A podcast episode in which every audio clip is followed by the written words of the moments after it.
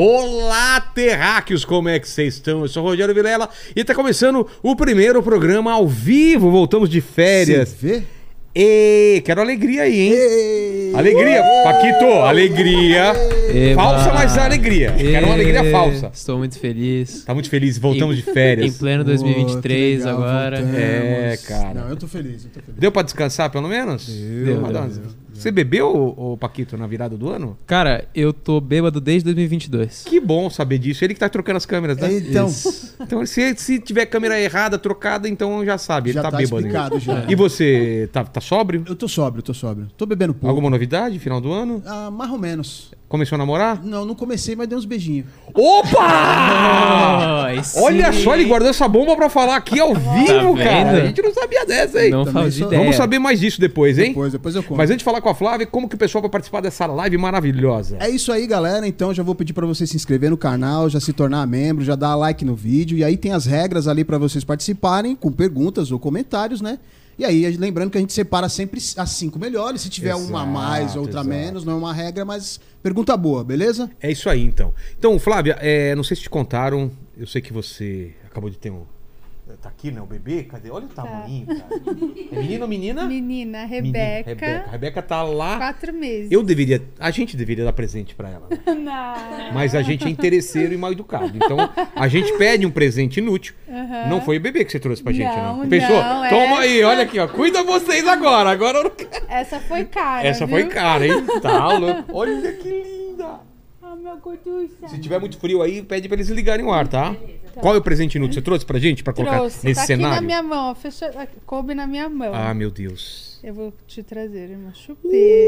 Que lembranças dessa chupetinha aqui. Eu tinha pro Noah também, né? Uma borboletinha. Eu acho que a Que chupeta legal. remete à infância, né? Total. Que é o meu, meu tema, minha, meu lema.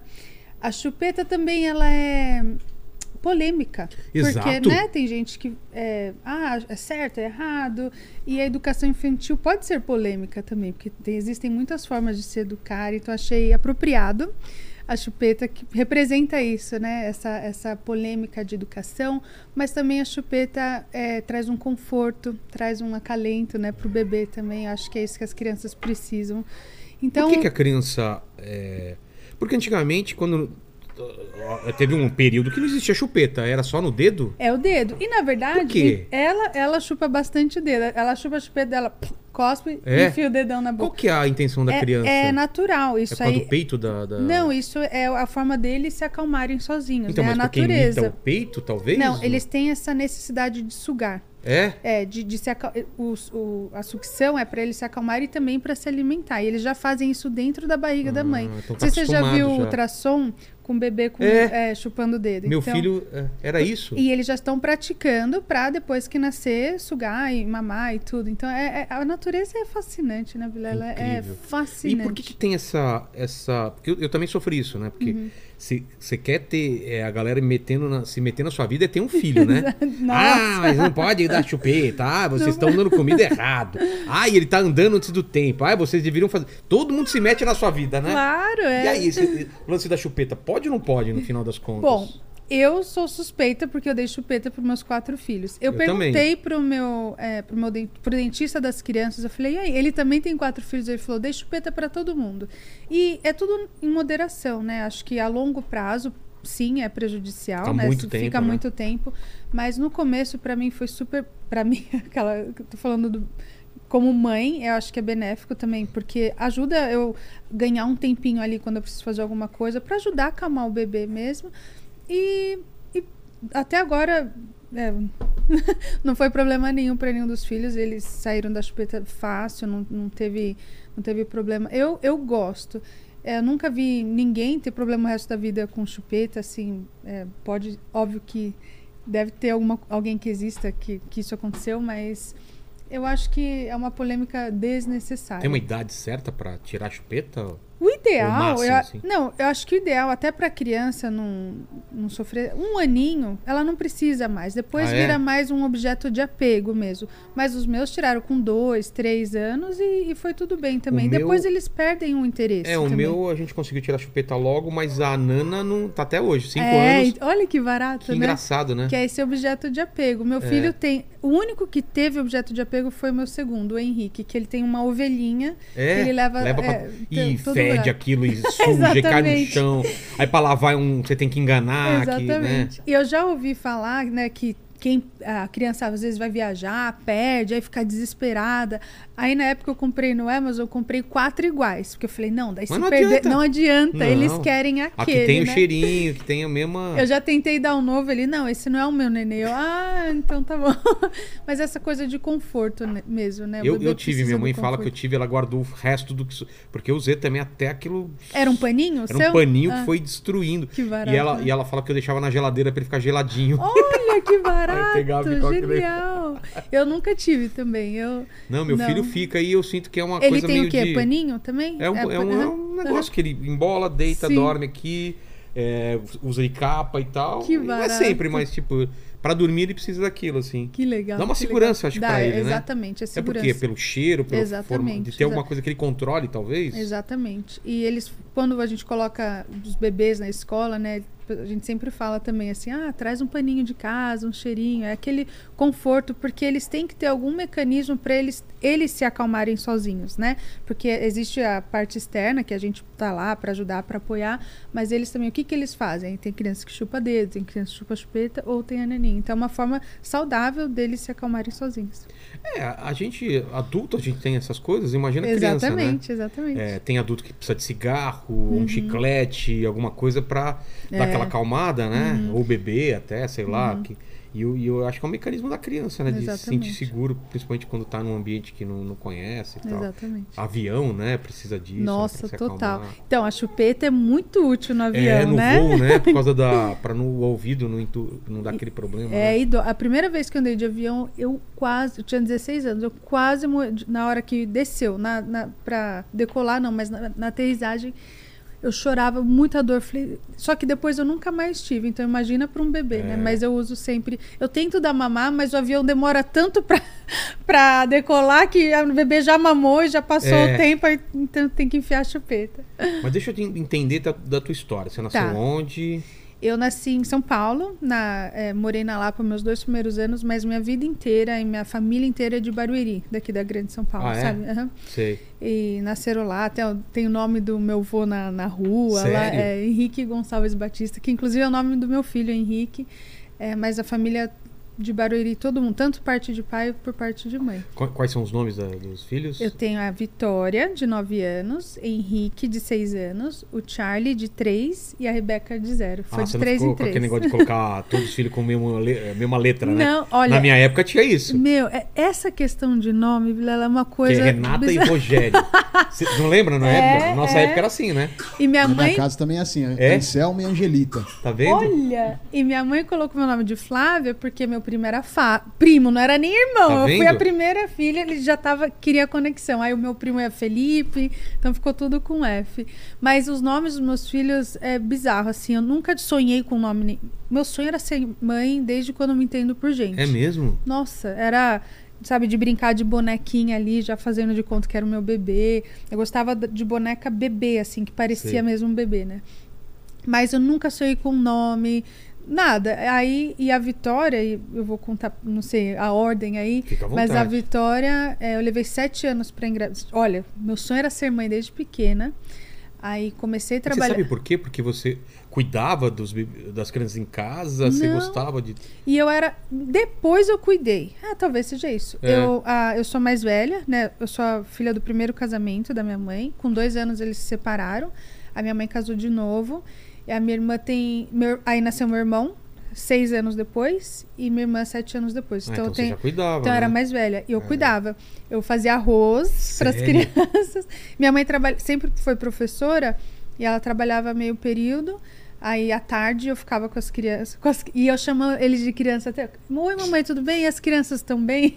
E ela, minha irmã trabalha comigo hoje, é criança aqui. né?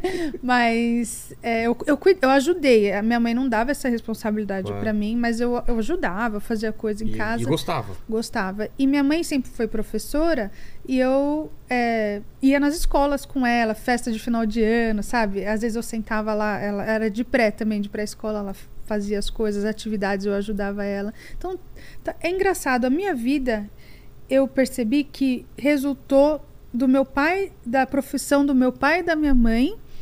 Mesmo meu pai sendo separado da minha mãe, a gente sempre conviveu, nunca foi afastado, mas assim, não via ele a principal cuidadora sempre foi minha mãe. Meu pai era mais de final de semana, né, férias, tudo.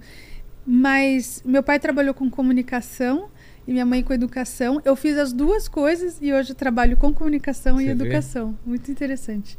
E normalmente a gente vai, quer dizer, tem de tudo, né? Tem gente que segue os caminhos dos pais, tem gente que é, faz mas- totalmente diferente. Mas você queria ser o quê quando você era criança? Também criança? não sabia. Não sabia? Não Mas sabia. te perguntavam, você falava o quê? Eu, eu falava, eu falava que não sabia. Aí Professora? não, nunca Não? quis se Sério? não. Porque eu via minha mãe, eu falava, ah, isso Ela eu não quero isso pra mim, pra, não. Pra, pra Não, casa? porque ela era de educação infantil.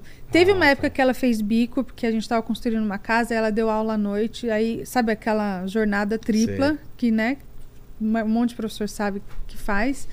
Aí ela deu aula pra acho que era colegial, ensino médio. Colegial já dita a nossa idade, É. né? É ensino médio, é, mas ela sempre foi de educação infantil. Então eu, eu via ela fazendo, mas eu não queria isso, porque eu via o quão difícil a vida era para ela. Meu pai sempre foi empresário. E ele tinha altos e baixos, mas quando era, tinha os altos, Era era, muito bom. Então eu via como é, o salário dela ali, né, mensal de professora, não alcançava muito. não- Exatamente, trabalhava muito. Então, isso é engraçado. Acho que quando a gente fala, eu não quero tal coisa, parece que fa- acontece, né? Exato. Eu não queria ser professora e eu fui professora por muitos anos.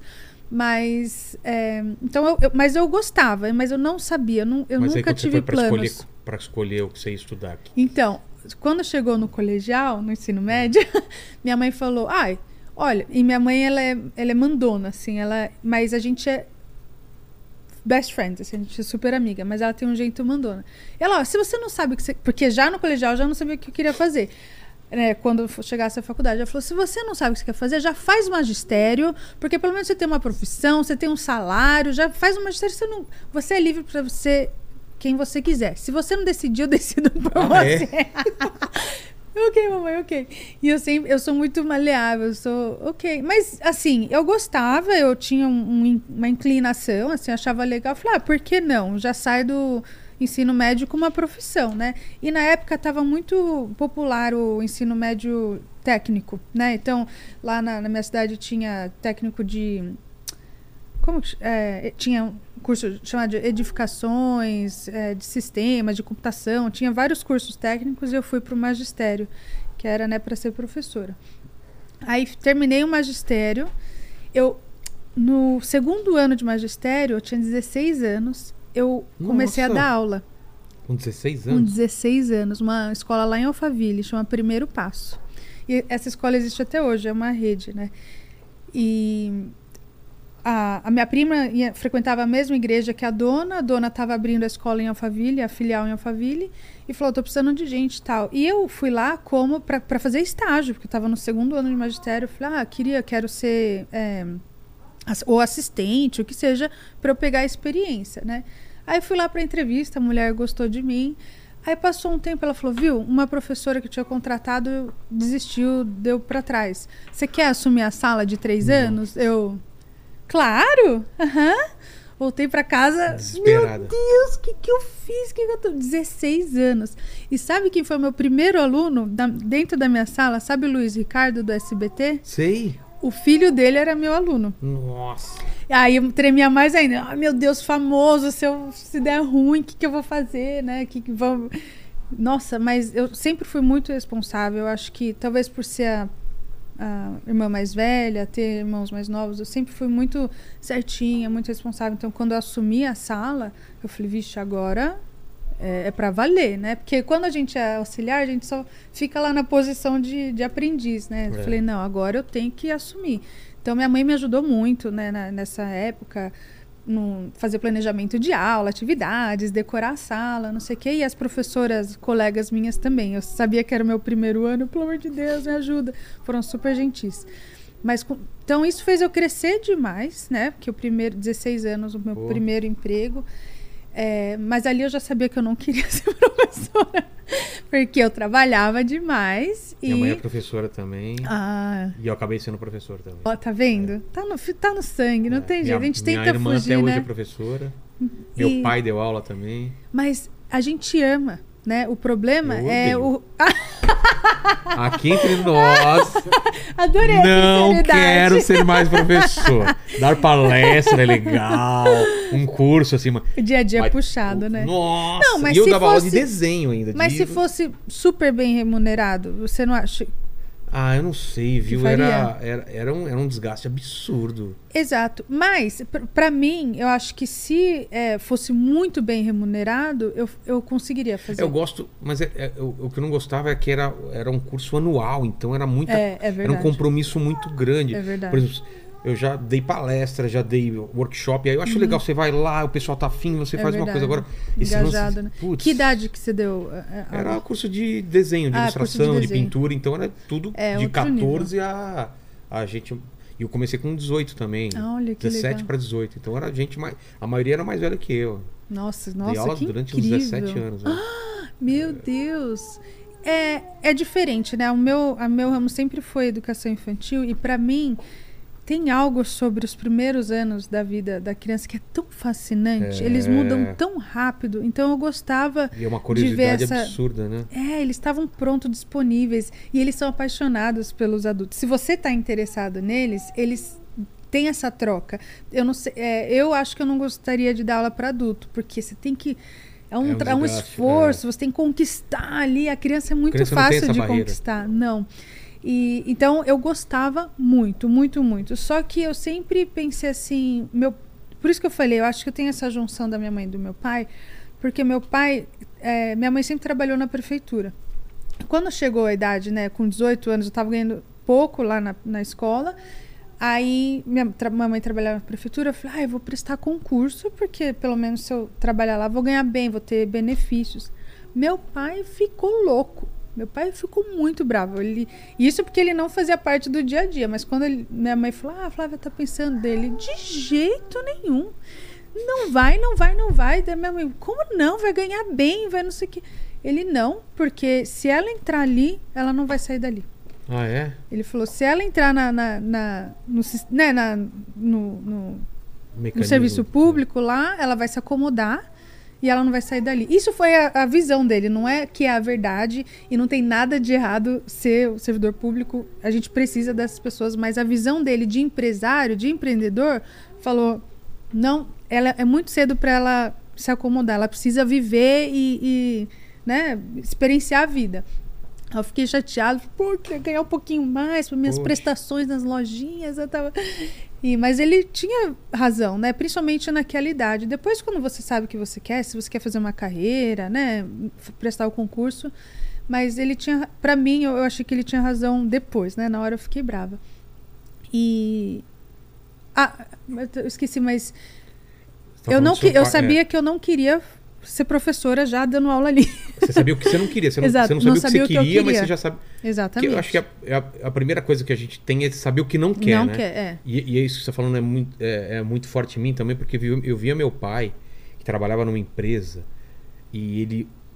Não, não vou te falar que ele odiava, mas eu via a cara de cansaço e ele não tinha prazer no que ele fazia, porque ele ficava contando os dias das férias dele, do final de semana, então. e chegava cansado, não sei o quê. Eu falei, eu não quero trabalhar. Eu, eu associei trabalhar de terno e gravata, que meu pai trabalha de terno e gravata uma época. Então eu associei. Eu, eu não quero trabalhar num lugar que tenha que usar terno e gravata e, e tem esse horário fixo, assim. Então eu fiquei com isso na minha cabeça. E a minha vida inteira, pouquíssimas vezes eu trabalhei assim, com um horário muito fixo, certinho, de bater cartão, entrar, sair e tal. Uhum. Eu tenho Sempre dificuldade foi- com isso eu também. Eu não tinha dificuldade, mas eu, eu lembrava desse Que sofrimento do meu queria, pai. Eu né? não queria, Uhum, assim. Me, me lembrava de coisa ruim. Até Interessante. foi até ruim por um, por um motivo, porque eu nunca, fora esse, esse começo meu que tinha trabalho fixo, eu sempre trabalho por conta. Então a gente nunca tem uma grana garantida. Você sempre está trabalhando meio. O que vier, veio. Você não, você nas- Você começa um mês com zero na, na teoria, né? E eu vi esses dois lados. É. Eu vi a minha mãe trabalhando muito e ganhando teu- teu pouco, pai mas tinha o garantido. Ela sabia quanto ele ia ganhar, ela podia fazer as prestações dela, que ela sabia que ia pagar bonitinho. E meu pai ganhava bem uma época, pagava tudo, tinha coisa, investia, fazia. Aí tinha hora que não tinha dinheiro para pagar conta. E isso Então- era inadmissível. Imagina, não tinha dinheiro para pagar É. conta. Então, tinha esses dois lados que eu observava, daí e a- essa coisa, eu quero isso, eu não quero isso, mas eu Mas não aí, sabia o que foi eu evoluindo? queria. Aí eu fui fazer interc... um- uma coisa que eu queria, não sei porquê, eu queria falar inglês. Meu sonho era falar inglês. E eu não Mas conseguia. não pra morar fora. você- Não, Então, eu- meus primos, eu eh, tinha dois primos que moravam nos Estados Unidos. Meu, o irmão do meu pai casou com uma americana, tive dois primos. Então, eles vinham visitar a gente, eu achava fascinante. Eles falando com os pais dele em inglês e virava pra gente falava em português. Eu, nossa, eu como criança, assim, eu, caraca, que demais. Tipo, ficava, uau. E aí, Nossa, depois os eu tiras estavam na nossa cola. Que estão no, Nossa! tá no meio de um filme da sessão da tarde, E né? dá mó raiva, dava raiva também, que a gente não entendia o que eles estavam falando. É. Então, quando eles queriam falar coisa que a gente não queria saber, eles falavam em inglês. Então, isso já despertou demais minha curiosidade. E eu tive dois primos que fizeram intercâmbio e voltaram falando, deu. É isso que eu preciso. Porque morar fora, é, eu tinha um desejo, mas era tão distante, sabe? A gente sempre assiste filme, vê aquelas coisas. Adoro, eu, eu sabia que eu queria visitar um dia, mas eu nunca imaginei uma Morar mesmo. possibilidade de morar. Só, só eu- até acho que eu não tinha esse desejo só por falar que não tem jeito. Como que eu vou morar Tá- tá fora? muito tipo, não, distante, não- né? é. Até pela situação financeira, nossa, tudo não tinha como. Então, eu dei aula um ano e meio nessa escola Primeiro Passo. Aí, aí o magistério era quatro anos. Hoje em dia o, o ensino médio continua, agora é quatro anos, né? Mas antes eram três. Mas curso técnico eram quatro anos. Aí no terceiro ano eu dei uma pausa e fui queria fui fazer um intercâmbio para aprender inglês, era para ir para escola de inglês, não era fazer high school nada disso, porque eu não sabia nada. E eu já tinha entrado em vários cursinhos e nenhum eu aprendia nada. Aí tentei o visto para os Estados Unidos, negado. Por quê? Falaram que eu não tinha vínculo suficiente com o Brasil.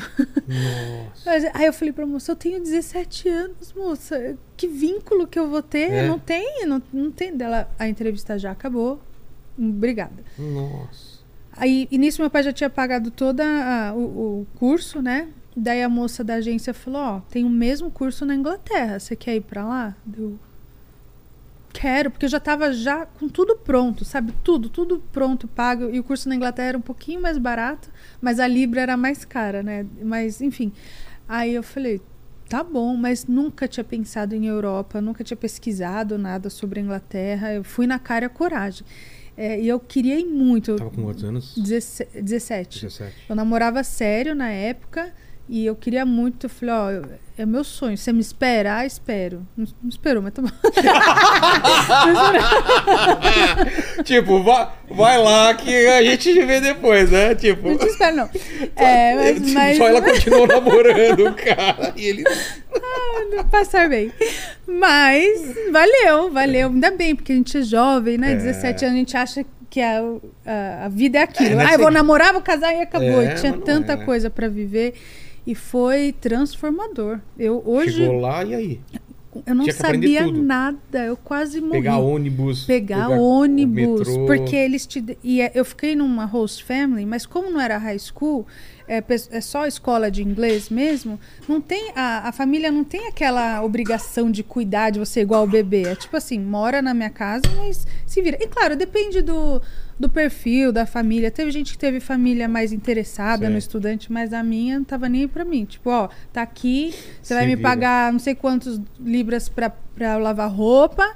O café da manhã era dois toasts, eu nunca vou esquecer. Nossa. E não que eu comeria mais, mas porque eu só podia comer dois, eu sempre achava que eu tava com fome. Ela deixava no prato, porque eu tinha direito a café da manhã e jantar. E ela deixava comida no prato, eu não podia me servir. Tipo, aquela Nossa. porção e acabou. Ela era alemã. E morava na Inglaterra, né? Então, muito.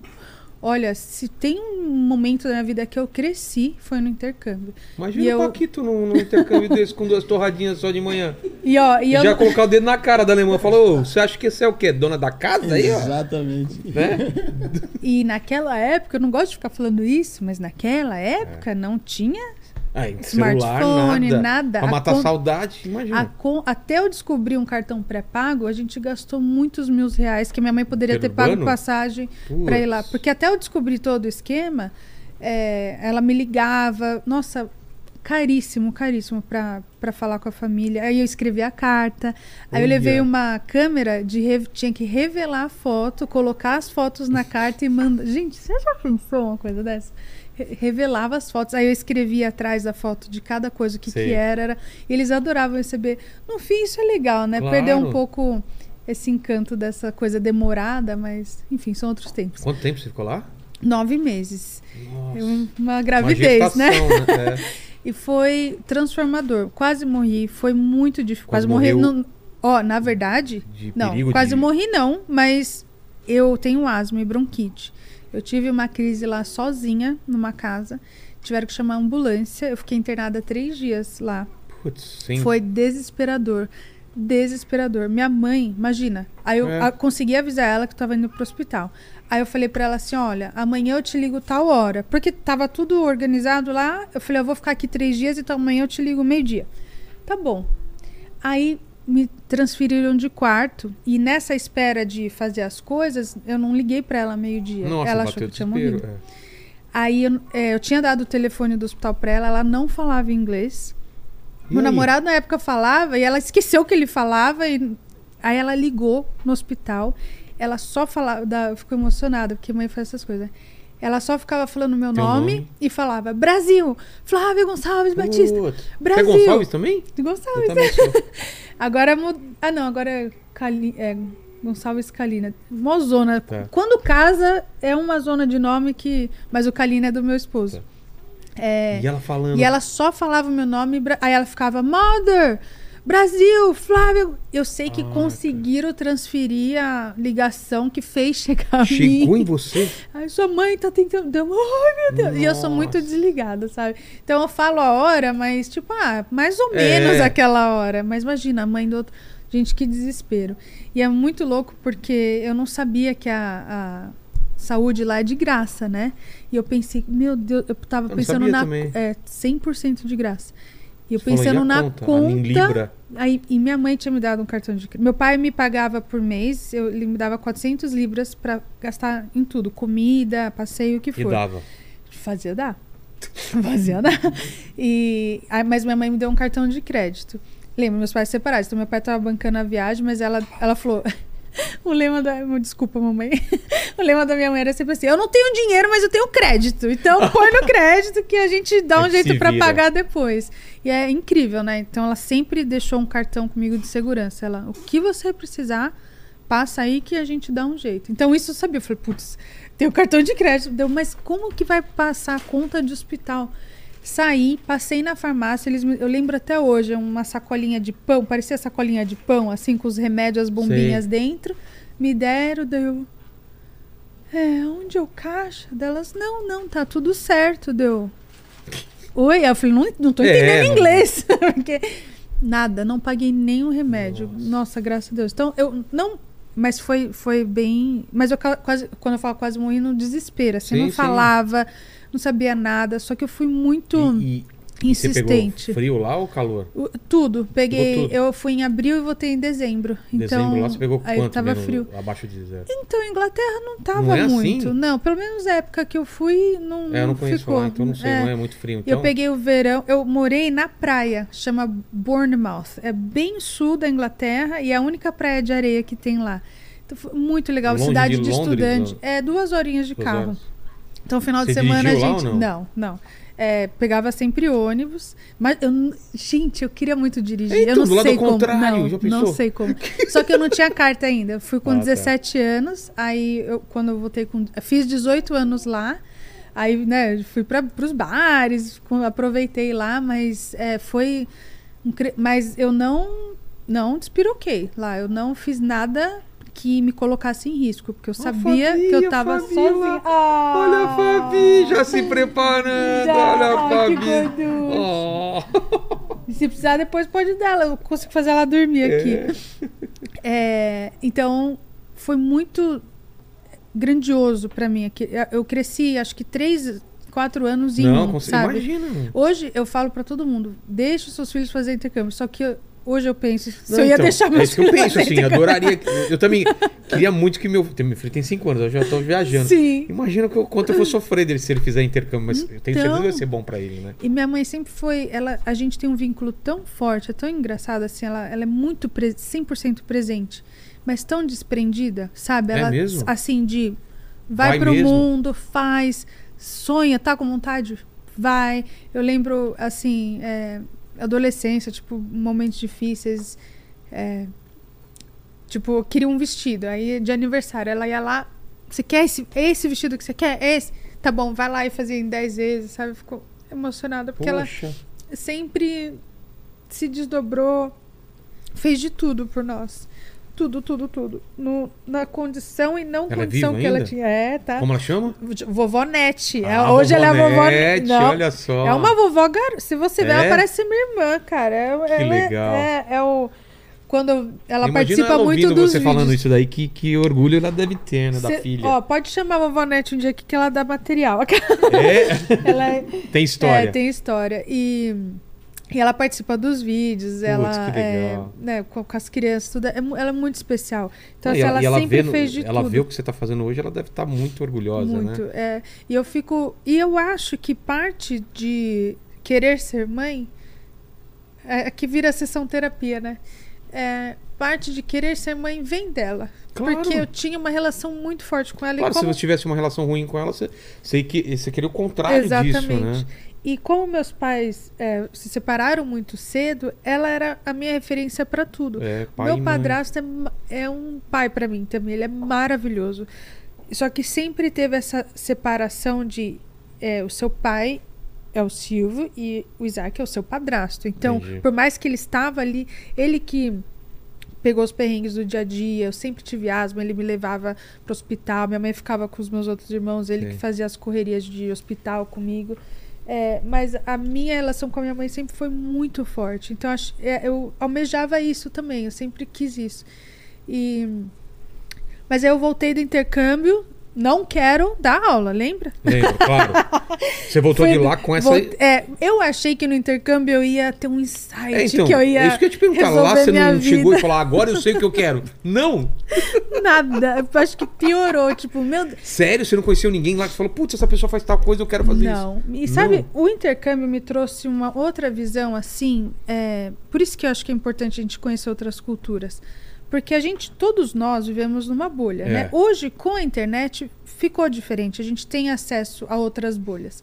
Mas naquela época, assim, a minha, minha vidinha era É. ali em Barueri, meus tios, meus primos tal. E De repente você vai pra Inglaterra. Inglaterra sem outra comida, outra ninguém. cultura, ou tudo. E eu percebi que dava para fazer as co- coisas de uma forma diferente e não necessariamente era errado. Você não precisava repetir o que você via ao seu redor. Exatamente, porque a gente cresce assim, isso é certo, isso é. É. errado, isso é certo, isso é errado. E continua achando que tem um monte de, um monte de coisa assim. Existe o certo e errado. Mas sei lá. É, é- nem tudo tem regras, né? é- muitas coisas não têm É. regras e eu via cultura diferente, até costume, sabe? Por, Por exemplo, a exemplo, gente de beijar e abraçar. Lá não é Lá eles daí. não fazem. E não quer dizer que, que eles que são os- piores que a Por gente. que, que os ingleses têm os dentes tão zoados? não é verdade. Você já viu, cara? Você vai na Europa, você, você vê um cara com os um cara uma mulher com os dentes zoados, principalmente homem, Mas né? eu acho que a questão de higiene lá é É mesmo? complicada. Homem principalmente, cara, os completo. dentes zoados. Você vê É. às vezes o cara bonitão, de É aquelas roupas de frio e tal, o cara sorri pra você e fala, nossa, velho. Parece que os dentes falaram montinho e foram tudo É pra verdade. frente. E os meio amarelo. E não cuida, né? Não é dinheiro, não é falta de dinheiro, não, com é, certeza. Não é. E saúde de graça, gente, né? Tudo disponível. Mano, Mas aí talvez é por isso, não valoriza, É. porque é de graça. exato. Mas é, é muito Mas diferente. o que mais você viu diferente? Esse negócio de cumprimento e de amizade. Você conseguiu fazer amizade ou eles não, são meio. Não, você então, aqui ou lá? como a minha escola era de estrangeiros, eu não tinha Ah. muito como arrumar amigo é, inglês. Porque a minha host family, ela tinha uma filhinha pequena, então não tinha pessoas da minha Mas o pessoal idade. da sua classe era da sua idade, mas Era, só que era tudo estrangeiro. Tipo o quê? Então, Australiano? tinha é, espanhol, é, pessoas da Espanha, muita gente da América do Sul, Ah, muito tá. brasileiro. Então a gente Eu, pra falar a verdade, eu aprendi mais ou menos inglês lá.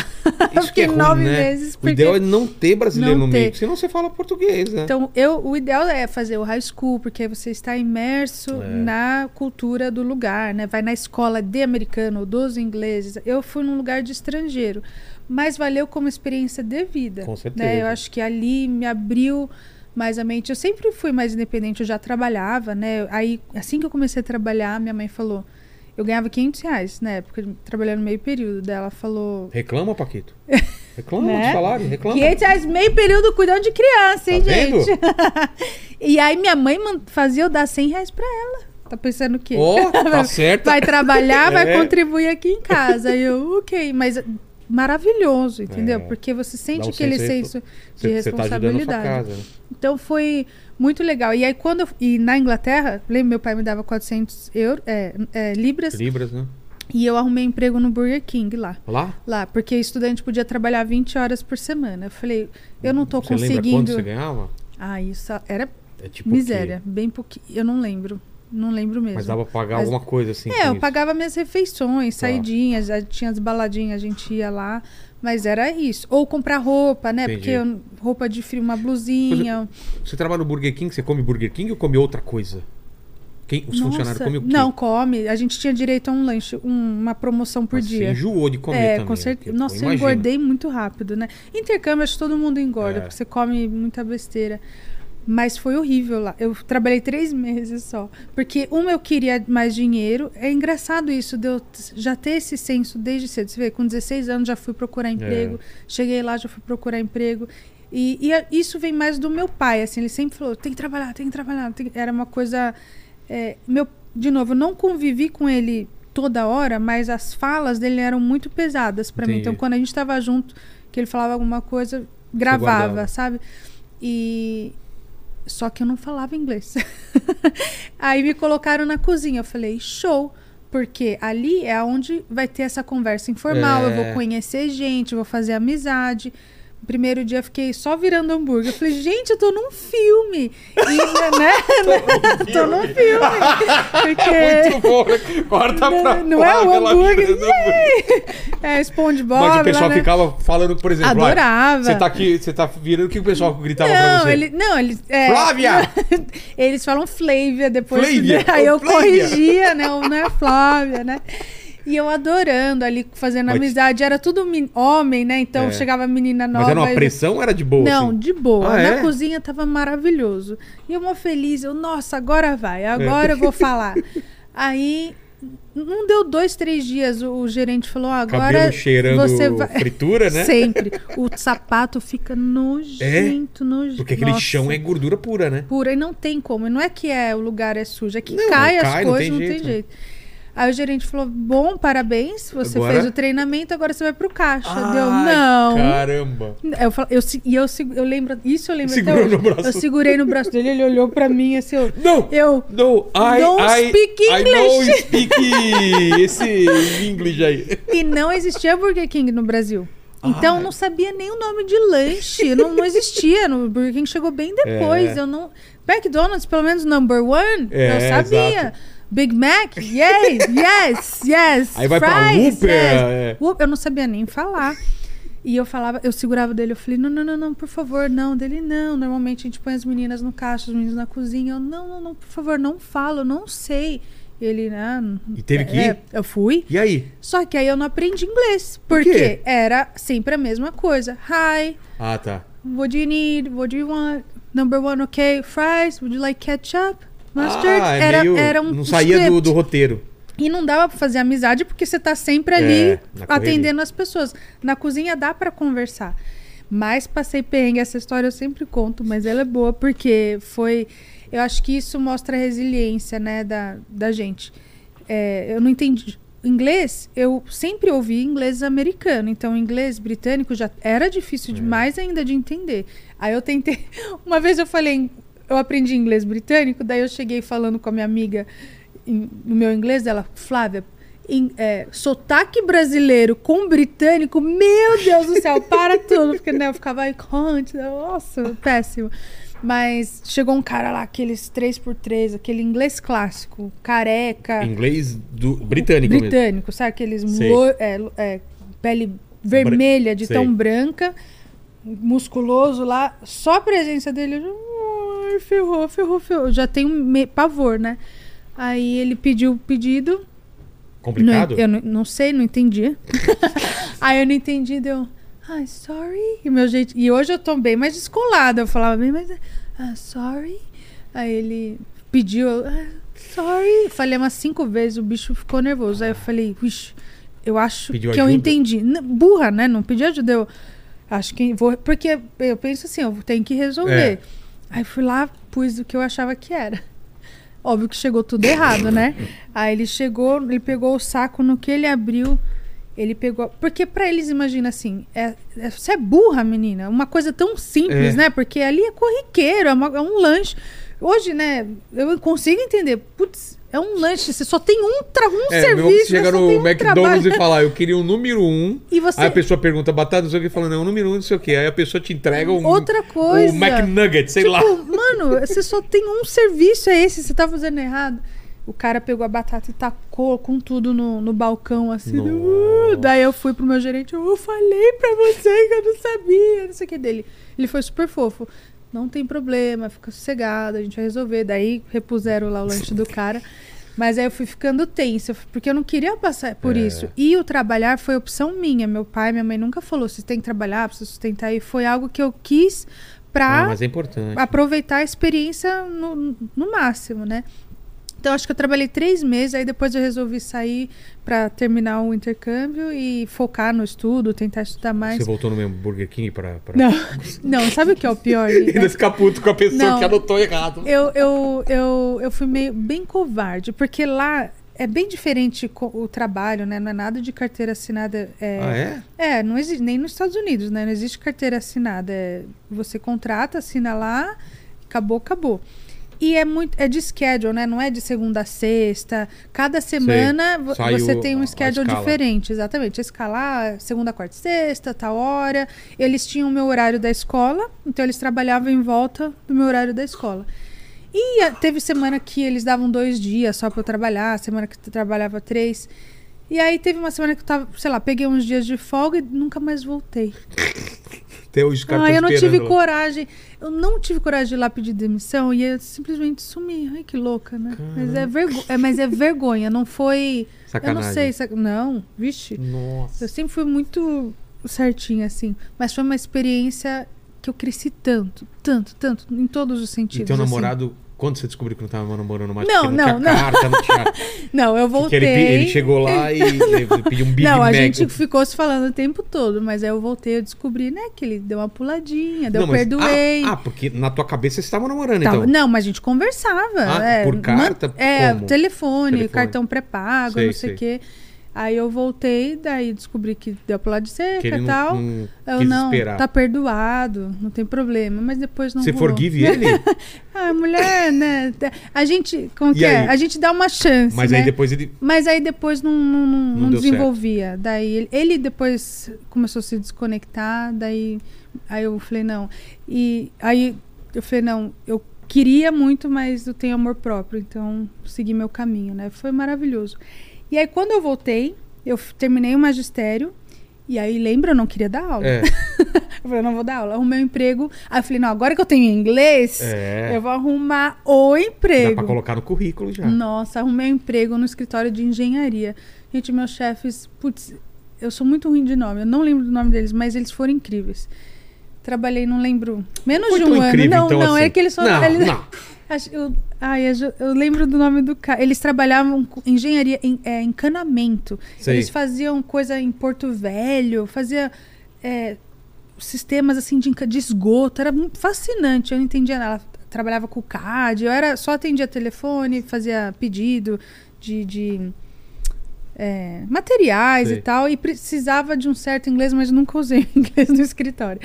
É, mas aí ali eu percebi que realmente escritório não era. Ali eu falei, da aula tava mais ou menos, mas eu tinha prazer de estar lá. Não era que eu estava contando os minutos. Lá eu amava os meus chefes, mas o trabalho Entendi. era aquela coisa assim, é o que você falou, putz, chegar às oito, sair às cinco, aquela mesmice, eu- ali eu Você não, não rola, quer. não rola. Ah, eu, eu come... ah, daí eu comecei a fazer bico de eventos. Eh, Tem uma. Acho que ela existe até hoje, chama Agência 1. Ela faz eventos eh, corporativos. Na época, lembra que existia o Banco Real? Eh, Nossa! lembra do Banco Real? Eu fazia muito eventos para é eles, assim. tempo, que era aquela treinamento, daí ia colocar Sei, as sei. pastinhas, recebia as pessoas, olá, isso aqui. Então, e eu ganhava muito melhor, porque eu É ganhava mesmo? por dia. Né? Era 100 reais por, por evento. Tava ótimo, adorava.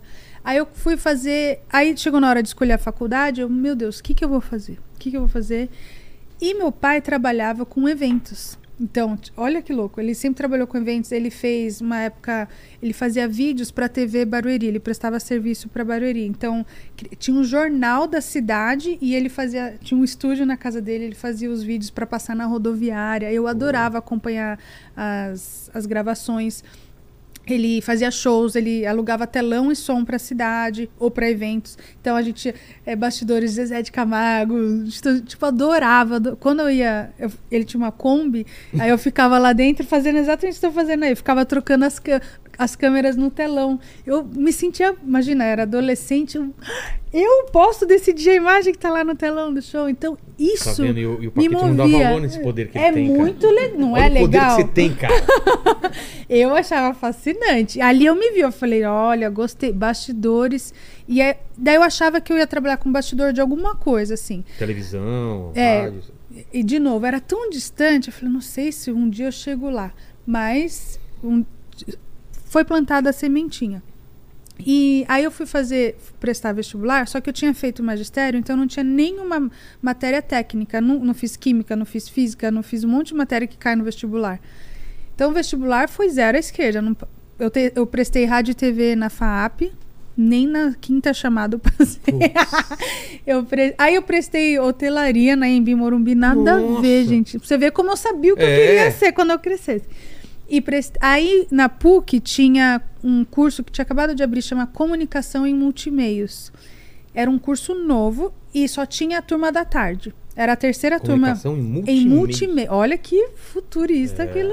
Olha, eu já tava. Nem sei o que é, hein? Não, será que existe esse curso? Eu É, preciso não, ver ainda. Deve ter mudado pra multimídia, E né? na, e na época não, não era reconhecido pelo MEC ainda, mas estava no processo, Sei. né? E o meu era a terceira turma. E, e aí o curso era tarde, e era um curso novo, então tinha cinco vagas pra cada. Aí eu passei no vestibular e entrei no curso de multimeios. Não, você aparecia lá, o pessoal falou, tá, tá. Vem, já- vem! Você foi lá Tá pedir informação, falou, já entrou, tá aqui, ó. Mas eu fiquei- Já tem sua vaga aí, fica tranquilo. Precisa fazer o vestibular? Não. Não.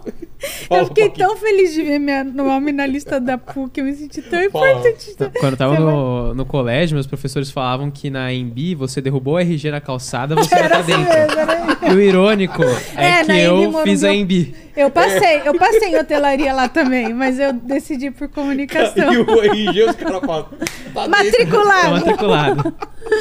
Então, PUC, né? Meu Deus. Mas e aí? Aí- O curso você cur- curtiu? Era O legal. que, que era? é, Era. Então, era multimês. Tinha ofici é, é, tipo- matérias é, eletivas. Tá. Aí eu ia para documentário. Olha que interessante. Ah, Eu já tava ali no, ne- nesse desejo, assim. Eu gostava muito de vídeo. E quando a gente fazia trabalho em grupo, meu pai tinha um estúdio. Aí eu falava para meus amigos, eu falei, eu quero ser a, a Fátima Bernardes. Aí eu queria apresentar todos é, os vídeos, trabalhos de grupo, era vídeo. Quando era. Aí a internet tava Começando? pegando forte ali, né? Aí HTML, só que eu não entendia nada. Os meus amigos homens era tudo nerd de, De de internet. programação. é, e aí eu sentava lá, tipo, meu Deus. Então a gente se ajudava nesse sentido. Eu não fazia nada, trabalho, eles faziam tudo e eu dava, só dava ideia, mas eles executavam. E aí, quando era coisa de vídeo, deu, chá comigo. E eu tinha o meu pai, daí, ai, vem lá no estúdio do meu pai, a gente Ah, fazia as coisas. Então, então um ajudava o outro. Foi maravilhoso. É, só que é, tinha aula de futurismo, ah, é, é, ah, um monte de aula bizarra, eu não, nem lembro direito. Mas foi, eu ali eu me vi viva, sabe? Assim, eu, nossa, gostei, gostei. E aí, um belo dia, A minha professora falou assim: gente, chegou uma ferramenta revolucionária para você se conectar com pessoas do mundo todo que têm o mesmo interesse que você. A- Você só entra nessa ferramenta por convite. Eu vou mandar para vocês. É o Orkut. Aí eu, uau! Nossa, Orkut, ninguém Nossa, sabia o que era. é os fenícios, né? Que usavam o Orkut, não é? Né? É os incas e os astecas, os, né? os incas e os Gente. astecas. Né? Olha a gente entregando as idades aí. Aí a, a gente, uau, sério? Que legal. Ai, eu pulei uma parte, mas tudo bem, eu já volto. Aí eu, uh, é, aí ela mandou a gente abrir uma comunidade da, do nome da matéria e a gente fazia resenha dos textos na comunidade para um comentar no texto do outro. Então era muito legal. No primeiro ano da faculdade, eu tinha gostado tanto do, do intercâmbio que aí eu tava nos corredores da PUC, aí tinha, tinha uma CI lá dentro da PUC, Central de Intercâmbio, né? E aí tinha uma, um, um uma placa lá falando assim: Quer trabalhar nos Estados Unidos nas suas férias da faculdade? Eu, sim! Trabalhar, falar inglês? Também sim! entregou a idade também nessa cabine do, do Silvio Santos. A galera nem sabe o que é isso Nem hoje. sabe, né? é. É. Aí sim, né? Aí quando eu vi o, o cartaz ali, eu, cara, que isso tal. Eu já tinha sido negado o visto, mas eu pensei, pô, já fui pra Inglaterra, eu voltei, já tenho um, um carimbinho lá. E aí, entre é, aí as férias de verão aqui, né, que é mais longas, é as férias de inverno, é, trabalhar no inverno nos Estados Unidos. Então eu fui no primeiro ano, primeiro ou segundo agora, gente, depois de quatro filhos sua memória é afetada, mas primeiro ou segundo ano da faculdade eu fiz esse intercâmbio lá no- nos Estados Unidos e eu trabalhei no Outback. Aí eu fui trabalhar num restaurante, aí lá eu fiquei quatro meses. Eu, eu faltei um mês na faculdade, conversei com os professores, falei, é uma oportunidade única, não sei o que deles, beleza. E você pode faltar 25% né, da, das fal da, dos dias, então fiz as contas certinho e aí não podia faltar mais nenhum dia. Eu fiquei quatro meses em Ohio, Toledo, Ohio, trabalhando no Outback. Lá eu aprendi inglês. Mas aí eu trabalhava que nem uma camela, sete dias por semana. É, americano, de novo, era escala, e eles me davam quatro, às vezes três, às vezes cinco dias. Só que um monte de americanos às vezes queria folga, queria sair com a namorada, queria dormir, sei lá. E eu, "Ó, eu pego o seu shift, eu, eu trabalho Ah, é? pra você, eu trabalho pra você. Porque não tinha mais nada pra fazer, não, Ah, tinha, tá, não então. tinha carro, não tinha amigos, e lá era uma diversão. Porque era, eu era hostess, né? É, Então, ali eu conseguia ter essa conversa informal. Eu ia fazer a coisa na cozinha, ajudava, ajudava a limpar a mesa. E enquanto não entrava gente, eu ficava conversando. Sempre eram duas meninas no, no pódio lá. E aí lá eu aprendi inglês. Então, eu fiquei quatro meses lá. Voltei pro Brasil e aí minha professora falou: entra no Orkut. Aí ela estava explicando, né, que você pode se conectar com pessoas do mundo inteiro. Gente, isso aí com certeza já está nos Estados Unidos, porque tudo vem de lá. Eu achei que era forte nos Estados Unidos Orkut. Aí entrei, entrei na comunidade de Toledo, Ohio, para ver se eu encontrava os meus amigos que eu fiz lá, porque de novo, não tinha internet, eu falava com eles por e-mail, as pessoas que eu conhecia. Então, eu falei no Orkut, vamos achar as pessoas. Tinha umas 30 pessoas, não nenhuma que eu vi na vida, mas deixei meu nome lá, né? Aí um moço chamado Ricardo Kalina, brasileiro, me mandou Coincidência, meu sobrenome seu. mandou uma mensagem pra mim, falou: Oi, você é brasileira? Você mora aqui? É, mora, mora aqui em Toledo? Se você mora, a gente tem uma comunidade gigante brasileira aqui. Se precisar de ajuda, é só falar, não sei o quê. E eu. Daí eu respondi, eu falei, sério que tem brasileiro aí? Porque eu fiquei quatro meses lá, não conheci ninguém. Nossa. Foi por isso que eu aprendi. Eu, só, meus amigos eram tudo Não iam 100% no- no americano. Outback? Foi um cara que, inclusive, trabalhava na mesma empresa que ele, um, um cara assim. Só que ele veio umas intenções já que não foi legal, Papinho. né? Daí eu, ah, moço, não, né? E- mas eu conheci ele, só que ele não falou dessa comunidade, Entendi. assim, né? E ele, na verdade, ele estava lá só a trabalho de visita. O Ricardo, que hoje é meu marido, ele estava morando lá, trabalhando entendi. lá. Daí eu, respondi, eu falei, putz, acabei de voltar daí, não, não moro mais aí, mas fiz intercâmbio. Ah, o que, que você fez? E ele já tinha feito high school, daí a gente ficou falando de intercâmbio, trocando ideia de, de vida, assim, se conhecendo. Eu falei, nossa, mas obrigada, né? Teria sido de ajuda no começo, mas beleza, enfim. Só que todo dia a gente ficou trocando e-mail. Ah, é, mensagem no Orkut, que você faz, não sei o quê. Aí virou pro MSN, lembra? Do MSN, a gente começou no chat do MSN. Ah, você tem câmera? Ele tem, liga a câmera, conversa. Aí foi se interessando. Aí depois de um mês, ele falou: Ah, eu vou, quero te conhecer pessoalmente. Aí ele veio pro Brasil.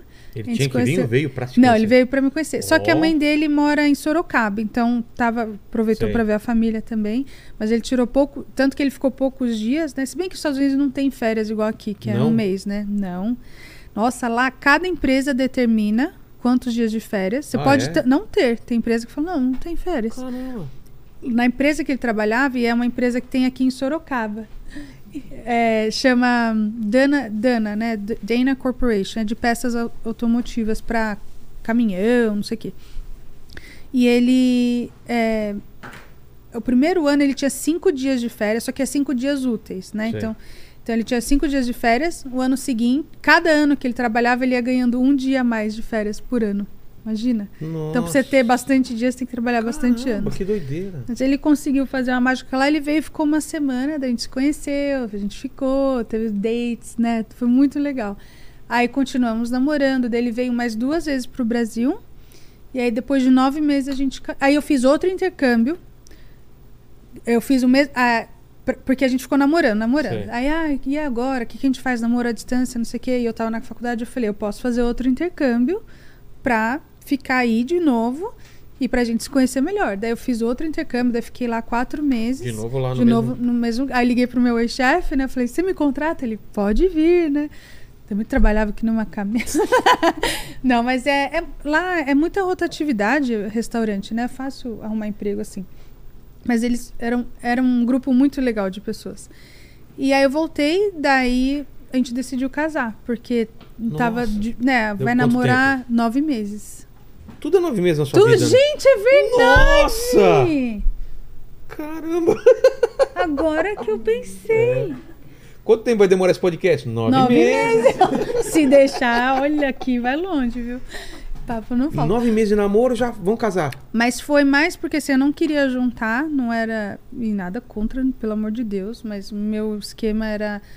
É, Ou é ou não é? é, né? tipo, queria responsabilidade, principalmente se fosse outro país, né? Eu tava lá. Mas assim, quando eu fui pra lá, eu falei, ó, e foi legal que era um lugar que eu tinha emprego. Eu sempre queria ter minha liberdade e meu escape. Minha mãe me deu o cartãozinho dela lá com crédito. Ela. Todo mundo tava com receio, porque, assim, apesar de ter conhecido ele pessoalmente e imagino. gostado muito, mas é, de- né, Vai, vai saber se é um louco, né? E ela sempre falou: tá aqui meu cartão, lembra, eu não tenho dinheiro, mas eu tenho crédito. Que você precisar, passa nesse cartão. Não dependa dele, É. não dependa pra nada. Você. E lá, como eu conhecia a gente, o pessoal do meu serviço, eu sabia que tinha pra onde correr, né? Qualquer coisa Claro. assim era. Eu não tava sozinha, sozinha, sozinha. Então, resolvi arriscar. E essa é outra coisa que minha mãe me apoiou. Se minha mãe tivesse falado, não, você tá louca, eu tenho Vocês certeza que eu não ou lá? iria. A gente casou lá na corte e daí fez o casamento aqui depois. Tá. Aí minha mãe foi, foi minha mãe. foi- é, quando a gente decidiu casar, né? Foi a primeira vez que minha mãe foi para os Estados Unidos. Aí foi minha mãe, meu pai, meu padrasto e minha sogra. Foram os quatro para lá na corte. Aquela... Pô. Foi bem legal. Mas minha mãe me apoiou. Ela, se ela falasse não, eu. Porque já tinha dúvida dentro de mim, assim, normal, né? Porque, Claro, meu Deus. E, por- e Quantos eu era muito. É, 22. Tá. E eu sempre fui muito responsável. Eu não, eu não sou muito de agir na, na emoção. Ah, eu sempre pensei muito nas consequências. Então eu pensava, se desse ruim, quais, quais seriam as consequências? O que, que seria? E uma coisa, é, e eu não falo isso, eu tenho que tomar cuidado com o que eu vou falar. Porque meus pais se separaram, é, a- e eu venho de uma família cristã bem, bem tradicional. Mas meus pais se separaram, então a separação não era tão tabu para mim. Entendi.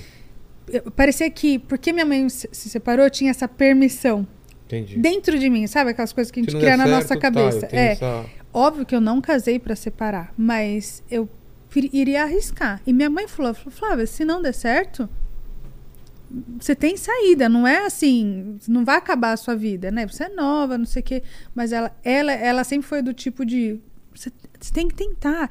E eu sempre fui, acredite ou não, apesar de eu ter feito intercâmbio, mas assim, ai, meio com medinho, mas mesmo com medinho, eu ia porque minha mãe dava esses empurrãozinhos em mim. E quando eu contei toda a história, que você acha, não sei o que dela. Se, se você quer, de novo, é igual o vestido, é, isso que você quer, você quer muito, eu te apoio, então vai. Aí eu fui. E foi muito difícil no começo. foi muito. Ah, A vida tudo de casado, É, assim, mudar totalmente. totalmente. Ele já morava sozinho há cinco anos. É, Você vai morar com ele ou e foram pra morar- outro lugar? Não, daí a gente só mudou de apartamento uma maior porque era, ele era solteiro, não Tá. tinha quase nada. A gente pegou um só com um quarto a mais. E aqui a minha família é muito grande. Minha mãe tem quatro irmãos, meu padrasto seis, seis irmãos e meu pai doze irmãos. Então Quê? e eu Doze Você vê, né, que o meu vestígio aí que eu vou tô tentando É. alcançar. Então minha família sempre foi muito grande, muito barulho, muito movimento, não tinha um dia de tranquilidade, era sempre coisa acontecendo. Então eu tava acostumada com barulho e movimento. Eu cheguei lá, cri, cri, né, um homem sozinho lá. Aí Ah, eu é ligava outra. a TV, eu precisava de TV, eu precisava de movimento. Vamos sair, vamos fazer alguma coisa. Ele, ah, não, deu.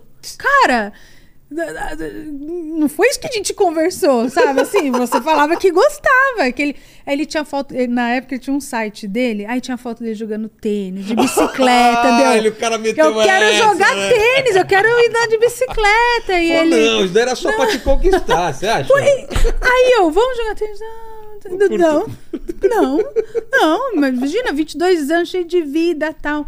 E ele tava passando por um processo difícil no trabalho, então, né, a- todo mundo tem dificuldade de trabalho, afeta a sua Claro. vida. E tudo mais, assim, eu era do barulho, ele era do silêncio, eu acendo a luz, ele quer que... apa- Mas não pra, por gasto, ele gosta do escuro, do, do... E eu quero tudo aceso, aí eu, meu Deus do céu. Mas Aí aí... bateu um desespero, fala, É, e na eu hora certo? deu. E eu. Mas, mas você falou, você falava aquelas coisas, que, mas e a gente foi indo, né? Vai Mas assim, ele, mas ele, é, no quesito assim, re- 100% respeito. Eu sempre, eu, te, eu tenho uma linha na minha vida, assim, que se passa qualquer, eu tenho os standards, né? Não sei como que é. Eu, eu tenho, é, eu- Standards, é, é, ah, aquela, aquela que, É. ai gente, não lembro como fala em português. Ai, Ajuda aí, gente. Não, é, é só porque tem palavras que é mais fácil. É, Mas são princípios. Isso, isso. Aí passou dessa linha. Chupa, Paquito. Paquito é cheio de ach... Ele que acha as de- perguntas. Ele que acha as palavras, né? Não dá nem tempo de dar É. o Google ali.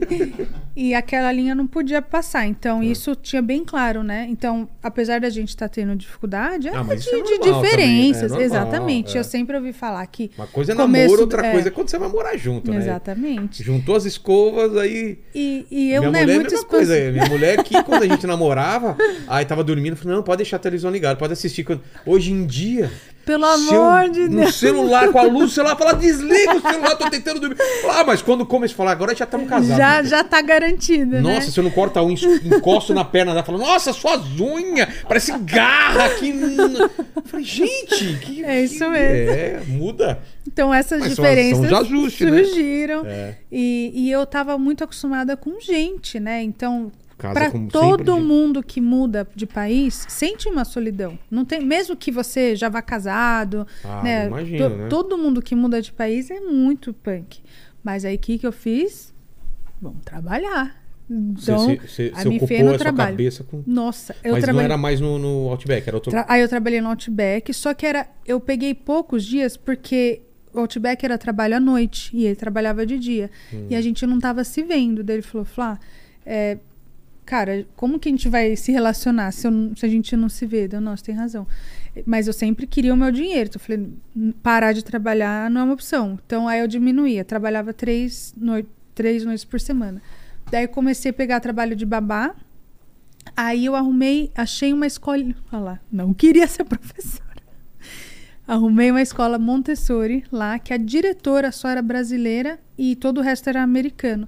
Só que, como ela era brasileira, ela aceitou o meu diploma de magistério e deixou eu trabalhar lá. Eu na verdade, eu entrei como voluntária. Eu fui lá e falei. Ah, eu vi, né? Escola... Alguém me come... Alguém falou dela pra mim e aí eu fui lá. Eu falei, ah, posso ser só voluntária, porque durante o dia eu não faço nada, né? Eu, tô, eu trabalho à noite, meu marido tá fora.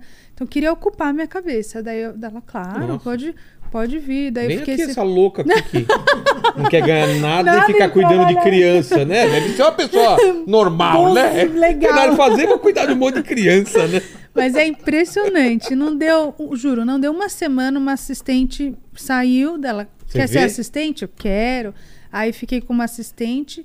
É aí que vem a lá- oportunidade, né? Você tá preparada. E lá foi, pra mim, a- não, a semente sempre foi desde o primeiro dia que eu entrei de aula, mas ali foi a base de tudo que eu tenho hoje. É mesmo? Por quê? É me emociona o, o meu canal, Por quê? porque ali eu entendi uma educação diferente. É que eu nunca mesmo? tinha visto antes. O que, que é diferente, por exemplo? foi o respeito. E não que, a, pelo amor de Deus, pelo amor de Deus, a escola Primeiro Passo era maravilhosa e eu aprendi demais com as professoras. Mas existe uma forma tradicional de fazer as coisas. é, a escola que eu trabalhava, crianças de três anos, estava tudo em carteira. Car- é, desculpa, mesinha e, e banquinho, sentado em carteira como se estivesse na terceira série, Sei. sentado com apostila. Ah, então vamos sentar e vamos fazer a página 4. Crianças de três anos. Nossa. E, e era o que era, era o que se sabia, era o que a gente fazia. E aí lá eu vi um espaço que não tinha carteira nenhuma, não tinha. As crianças trabalhavam no chão, elas abriam um tapetinho, tinha um tapetinho enrolado, ela abria um tapetinho, aí vou dar um lenço pra mim aí. Só, só aí aí abria o tapetinho e colocava as atividades no tapetinho assim organizado, Tipo então o que, assim? Que atividade? ah, vamos dizer, uma, é, tem um material muito clássico, chama Pink Tower, que é a torre rosa, que é Tá. do maior, men- maior para o menor. Daí eles colocavam no tapete a torre, daí ia tirando e montando. E tudo dentro daquele limite. Daí eles acabavam a atividade, pegava, colocava de volta na prateleira, enrolava o tapetinho. Daí eu...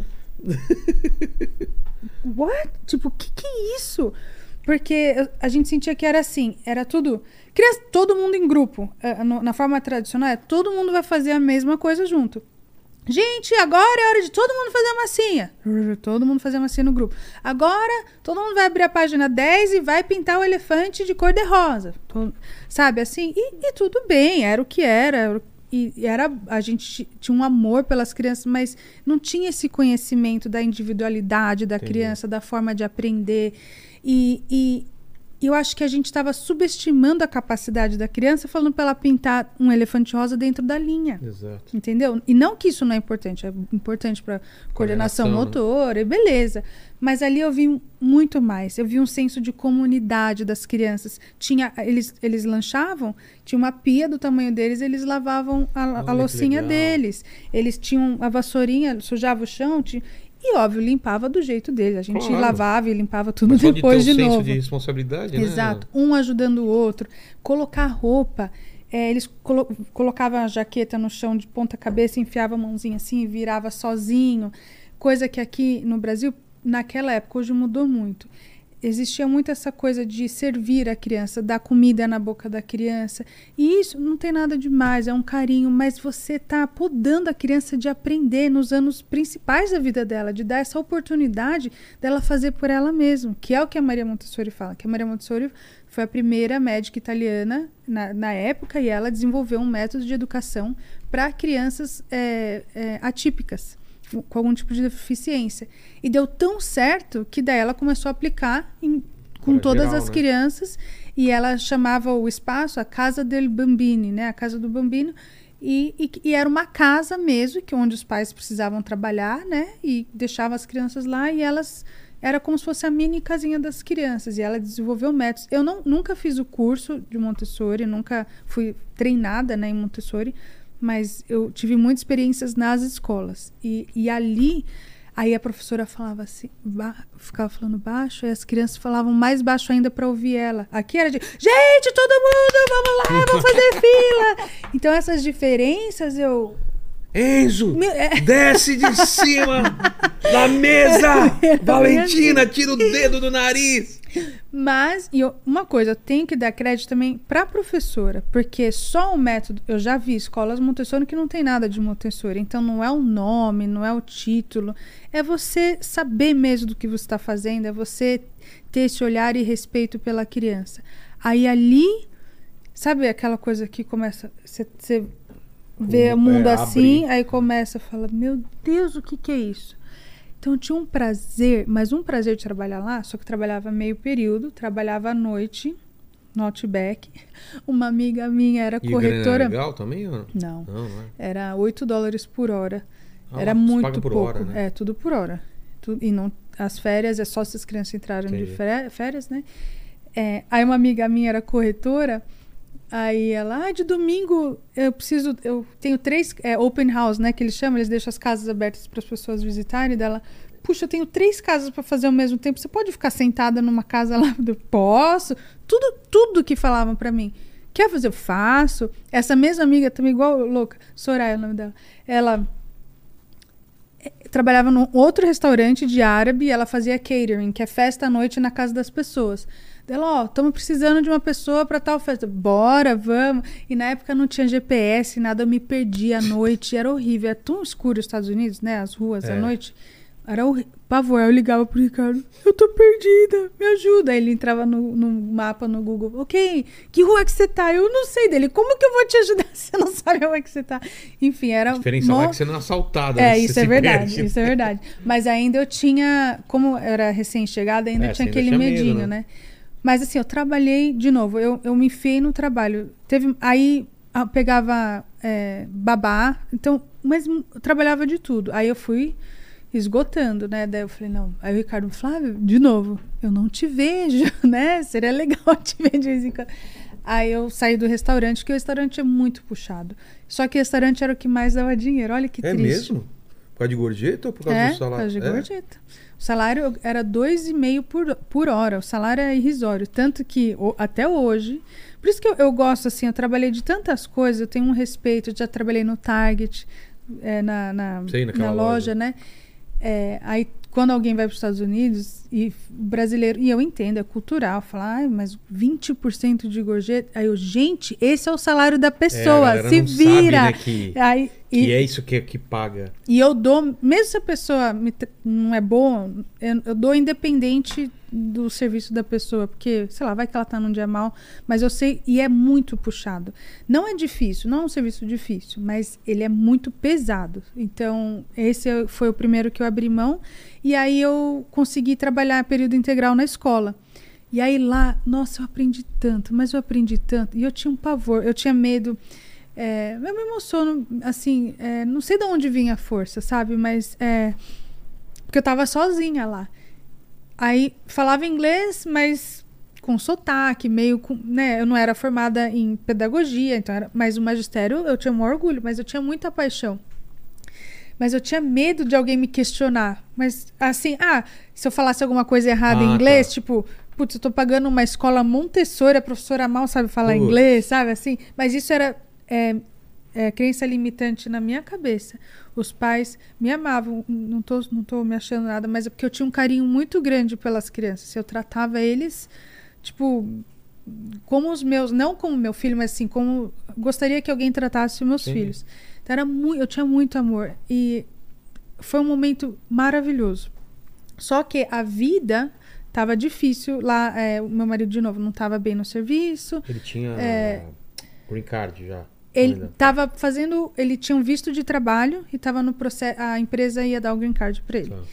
Aí, ah, é, daí ele, a gente conseguiu o green card lá na época e a empresa abriu é, falência na época. Nos Estados Unidos é diferente, você pode abrir falência e continuar Nossa. trabalhando, né? O Chapter 11 que eles Não chamam. fecha a empresa. Não fecha. Então tinha muita coisa incerta. Daí ele falou com um amigo dele, falou, o amigo dele morava em Wisconsin, estava num banco, começou a trabalhar num banco chama é, HSA, Health Savings Account, que é outra história nos Estados Unidos de seguro saúde. É uma conta poupança de saúde que você tira do seu salário o dinheiro sem pagar imposto, antes de Tá. pagar imposto. Porque a saúde lá é muito cara, então criar essa conta poupança que fica rendendo ali melhor do que qualquer poupança e vo- você, se você pôr dinheiro lá é antes do imposto. Enfim, então eu tava abrindo esse banco lá em Wisconsin, daí o Ricardo falou: "Vamos, vamos mudar, vamos para lá". Deu OK, porque quem pagava as contas, no fim eu trabalhava que nem uma camela em cinco empregos, não chegava nem perto do que ele ganhava. Mas eu tinha algo dentro de, eu sempre falei para ele, eu falei: "Eu quero contribuir mais, eu quero fazer mais". Ele: "Meu, não precisa, tá tudo bem, né?" Mas eu não sei, era uma coisa minha, assim, talvez, de novo, vim de pais separados, ver minha mãe daquele jeito, ver meu pai, né, lutando. Eu não sei, eu queria ter algo por mim, mas que juntasse com ele. A gente nunca teve conta separada, não, a gente sempre foi. Desde quando a gente casou no primeiro dia, já era o dinheiro nosso, mas eu sentia que eu queria contribuir mais para a família. Aí, ah, detalhe. Lembra que eu queria ser mãe a todo custo? Sim. Ah, e aí? E aí no segundo, no primeiro ano de casamento eu, Peraí, então, Quando, você, quando vai pra Wisconsin, você tá com quanto tempo de é casado? dois anos de casado. E não, não teve filho Ai, com não. todo essa, tem- esse fogo de ter Você filho? vê? Você segurou E- e na dois anos? Não, eu já tava tentando. Em Ah, um tá. ano de casado, ainda dei esse boi você sabia ele. como fazia, né? né? Não sei. Me, me contaram. Porque fala assim, né? A gente tava Me- tentando como? Me, fala, me é assim. falaram tantas coisas que era pra eu fazer pra ter filho que eu tentei Sério, de não tudo. conseguindo? Ó, aí que veio. Olha que você louco. vê que as coisas... Não é. não é fácil a vida. Primeiro ano ele eu deixei, né? Falei, vamos nos conhecer. Tá. No segundo tava difícil, mas eu queria filho mesmo assim. Aí, é porque, e minha e mãe ele foi queria ma- também. Hum, mais ou menos. Ah, assim, é? ele foi mais na minha, assim, Tá. ah, se você quer, bele- Não se era ele o fala- sonho dele. Não, isso não. Mas Mas, ele não- nunca falou não. Tá. Se ele falasse não, aí eu não ia querer ter, Entendi. porque, né, Claro. também aquele É a linha, né? a linha, né? Mas aí ele falou, não, beleza, tal. E aí começamos a tentar, aí passou um ano e, e eu já tinha ouvido falar que é normal, não, não consegui logo de cara, e fui sossegada. Depois de dois anos, é, e agora eu não vou lembrar, sei lá, depois de um tempo, antes de mudar para Wisconsin, a gente fez um teste e aí a gente descobriu que tinha um problema de fertilidade masculina. Ah, é? É, o número de espermas era baixo. Era baixo. pô. Aí a gente, em Ohio, tentou fazer uma inseminação artificial. Que é só pegar os espermas. Você sabe que é, Sim. os termos, né? Você pega os espermas, lá, eles lavam, tiram os ruins. Eles lavam? É, tipo, faz um. Põe numa Faz máquina separação. lá, É põe mesmo? se- separa Tipo, o bom do ruim, Fica só os melhores. os melhores, aí eles põem numa, numa injeção, num- numa seringa, injeção, não, numa seringa, Sei. põe um catéter na seringa. Eu tomo um remedinho comprimido, hormônio. Aí na, na época fértil, você deita lá, eles jogam. É, é bem simples, assim. Ah, é? Literalmente põe a, a seringa lá dentro com os espermas, espera. Fiz três vezes. Então não é in vitro nem nada. Não, esse não era in vitro. Tá. Esse é, é inseminação artificial, é, é inseminação intrauterina, que eles Tá. chamam. Aí vai. Aí não rolou. E na época a gente tava meio apertado de dinheiro. E é caro isso? Lá, isso não, era 300 dólares, 400 Tá. dólares.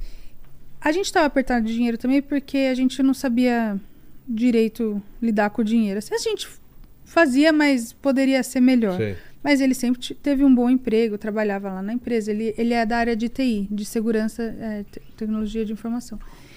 Aí, a gente tentando ter filho, tentando, fizemos a inseminação, não dava. Daí eu já comecei a ficar triste, né? Porque falei, putz, não meu sonho, né?" acredito! Eu trabalho com criança. E eu, eu era babá nas horas vagas, trabalhava em escola. Aí resolvemos mudar de estado. Fiquei muito triste de sair da escola, porque eu amava aquela escola. Não, de- eu não, eu sabia que não ficaria ali a vida inteira, mas ali eu estava aprendendo e eu encontrei uma comunidade. E toda vez que eu tô aprendendo alguma coisa, eu me, me- eu me sinto viva. Então tava ótimo ali para mim, mesmo ganhando pouco, eu tava feliz. Aí o Ricardo arrumou esse emprego em Wisconsin, pacotamos tudo, mudamos para Wisconsin. Então fomos de Ohio, dois anos de Ohio, mudamos para Wisconsin. Aí cheguei lá, não quero trabalhar em escola. É. Continuou, Caramba! não quero, não quero trabalhar em escola. Olha quem chegou aí, ó. Ah, olá, tudo Vem cá! Noah, chega aí, chega aí, Noah. Ei, dá um toque aqui. aquele, aquele bem? cumprimento que a gente eh, combinou, vai. Ai, que Pega, pega uma amor. jujuba. Quer uma jujuba? Você viu? Que fofo. Eu tô tentando convencer lá pra ter outro filho. Gente, Pega fala, um fala comigo. Aqui, ó, já tô no quarto, eu incentivo, É, eu apoio. Só um é pouco, né? O Rogério não conta de um. Ô, Noah, vem cá, vem cá. Você quer. O que, que você acha? Quer ter um irmãozinho ou não? Um irmãozinho. Uma irmãzinha. Ah, é- um irmãozinho Ou um cachorro. legal. Um cachorrinho, tudo bem. Ah, o cachorro. Cachorrinho tem. Agora irmãozinho não quer. Não acredito! Que barato, que barato. Que amor, que coisa linda. tipo, esse. Não, não, não. Não, É. não dá ideia pra minha mãe, mas pelo ó, amor ela de tá. Não sei se você chegou agora, né?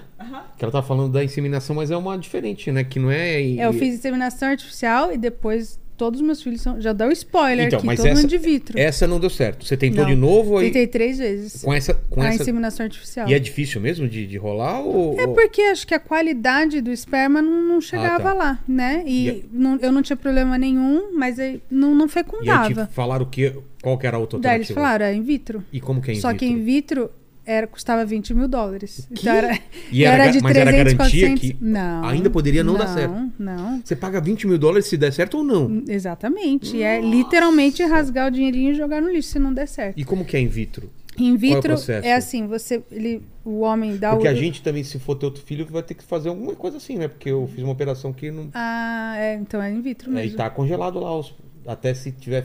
Se for, se for homem, eu vou chamar de Olaf, né? Os meus tudo é congelado também. então, Olaf, eu, eu vou eu vou chegar nessa parte que a Rebeca, É. você, eu vou explodir sua cabeça agora. Sabe quantos anos a Rebeca tem? É. Seis. Ela foi feita seis anos atrás. Você vê? Não é tipo, uou!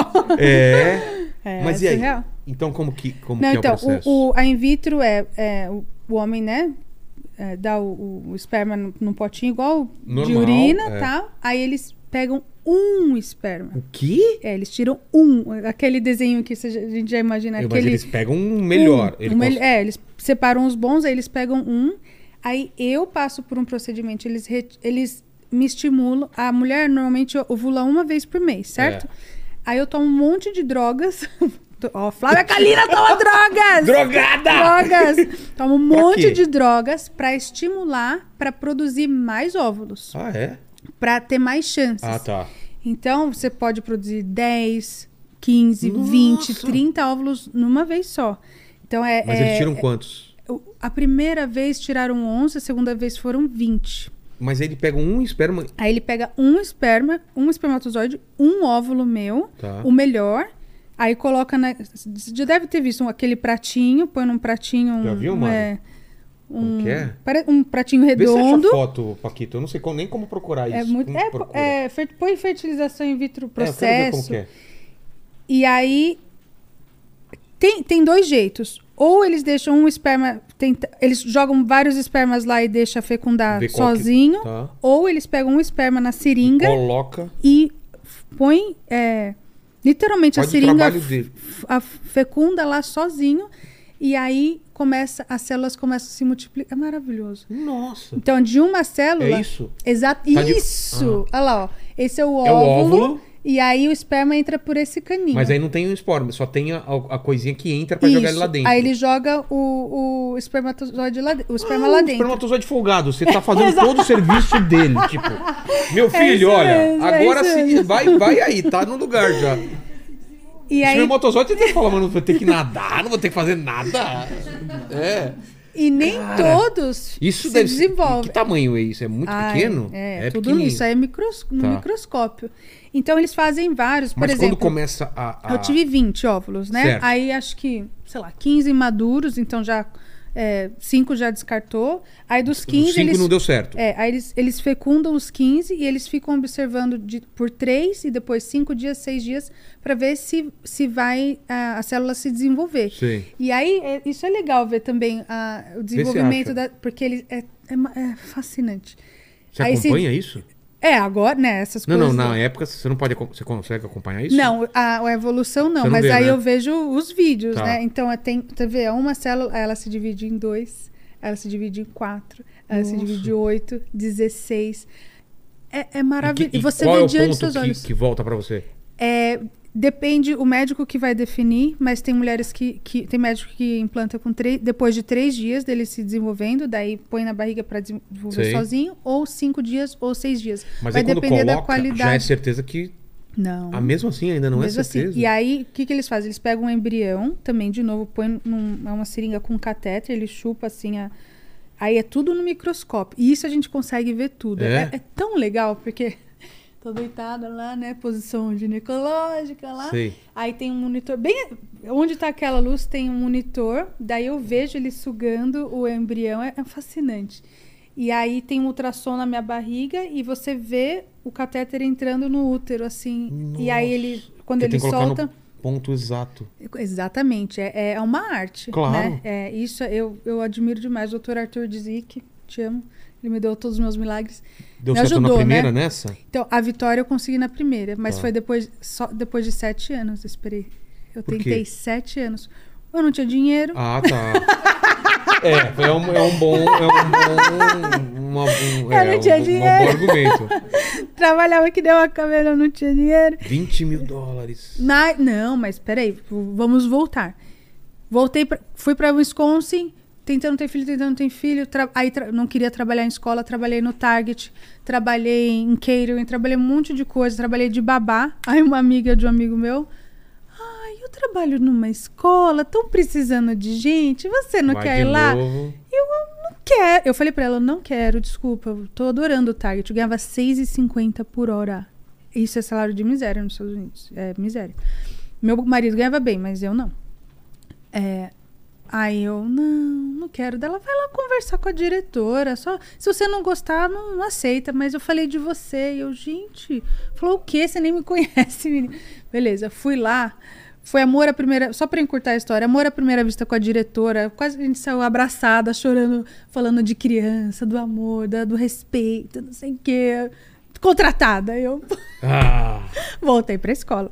Aí continuei com os dois empregos, com o Target, com a escola, e depois eu não tava aguentando mais. Aí larguei o Target, fiquei só na escola.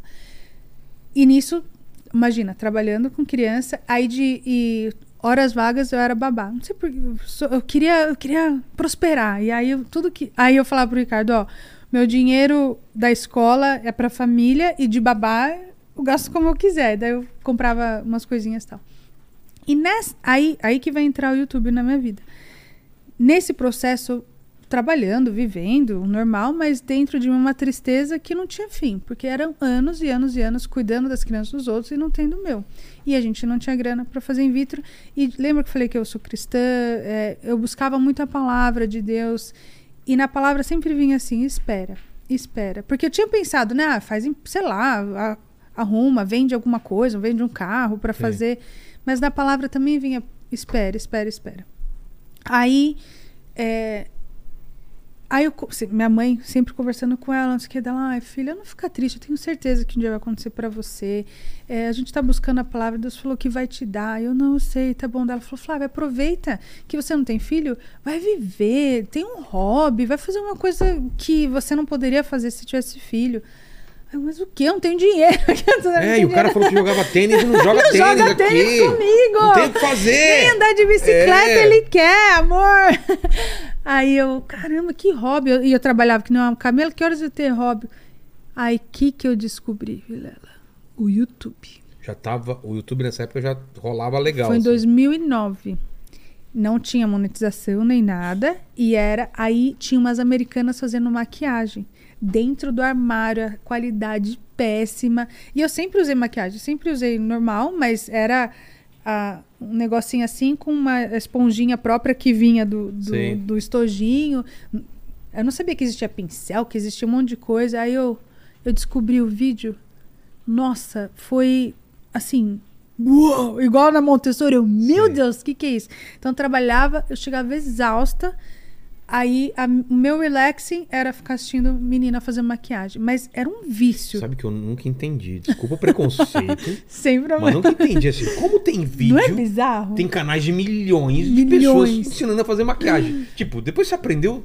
Você precisa ficar. Não é louco vídeo. isso? E, e minha mulher às vezes fica vendo também, faz vídeo de maquiagem. Over no, que- ma- de eu, eu sempre achei que era um código entre vocês que você tava passando outro tipo de mensagem. Eu não porque consigo explicar também. Eu acho que é igual aqueles? É vídeos gostoso? satisfatórios. é eu não bom sei. ver. E eu, eu acho que o processo é legal também, porque você vê a menina Antes- sem nada e depois, tipo, maravilhosa. Assim, cara, como é que Mas você chegou é nesse. o que você falou, nessa época, vídeo super tosco, com câmera ruim, Era, era ruim. no as meninas usavam. É, Câmera- A época, a moda era ter um laptop Mac branco, aquele Sei. MacBook branco, e a câmera era, Era do, próprio. laptop. Então é super ruim e tal. E é corte seco, não Isso. tinha edição nem E você nada. só assistia, não, não pensou em fazer já. N- Não, aí só. ah, Mas eu viciei. Era um É? negócio assim, era só o que eu fazia, era trabalhar e assistir YouTube. Aí passou um tempo, acho por isso que eu não engravidei, né? Teu marido falou, e aí? Não, tô vendo vídeo de maquiagem aqui. Que isso? Tô brincando. É, mas viciei, viciei, viciei. Aí fui. Aí, eu aí meu dinheirinho de babá comecei a ser. Porque era. Ainda é. Maquiagem é caro, eu acho caro. É muito caro? Ah, é. Um, pin, um pincel é 20, 30 dólares. É, é dinheiro pra caramba. Até hoje, assim, acho. É, enfim. Então, se eu ganhava 8 por hora, quantas horas eu tinha que trabalhar pra né, comprar Um um, pincel, pincelzinho, né? uma paleta, 60 dólares. E na época, tipo, meu Deus, 60 dólares era in- inimaginável. Isso era muito dinheiro. Então eu trabalhava de babá para começar a construir minha coleçãozinha. E as meninas já tinha isso naquela minha coleção de maquiagem. Daí elas abriam a gaveta assim, tipo, Era um negócio eu, absurdo. E eu, gente, como que a pessoa como eu não acredito. Porque era, é muito caro Porque eu pensava, desse. cara, é. tipo, como que ela gastou. Aonde que ela arrumou tanto dinheiro? Não é possível tal. Eu ficava fascinada. Eu, não, vamos trabalhar. Aí comecei a comprar maquiagem e eu comprei um kit. Minha mãe veio me visitar um dia, ela comprou o mesmo kit. Ela e falava: o que, que eu faço com isso? Era da Bare Minerals, era um de pó e tal. Aí eu, mamãe, eu tô assistindo os vídeos, eu tô aprendendo demais. Eu vou fazer um vídeo pra você, porque você tem o mesmo kit que eu, e eu vou fazer passo Ah, a tá. passo dela. Tá bom. E na época o YouTube Você só deixava como? postar. Eu tinha uma handcam. Mas sabe o que eu já fazia? Ó, olha como vem tudo, tudo costurado. Quando eu mudei, eu tinha aquelas handcams que tinha fita, Sei, tudo. sei, com fitinha Eu ainda. filmava coisas que eu- a gente ia acampar, fazer coisa. Eu filmava, gravava, queimava o DVD e mandava pra minha família. Eu já Olha fazia só. vlog. Eu já fazia vlog. Ó, aqui, é- aqui é tal lugar. então- Exatamente. Nossa. E man- queimava o DVD e mandava pra minha mãe. Quando eu trabalhava na escola Montessori, teve é, apresentação do Dia das Mães. Eu gravei, eu fiz toda a edição. O Ricardo me ajudou a queimar o DVD. fi- Fizemos capinha, vendi tudo pras mães, os DVDs da apresentação do Dia das Mães. Então já, ó, Pô. empreendedora. Aí já... Porque eu pensava, como eu podia ganhar dinheiro extra? Porque eu pensava, aquela, a- a- o dinheiro, o, a- trabalhar na escola das 8 às 6 no Target, era aquilo, não tinha mais para onde ir. E escola de educação infantil normalmente é particular, é pequena, não tem muito cargo para subir, a não ser que a escola seja a sua. Então, não tinha perspectiva, né? Então, precisava achar jeitos de trazer a renda extra. Beleza, daí comecei a comprar maquiagem, fiz o vídeo para minha mãe e o YouTube só deixava fazer upload de 10 minutos. Ah, é verdade, né? Lembra? É. Aí é, eu não, não editava nada, gravei 30 minutos corrido, eu levanto da cadeira, tem, tá no, no canal até hoje. O gato passa, eu sabe? é, deixa corrido. Aí separei em três partes, 10, 10, 10, e uma- parte 1, parte 2, parte 3. Aí, aí, mamãe, pode ver dela, mostrou pra minha tia, mostrou pra, né? Família, olha que legal que a Flávia fez tal. Mas foi indo. E como eu tava assistindo as meninas, eu, ah, eu vou fazer também pra minha mãe aprender. E comecei a fazer em português. E eu não sei se é porque a localização, o YouTube não mostrava nada em português pra mim. As meninas, já tinha menina Ah, já fazendo tinha gente fazendo aqui. poucas, tinha umas duas ou três, mas já, Tá. já tinha começado. Então eu falei, putz, eu preciso fazer em português porque é, né, não, Se tá não rolando tem. aqui, vai ter lá, né? mas eu nem pensava Ah, nisso. Eu pensava mais pra, sei lá, hobby, igual o Orkut, você fazer as comunidades. Não era. Não tinha, era era o meu, o meu jeito de tirar a cabeça de criança, porque eu já trabalhava com criança o dia inteiro, não queria ficar mais pensando em criança. E aí foi isso no começo do meu YouTube. Fiz maquiagem de beleza, aí foi aparecendo gente, aparecendo gente, aparecendo gente. E Como eu, que que isso? Tinha nome cana o canal, essas coisas? Como que é? Isso, ótima pergunta. Pra Você vê como era zero pretensão? Fla 1982. Que é o nome do canal? Um, Porque por que foi meu nove- usuário. Quando eu Ah. fui tentar fazer meu nome, não dava. Sabe quando Sei, você fica sei. tentando mil vezes? Eu, putz, aí eu, Fla 1982, que é o ano que eu nasci, Que quarentão. provavelmente todas as senhas dela são isso aí. Se vocês quiserem hackear ela, todas as Mas tem o F é maiúsculo Ah, hoje em tá. dia. É. E você acredita? ah, hoje, se você digitar Flávia Kalina, aparece tudo, mas por anos Nossa. tinha que ser youtube.com.br Fla1982. Então era zero Pretensão. né? pretensão, zero, zero, zero. E, e na época eu acho que o PC Siqueira já tinha, mas eu não sabia. Tem um pessoal que começou nessa mesma época que eu, só que eu não via. Não sa... E tanto que o pessoal começou o canal com o nome já, né? Então, É, o canal Nostalgia. Vida, é, Nostalgia. O Felipe Neto Felipe era... Neto. Que era o do Felipe Neto? Era...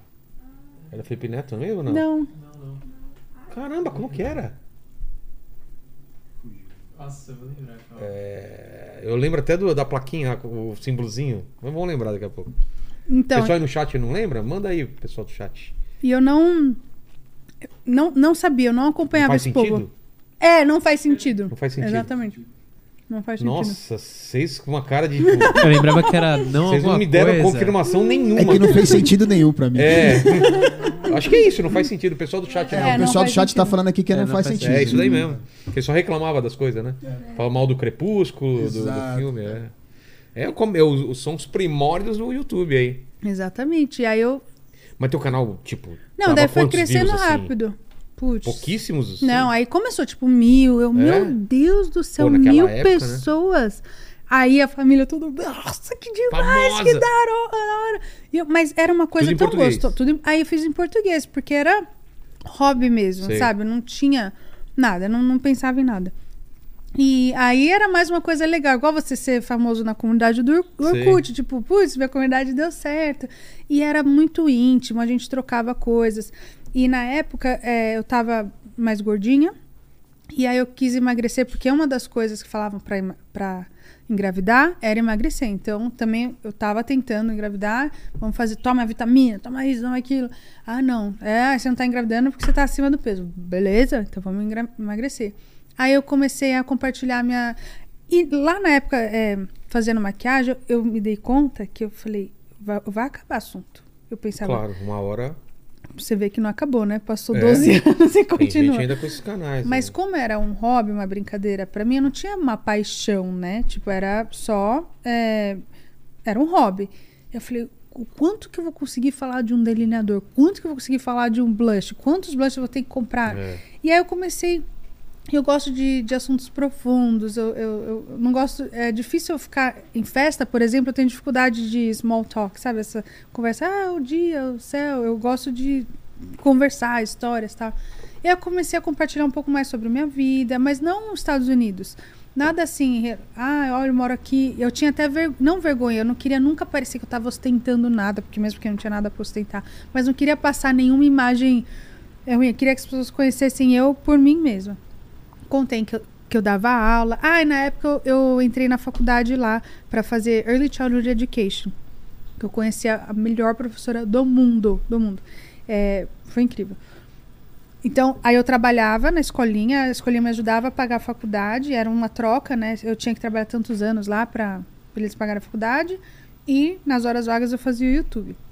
YouTube não era a minha prioridade, então eu fazia um vídeo por semana, às vezes um, um vídeo por mês. Se eu não tava legal, eu não fazia vídeo. É, aí emagreci bastante, compartilhei meu processo de emagrecimento. Daí fazia receitinha light, falava da minha vida. Aí tinha uma tag na época, cinco coisas que você não sabe sobre mim. Aí falei, ah, eu gosto de karaokê, coisa simples. Aí a última era, eu e o Ricardo tentando ter filho faz muitos anos. Não quero que vocês tenham dó de mim, eu só peço orações pra vocês, mas tá tudo bem. Eu, sempre aquela coisa mais positiva tal, mas a gente tá tentando e não consegue. E, e larguei lá, né? E aí fui fazendo mais coisa de beleza.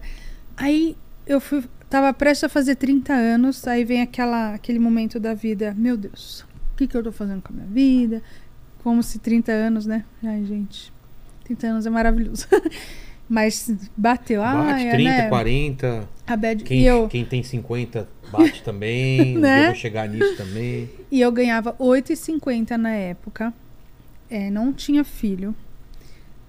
Não tinha não- nada que eu imaginei que, que todo mundo. Ai, com 30 vocês. Uma que eu nem sabia o que eu queria ser quando eu crescesse. Então, assim, sabe, sem perspectiva, gente, e aí, cara? E aí? Não, não sabia o que fazer. Aí eu resolvi fazer 30 coisas antes dos 30 e compartilhar em 30 dias e compartilhar isso no YouTube. Quase deu divórcio. Por quê? Porque eu, eu sou, você percebeu? Eu sou focada, eu quero fazer. Ah, tá. E o Ricardo, ele tava no serviço dele, no esquema dele. E ninguém faz um esquema desse sozinha, né? Então eu falei, ai, você vai me ajudar.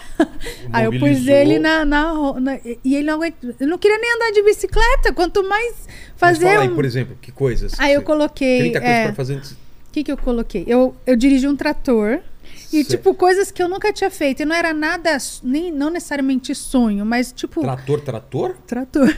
Tinha uma amiga que é. Wisconsin é muito, tem muitas fazendas, né? Muitas fazendas. É, é estado de, do queijo, da faz- vaca. É da- fazenda e tornado, né? E também. Não é? Também tem bastante. E aí tinha aí co- conforme eu compartilhei minha, a minha, meus desejos, os amigos foram se mobilizando. Aí teve um que foi besteira, que foi é, eu, eu coloquei na lista para fazer parte, nadar numa piscina. Meu amigo tinha uma piscina de jato que você nada no mesmo, igual esteira. Você Sei, nada na sei. esteira, você nada no mesmo No mesmo lugar. lugar. Daí eu nunca tinha nadado, então eu nadei na piscina. Então isso foi. Mas eu é, o que, que eu fiz? Ah, fiz um. Ah, olha que louco. Eu fiz um diário de gratidão. Na época eu amava a Oprah. Eu gosto muito dela ainda, mas amava, amava, amava. Assistia todos os programas. E os programas dela são meio é, motivacionais, coisa que hoje a gente acha muito, mas na época não- ela foi pioneira disso, assim, de, de falar. De você sonhar, de você escrever, atrás. de ir atrás, essas coisas que os coaches fazem, ela fazia tudo no programa dela. E eu amava, não perdia um. E eu escrevi, olha que louco. Eu, escrevi, eu tava falando com a minha tia, eu falei, ah, eu tenho tantas coisas na lista. Eu falei, ah, mas tem coisa que não vai dar, porque não vai dar tempo. Dela, tipo o quê? Deu, ai, conhecer a Oprah, meu Deus, seria incrível. Dela, escreve, mesmo que não der, coloca aí na sua lista. Eu, tá bom. Coloquei na lista. É, coloquei, acho que conhecer o Silvio Santos também na época. Tipo, fui viajando. Mas eu fiz diário de... Aí eu fiz um- uma coisa que ela ensinava na- no programa, era fazer um diário de gratidão. Porque às vezes a gente só reclama, É. né? Não sei o quê. E eu tava muito down, porque eu não queria conseguia ter filho. Eu tava nesse momento de... E agora? Da Pô, minha ideia, vida? Diário de gratidão. E aí eu- ela falou isso Algumas todo pessoas dia... aqui precisavam desse diário. Não sei se.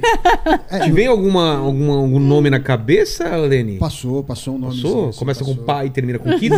Isso, exatamente. Gente, é vamos, vamos obrigar ele, vamos obrigar ele a ter um diário de gratidão aqui. Eu, você e a Fabi. Tem- ele tem que agradecer a gente todo dia, se aguentar ele. Então, Aproveitar que vamos, tá no começo do ano, né? exatamente, vamos comprar esse caderninho pra ele, a gente escreve Gente, mas... com glitter, Revoluciona. diário de gratidão e ele tem, tem que mostrar pra gente todo final de mês aí. pra Gratidão por, por nós. aqui. É, É revolucionário, funciona. e você, começou a escrever. É, cinco coisas só por dia, pra, porque não pode ser difícil, senão a gente não dá É. continuidade. Cinco coisas por dia, porque você começa a reparar nas coisas que você tem. que porque aconteceram e. que você passa despercebido, porque a gente está focado nas coisas que a gente não tem. Beleza, então fiz o diário de gratidão, fiz o vídeo, fui para Nova York sozinha. É, minha prima morava lá e eu nunca tinha viajado. E, e Como o- você foi pra lá de. Fui de avião, tudo, mesmo? mas eu nunca tinha viajado sozinha. Tipo, ah, vou viajar so... minha, minha prima morava lá, mas ela trabalhava o dia inteiro. E eu nunca tinha feito uma viagem sozinha. Eu falei, eu vou, vou viajar sozinha. Fui lá, é, passeava o dia inteiro sozinha. Eu, era fascinante, assim, eu não acredito. E aí a gente se coloca tanta limitação na nossa É. vida. E É nesse o medo, né? O medo barrando. Medo, exatamente. E essas limitações foram caindo por causa desses 30 anos dos 30. E às vezes era coisa boba. Ah, é, queria aprender a costurar. Fiz uma bolsinha lá. Eu, eu sou muito ruim de artes. É, coisa manual, péssima. Aí eu pedi pra minha amiga me ensinar. Ah, E tudo isso você filmando. filmando. Tá tudo e já tá tudo lá. Se escrever. Flávia 30 anos dos 30, tá tudo lá. E todo dia é uma atividade, meu marido, meu, e eu, eu que editava, eu que subia, eu que eu fazia tudo, tudo. Eu às vezes eu precisava que ele filmasse Sei. mim, né, me ajudava em alguma coisa, mas eu que era fazia tudo. E ali os 30 dos 30 foi uma virada. Foi uma virada Ah, já monetizava nessa época ou ainda não? já. Ah, já tá. estava ganhando dinheiro. É, e eu já tinha largado a escola. Ah, por é? isso que eu consegui fazer. E viajar e tal. Porque chegou um tempo que eu tava fazendo vídeo que eu tava ganhando a. Me, é, eu tava ganhando. Eu ganhava na escola 1.200 dólares por mês e no YouTube eu tava ganhando 900 dólares. Aí Aí você eu, falou, pô, tem possibilidade aqui de ganhar é, mais. eu falei, putz, eu fa- tava fazendo um, dois vídeos por semana só. Eu falei, se eu pôr o esforço do tanto de horas que eu trabalho na escola, colocar nisso aqui, será que vira? Mas, de novo, aqu- aquela crença limitante. Você vê que meu pai estava certo. A gente tem o certo ali. É. Ai, não vou arriscar. Eu demorei para lá. Nossa, eu demorei. Hoje, quando eu olho para trás, eu falo, gente, por que, que eu não larguei aquela escola muito antes? E eu ficava, meu Deus, mas essas crianças, mas eu gosto, não sei o que. Será? Será? O que, que vai ser? E já ganhando um pouquinho de dinheiro lá. Aí Aí eu conversei com o Ricardo, ele falou, Flávia, tô falando pra você sair dessa escola. Ele já queria que eu trabalhasse no banco com ele, no call Porque ele trabalhava no banco, né? Dele, vem pro call center, você vai ganhar o dobro, vai trabalhar bem menos, você não vai ficar cansado. Eu falei, bem, no começo, tudo que é novidade eu gosto, mas depois eu vou morrer. Eu não, não sou do escritório, prefiro ganhar pouco e ficar com as crianças. Mas aí quando eu falei, ah, então eu vou tentar YouTube, ele demorou, vai, eu seguro as Olha pontas aqui, ó, tá bom. Então nos 30 antes dos 30 eu já tava só com o YouTube, mas ganhando menos do que eu ganhava na escola. Mas fazendo tudo. Então, só que eu tava me sentindo de novo viva, né? Que era aquela coisa que você via resultado, tava porque eu estava aprendendo e crescendo, que foi quando eu senti isso na escola Montessori, porque quando eu começo a estagnar no aprendizado, aí eu começo a- a, a definhar. É um negócio muito louco, assim. Eu sou movida a crescimento interno. E aí a consequência é do resto também crescer.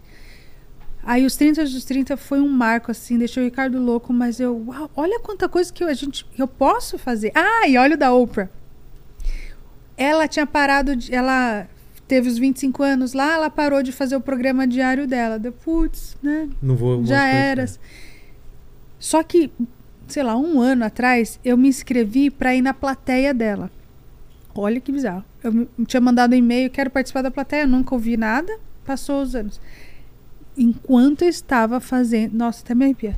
Enquanto eu estava fazendo 30, antes- 30 antes dos 30, eu recebi um e-mail da produção da Oprah, que ela tinha aberto a- o canal dela. Não sei se vocês sabem, ela tem um. Net- chama On Network. Oprah Winfrey Network.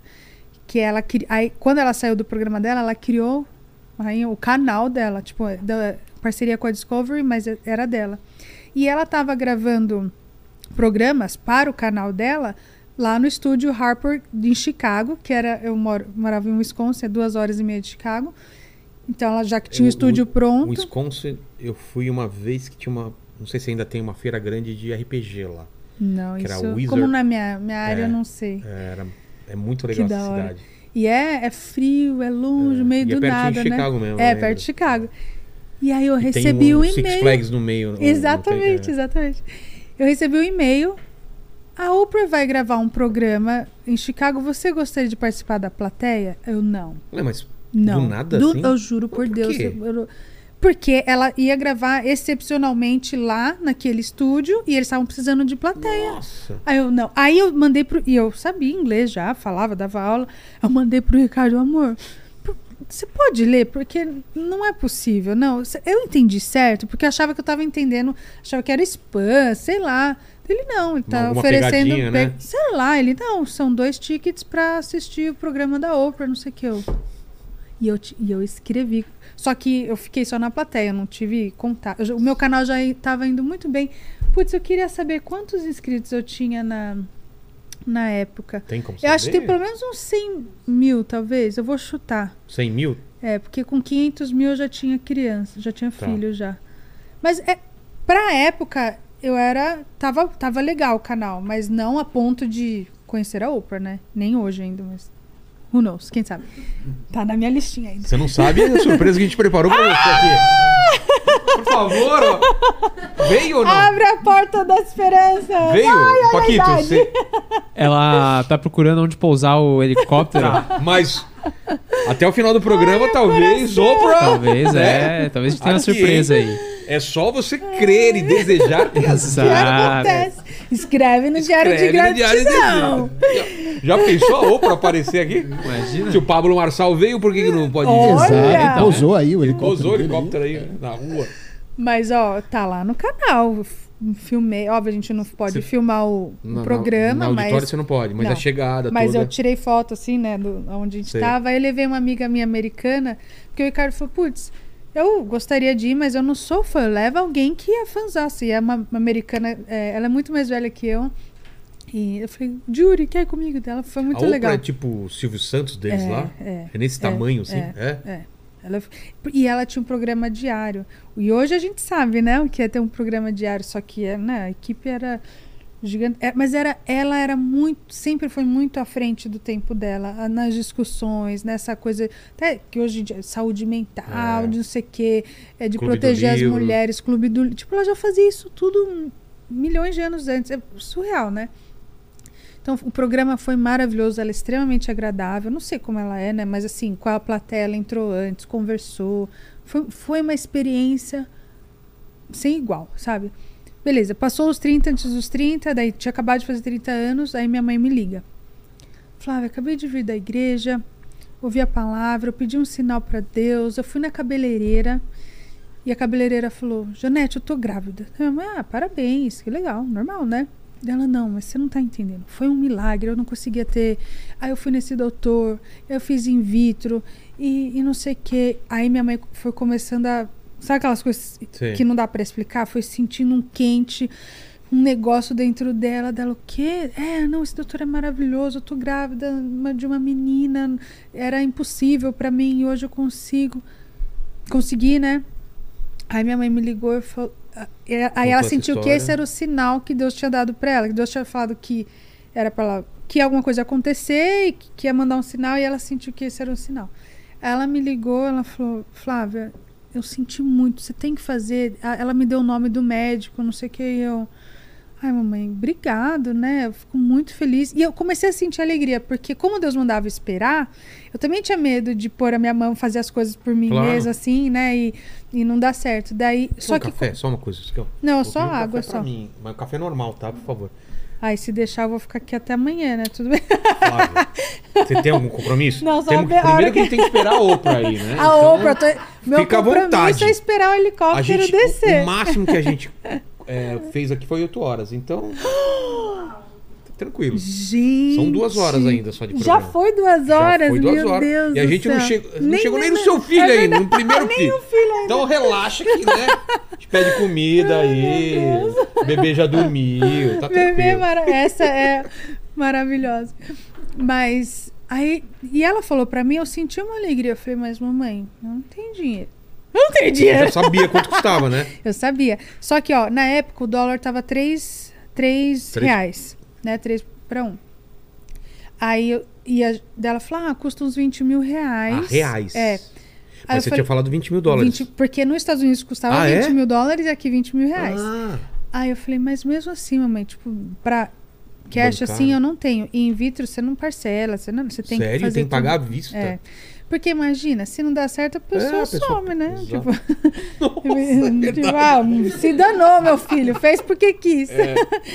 É, eu imagino que seja assim, mas e, o doutor me explicou que todo o material é importado. Então é caro porque também vem de fora. Mas tem tudo, é uma expertise. E, e os 20 mil reais hoje com certeza está mais caro. Mas Pesquisa aí pra gente ver quanto tá. Uma média. É, pra gente Eu ter uma ideia aí. No- eu acho que eu chutaria uns 30 mil já. Aliás, também seria um, um tema de programa legal a gente fazer aqui, né? Nossa, e tem outras questões de embrião congelado. Boa, Ixi, vamos fazer um especial sobre isso. Sobre. é, de in vitro é muito É. legal. E o meu, do, meu doutor é de gente boa também. E- Aquelas eu já vou jogando as pessoas, né? É, É, mas.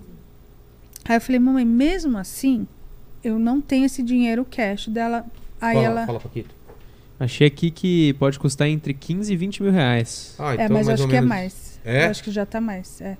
Porque o dólar aumentou e todo o material É. vem de tudo. O doutor falou que é, essa parte de in vitro ainda nada é produzido aqui. A- a- as drogas. É porque é todo um. é bem, é bem. É, é bem complexo, né? Tá. Tá criando uma vida É, fora do. exatamente. É muito louco. Cara, isso é- é, é isso, uma né? doideira. É muito louco. Aí eu falei pra mamãe, mamãe, eu não quando, tenho condição. quando eu vi no Fantástico primeira criança de É, proveta. é né? Lembra verdade. isso? O bebê de proveta. É né? verdade. Quanto... Da, É, dá uma olhada acho que tem foi. 40 anos a Sério? pessoa. Eu acho que sim. Nossa. Dá uma olhada. É, eu acho que.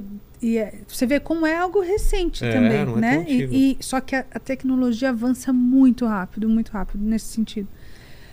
Aí eu falei pra minha mãe, putz, mas eu não tenho dinheiro, porque precisava do dinheiro da passagem também, daí teria que eu e o Ricardo. Era, era muito gasto envolvido. Eu falei, acho que eu não posso. Daí ela, de novo, ela, eu vou pagar pra você. Aí eu, oi? Ué? Daí eu, dela, não, eu senti, eu, eu, eu vou dar pra você isso daí. Eu, mas você tem? Tipo, hello? Tá eu- escondendo pra- esse dinheiro? Da onde? É. Que ela sempre fala, não tem dinheiro. Ela fala, tem crédito, não tem dinheiro. Eu, gente, você fica escondendo, eu não sabia. Dela, não, eu vou pagar pra você. Aí minha tia tinha milhas no cartão, pagou minha passagem e minha mãe pagou in vitro. E a primeira vez. Por isso que minha filha é a Vitória. Foi a primeira tentativa e a gente conseguiu. E depois eu descobri que minha mãe não tinha dinheiro. Como ela assim? fez empréstimo. Putz, e ela não falou, claro, que senão você não ia não falou. aceitar. E depois, quando eu ganhei dinheiro. aí eu ganhei dinheiro depois. Eu fiz questão de. de- porque ela, ela me deu, mas é, eu nu- nunca me senti em dívida com ela, porque é minha mãe e tal, mas eu falei, não, esse dinheiro é- agora é seu e gasta como você quiser. Então foi muito, muito. Mas ele Foi- só veio você? Não, daí eu precisava do esperma É, do então. Ricardo. Mas aí como, como fazia? Não, daí- Teve que vir pra cá também. Aí viemos, né? Ele tirou uns dias de férias, daí viemos os dois.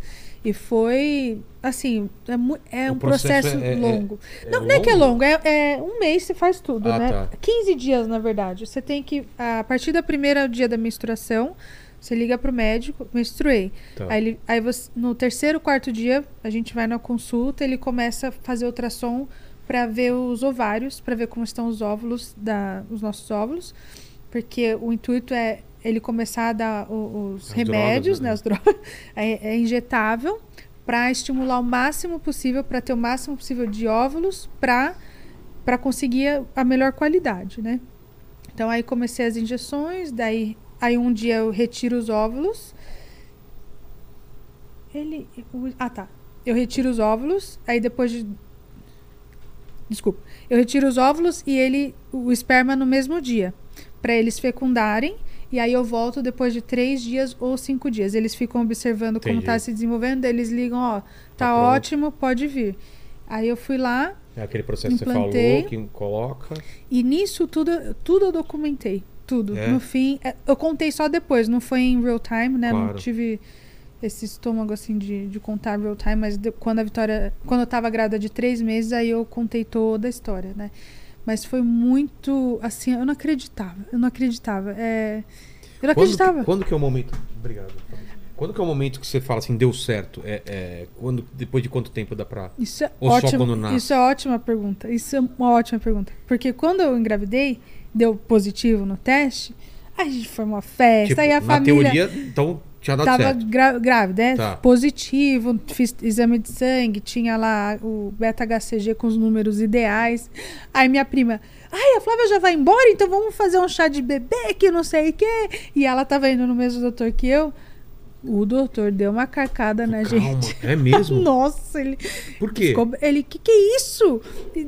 Ele falou, sucesso é bebê no colo no hospital. Ah, é? Aí eu, é assim, porque gravidez tudo pode acontecer. Ah, tá. Né? Aí- É só por causa da gravidez, Ah, mas assim, é, in vitro é tão delicado e a expectativa é tão grande, ele tem que segurar a gente. Porque é um investimento de tempo, de dinheiro, Então, de emoção. A partir do momento que você tá grávida mesmo, é uma gestação normal, Normal. ou ainda é mais Não, delicado? Não, é Ah, gestação tá. normal. A não ser que a mulher tenha alguma Claro, claro, situação. claro. Mas como a in, a in vitro, e eu aprecio isso muito no, no doutor, é, é tanta emoção que se ele falar, Ê, parabéns, vamos dizer que eu tenho um aborto espontâneo, Que ele é- vai falar, ah lá, você falou acontecer." que eu ia ter, entendeu? E É. acaba voltando pra ele, mesmo Ele tem que não ser tendo. Mesmo não tem nada, tendo nada a ver com ele, gravidez pode evoluir ou não. Claro. Então ele sempre foi muito pé no chão. Mas ele ficou bravo porque ele falou: Meu, não deu nem. Tu está com seis semanas, não dá nem pra nada, nem ouvir o coração. E a gente querendo fazer chá de bebê. É que era muita É emoção, gente. ansiedade, né? Já de seis semanas, chá de bebê. É porque eu ia para os Estados Unidos, eles queriam já me dar os presentes e tal. E na sexta semana eu fui lá, é, tem gente que já consegue ouvir o coraçãozinho. Fui lá, fiz ultrassom, nada. Putz. Nada. Aí aquela tensão, né? Silêncio no. no...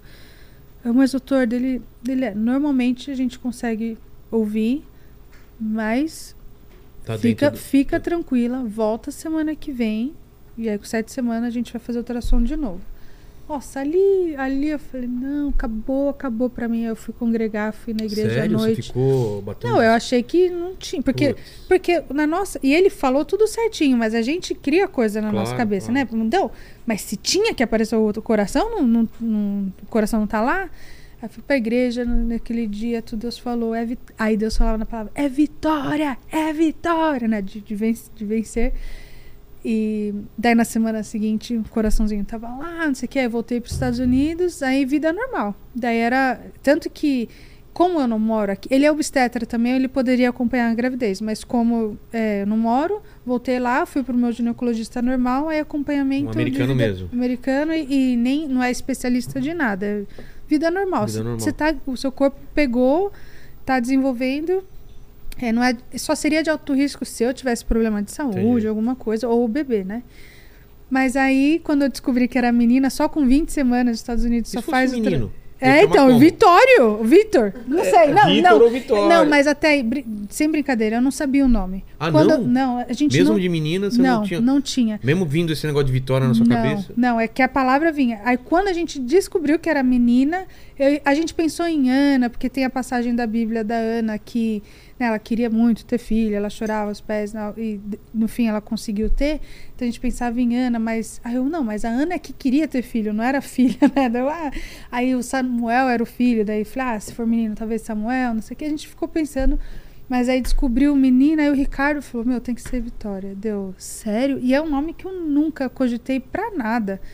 Dele, não, imagina, olha que. E ele nem religioso é.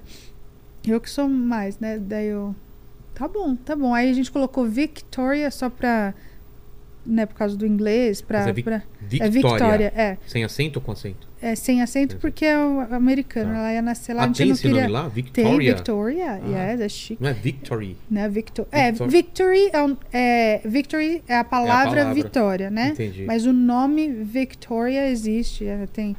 Vic. Ah, é, Vira é, aí é Vic, Vic, é. é. Ou tem gente que chama de Tori. É mesmo? É, é demais. Aí nessa época, aí eu fiz in vitro, deu quatro embriões. Né? Quando ele fez Ah, que- tudo que- lá Que desenvolveram. que desenvolveram. Deu quatro embriões. A gente joga implantou. fora os- É, então. A gente implantou dois embriões, só pegou. Você vê como não é garantido. Então eu teria a chance de ter gêmeos, porque ele implantou dois embriões. Ah, podia... por isso que muita in vitro Muita gente sai tem gêmeos. gêmeos. exatamente. Mas é, a, é a, a chance é baixa. Parece Mas que é alta, mas- mas não é. Mas tem tantos gêmeos que é de inseminação Tem. artificial. Mas Eu é, achei que acho, era que é alta. 20 acho que é 30% de chance de sair gêmeos. É mesmo? Você não, Então, Acho que eu tô falando um, certo. um vingou e outro não. É um- então, exato. Então dela pegou, o Tá. outro ele- e ele some, ele desaparece, não, não é aborto nem nada. ele- O corpo consome aquilo. Não deu sangramento nem nada. E os outros dois? Aí os outros dois eu congelei. Dá pra congelar? Por isso que eu tô falando que a Rebeca tem seis anos. Ah. Olha que louco isso. Cara, Congelei. Eu não tinha pensado nisso. Porque na verdade tem, mas não tem. Que doido isso. É, é fascinante in vitro. É fascinante. Sobraram dois embriões. No ano, eu tava tão animada. E aí. Que eu- ah, aí volta pro canal. Que Eu canal? O meu canal, o YouTube. Ah, tá, nossa! Gente, eu tô viajando que canal. Fez um negócio no dente, eu não tô sabendo. Eu- nossa, agora eu viajei. Aí eu compartilhando todo esse processo, eu já não trabalhava mais em escola, mas a minha paixão sempre foi educação infantil. Eu, eu via aquilo, eu via resultado, eu via. Eu tinha, eu, eu tinha tanta bagagem. E aí quando eu engravidei, engravidei Davi, eu falei, eu vou poder falar sobre educação, porque eu tinha medo de falar sobre educação no meu canal e o pessoal falasse, ah, mas você não é mãe. Ah, quando você for mãe vai Ah, ser pode diferente, porque na sala de aula, não e eu ouvia isso dos, dos pais dos meus Com alunos. certeza, com certeza. Quando eu falava, ah, eu, sua criança aqui fez isso, fez aquilo, eu consegui e tal. Aí a mãe, ah, mas é porque aqui, quando você tiver seu filho, você vai ver, ele não vai te. As eu mães sempre quis falavam ser pai também. Eu perguntava pros amigos que era pai, os caras falavam, tem que ser pai pra saber. É, Sempre, sempre. Ninguém me falava nada. Me pergunta como que é ser pai. Como é ser pai? Tem que ser pai pra Tem que ser saber. pai pra Você acha que eu vou falar agora também? Trouxa. Eu não vou falar. Mas as mães me descreditavam numa expe- expertise que eu tinha e estava funcionando lá na sala e ela me desdenhava porque eu não era mãe. Aí eu, gente, se eu colocar na internet, É. eu vou ser massacrada. E eu estava sensível nesse assunto, então eu não queria falar. Aí quando eu engravidei Davi, eu falei, "Ah, agora eu vou ter propriedade, É. agora né, eu vou poder falar. E aí, aos poucos, eu fui fazendo a transição de maquiagem, de beleza, para educação infantil. Porque quando ela nasceu, eu comecei a falar. Aí, aí Mas teu canal veio. ainda era Flávia, não sei o que lá é, tal. Flá, um nove- Mas aí, aí o YouTube me ajudou. É porque. Quando você o- fez o- essa transição? É, eu- ainda é FLA 18, é, FLA 982. Tá. Mas eu acho que se você colocar a barra Flávia Calino, dá, dá Entendi, certo também. também. Mas a base, quando você vai lá na raiz Ah, das é coisas, mesmo? tudo é FLA 982. A conta é tão antiga, vixe, as coisas de ciência é mó, é mó rolo de tão antiga que é a minha conta. Aí, é, aí eu comecei a falar sobre educação. Mostrei língua de sinais para bebês. Você sabia que os bebês podem falar antes de falar Como a assim? palavra? Na es- quando eu dei e na escolinha que eu não queria dar aula, eu dei aula na sala de bebês, que eu nunca tinha dado aula. Eu dar Pra aula para bebê? não é? Não é que dá aula, integração, né? né? Como Gugu, Dadá, todo mundo. Gugu, Tá vendo? Dadá. Olha lá. E E como que é? então, eu fiquei na sala de bebês. Mas com- e nos Estados Unidos, meses? então nos Estados Unidos não tem licença maternidade. Vinha bebês com seis semanas pra mim lá. Nossa. Era surreal. Mulher deu a luz, já vai E trabalhar. já ia trabalhar. Aí eu pegava aqui, então, meu Deus. Aí comecei a pesquisar. E aí eu tinha. Na, e eu fazia a faculdade junto, na, dando aula, né? E aí tinha a, a aula só de, de 0 a 3, né? De bebês. Então já tinha muitas atividades. A professora dava atividades, ela indicava livros. E aí eu descobri um mundo, como os bebês. E, e por isso que eu quis trazer a chupeta também, assim, é um símbolo como eles são fascinantes, como essa idade já entende, já responde, já é presente, já tem a percepção do mundo e como a gente tem que ter o respeito por eles, de literalmente falar, olha, eu vou trocar a sua fralda, é porque você está tocando no corpo dela. E não é, não é, não quero exagerar, falar, ai meu Deus, agora eu não posso, não, não é isso, é só é uma forma assim desde o começo de você já perceber ele como pessoa. Tem gente que nem sabe que tem que conversar com o bebê, porque acha que o bebê não tá ouvindo. Já ouvi muito assim, ah, eu não falo com o meu bebê, tipo, porque ele não fala de volta, Nossa, então. tem que falar. Então, sabe, o conversar, A, a, voz, a- né? a hora da A troca entonação, né? entonação, colocar o bebê no chão, disponibilizar materiais, atividades, observar Porque o lance eles. de entonação, você pode falar qualquer coisa, né? Exa é, pode estar falando no telefone. e eles. É, que exatamente. delícia. Mas é muito legal falar E com o bebê é apaixonado por a gente. É, ele, ele ele, fica te procurando, né? ele Ele- precisa, o bebê precisa da gente. É o único. Ele é, tá aprendendo com, com a sua reação no rosto, né? Tudo, Tipo, eu tudo. faço tal coisa, ele, ele ri. Faço tal coisa, ele fica feliz. Ele. E você tem noção, em um ano, a diferença. Olha como É. o bebê nasce, a diferença de zero É para um ano é absurdo, é absurdo. Ele começa a andar, ele começa já a babucear. É, então, essa é tão poderosa. a- a- tanto que eles falam, né, para ensinar uma, uma língua. Tudo que você quer ensinar, você tem que ensinar nesses Mas que, você primeiros de anos. aprender a, a falar Então, falar? aí eu fui pesquisar também o que fazer com os bebês e aí eu me deparei com a língua de sinais para bebês. Por quê? Por que, que o bebê chora? É para se comunicar, É, certo? claro. Quer dizer alguma Você coisa. não sabe falar? Não sabe falar. E aí. Mas aí causa frustração em todos, todos, porque você está tentando descobrir o que, que o bebê quer, o que o bebê precisa. E aí, e aí você ensina língua de sinais para ele, Libras, e Como no caso. assim? Tipo, é que eu, eu, eu aprendi o inglês, né? Tá. American Sign Language. Mas, por É exemplo, tô com diferente? fome. É. É É diferente. mesmo? Eu achei é. que era universal. Eu fiquei triste também quando descobri isso, porque seria mais fácil pra, É. pra mim também. Mas tudo bem, como Mas que é? é, por exemplo, quero comer, é, terminei, all done. Ele faz assim, porque às vezes a gente tá enfiando comida, a criança Mas tá como chorando. você fala pra ele que isso é terminei, por Então, exemplo? toda vez que você fala qualquer palavra, você já faz o sinal. O então, agora, ela é bem pequenininha, mas eu Tá. já olho pra ela e falo, quer mamar? Mamar é assim. Ah, quer então, mamar? Quer mamar?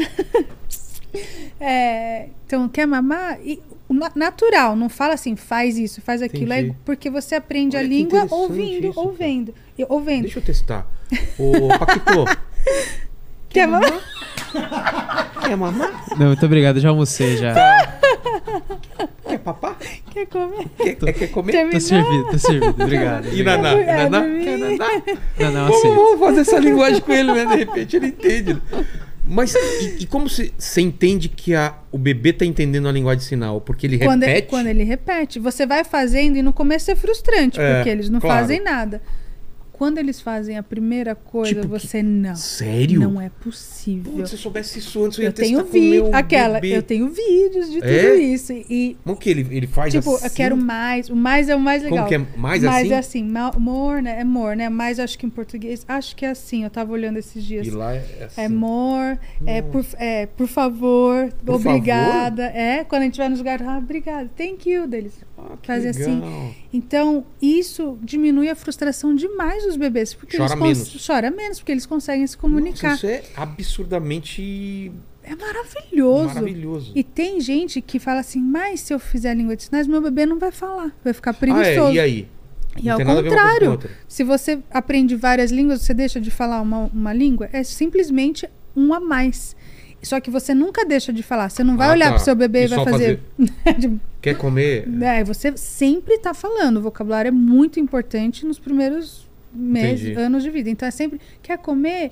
Ou então, aí, então quando ele estiver chorando, aí você assustador você ver uma- um bebê fazendo assim. é demais, gente. Meu Deus, ele está e é falando real. já. Eu tenho tudo, Cara, tudo, tudo documentado. Putz, como eu queria ter sabido isso antes? E você vê, aí as pessoas assistindo os vídeos, era assim, pô, aí meu canal crescendo, crescendo, cre- porque tudo que eu tava trazendo era novidade. Era novidade, né? Essa, essa noção de respeito com a criança, respeito com o bebê, é, tudo, que mais, esse assim, olhar. Que, que a galera não é, sabe? A educação, agora já disseminou bastante, né? Mas essa coisa de educação positiva. Quando eu fiz um Educação vídeo. positiva é o quê? É você reforçar quando faz coisa Não. boa? Ah, adoro, adoro, adoro esse programa. Não, educação positiva é você não ser violento com a criança, não bater na criança, você tratar ela com respeito, porque muitas pessoas, a gente foi criado achando que tem que sofrer para aprender. É, eu cresci na base do tapa. A maioria você, de nós. ô, Lenny? Na base Nossa da época era chinela. chinelada. Exatamente. Não é? Chinela, varinha. Engole o choro. Engole o choro, É, exatamente. E agora Por não. mais que minha mãe fale que não bateu, que é exagero, eu tenho a marca da Havaiana 36 Olha. dela até hoje no meu popô. No coração. No coração marcado aqui, ó, Havaiana. No coração. Te amo, mãe, mas que eu apanhei, apanhei. Então, viu? e elas não sabiam É. também, né? Então, assim, chantagem, a gente chantageia as crianças, a Tipo, gente se manipula. você não fizer isso, não tem aquilo. Exatamente. E, e, meu Deus, é, a gente chantageia, a gente é, manipula, a gente mente para as crianças o tempo todo. Ah, mentir, tem que mentir, não, tem às vezes? Mas por quê? A gente Papai pode- Noel. Então, mas não é mentira. Ah, mas eu não... Aquela tô brincando. Não, isso, não, isso é diferente, isso tipo é fantasia. Não, ai. a- Na volta a gente compra. Não, é, Sabe não, aquele- não, não, não, não, não. Não, mas Até hoje eu tô esperando assustar. essa volta aí Não. que meus pais falaram. isso aí não- eu não acho que é mentira. Isso é um, um desejo. Um É. dia a gente vai comprar. Tinha essa também, Lê? Mas a mentira é mais pra Muito. manipular. Tipo, o homem do Até saco. hoje. O homem Ah, do tá. saco vai te pegar, Ah, alguma não. coisa acontecer. É, Sério? sabe, botar terror. Ah, Não, acontece isso, é. muito. Então, é, a gente. E a gente tem algo. Então, essa positivo fragilidade. É, claro, não bater, não mentir e não... Não, não, manipular, você, você tratar a criança com respeito, com, com é simplesmente como você gostaria de Entender ser como- tratado. é, e é difícil. Não subestimar, não né? subestimar a criança. E às vezes, aí, a- às vezes as pessoas falam, ah, mas não, não adianta conversar. Eu converso, converso, não adianta. Mas a Ah, criança mas não adianta, tem a viu? maturidade que a gente tem. então a gente Conversar tem que ter, conversar adianta muito, Conversar muito. com meu filho, legal, assim, sentar Eles e falar é seguinte, entendem. Sabe por que, que não dá conta? É, por causa disso, disso, disso. Pode ficar emburrado um tempo, mas ele entende. Exato. E aí a gente aceitar as emoções, porque também isso, criança não pode ficar bravo, não podia, né? Hoje já tá diferente, mas criança não pode ficar Não, nervosa, é, não é- pode é tudo frustração e tá lidando pela primeira vez, pela com segunda todas as é muito emoções. difícil. é. Então, tudo isso, eu- aquela, eu vou eu fui a Oprah da educação, não é? porque eu falava isso, né? no- a Vitória tem nove anos, eu, eu falava isso nove Desde o- anos atrás. Ah, é, nove É. anos atrás. Eu já colocava isso, e assim, a- o- Mas, mas quando você começou a falar, já teve, teve uma recepção boa, assim? Teve os dois. Teve uma recepção maravilhosa e resistência. Ah, é tudo muito bonito. Mas na prática não Na funciona? prática não funciona. Então, gente, a Vitória. Ah, mas a Vitória tem a personalidade boazinha. Ela é muito boazinha. Chamavam ela de. de tipo marionete, macaquinha, assim, que seguia. assim? Ah, Ah, porque tá, tudo tá. que eu mandava ela fazia, sabe? Deu. Gente, ela tá colaborando, eu tô pedindo a colaboração dela. É, mas a maioria era positivo, mas Entendi. sempre tinha Ah, resistência Internet quando, é assim, né? quando eu fiz a, o vídeo, né, sobre bater não é uma opção, eu até assisti esse vídeo, eu, eu fui cheia de dedos, eu assim, olha, é, veja bem, sabe, morrendo de medo, e hoje eu, eu falo, cara, você acredita? É porque é uma coisa. Recente que não pode bater, né? Assim, Por isso que eu tipo, falei, ah, o negócio da chupeta é polêmico, Mas, porque o ó, pessoal fala assim, você é não engraçado. manda no jeito que eu educo É meu engraçado que filho. quando. quando eu- até eu e a mulher já falamos disso. É, é engraçado porque a gente sempre pensou. É óbvio que a gente vai bater. É Assim, Ah. claro, dá uns, uns tapinhas e tal. Só que quando você tem um filho, a coisa muda. Você fala, cara, não precisa como? bater. Porque na minha cabeça era natural. Ah, vou dar umas palmadinhas e tal, pra não aprender, não sei, pra ele aprender e tal, porque a gente foi criado assim. E aí você percebe que não precisa mesmo, né? Não sei se é. Se as crianças estão ficando mais espertas. Tem uma evolução Não, mas aí que- nunca precisou. Ou nossos pais não tinham tempo, não sei, mas. Não, eles só não tinham co- ferramenta e não tinha Eu conhecimento. sei, mas também eu acho que era diferente também, Era né? diferente. Porque eu era, a gente dava um trabalho absurdo, Não, né? a- mas criança dá trabalho Então, mas eu hoje. acho que era diferente, porque a gente era é que não tinha, né? não tinha iPad. É, eu acho que é isso, não tinha iPad, pra né? ficar quieto, né? Eu lembro uma vez, coitada da minha mãe, né, cara? Eu- a gente jogando de quichute num corredor lá, e ela falando título das marcas do tênis. do- Imagina minha mãe vendo aquilo. Louco, mas apanhamos, mas apanhamos. Mas é óbvio, olha a merda que a gente fez, né? Mas, ó, minha tia falou, lembra, cresci em lar cristão. Minha tia falou que na época dela, hoje ela tem 60 e poucos anos, era pecado jogar bola. Como assim? É, a- Jogar bola é uma coisa. Era, acho que as meninas, era a- Ah, tá, pecado pode as ser, meninas jogar bola. Então tudo, mudou, Mudou tudo, muita é. coisa, né? Então ela apanhou porque jogou bola. É, na minha Então, época era a mãe falando, vem pra. sai da rua e vem pra casa. Hoje em dia é a mãe falando, sai da casa e vai pra rua, né? Não, Porque- e fora, pensa, minha, minha avó tinha 13 filhos. Como que você dá conta também de Mas é disciplinar, de dar atenção, de, de ter a conversa, né? Meu pai falou, cara, tem, é engraçado. Até tem uma entrevista com meu pai, eu acho que ele conta isso aqui do, do pai dele. O, é, eram 10 filhos, né? Meu pai tem nove irmãos. Eles, ele, meu, meu avô era tão encanado com tanta criança correndo que ele tirava os cantos das mesas, ele, ele, ele raspava pra não ter canto das crianças bater. Olha a não bater. preocupação da. É muita criança Imagina cuidar. lavar roupa sem máquina. Nossa, fralda, né? Que era Nossa, pano. fralda de pano. Não, era, era muito. Então era outra época. Era outra. Não Então- dá. E não tem Então como. quando você fez esse vídeo E de. o ponto não é culpar ninguém. É só a gente É, evoluir, melhorar. exato, entender, né? E, e entender. E hoje eu falo, eu tenho um filho. Aí também falar, ah, o Noah é bonzinho também. Não sei se eu tive sorte. Mas é Uhum. É- tranquilaço. É, Não, tranquilo. Mas tudo é o ambiente que a gente vive. Óbvio, existe o DNA, existe a É, personalidade tem, da tem pessoa. Uhum. criança que vem aqui e destrói aqui, o pai vai falar.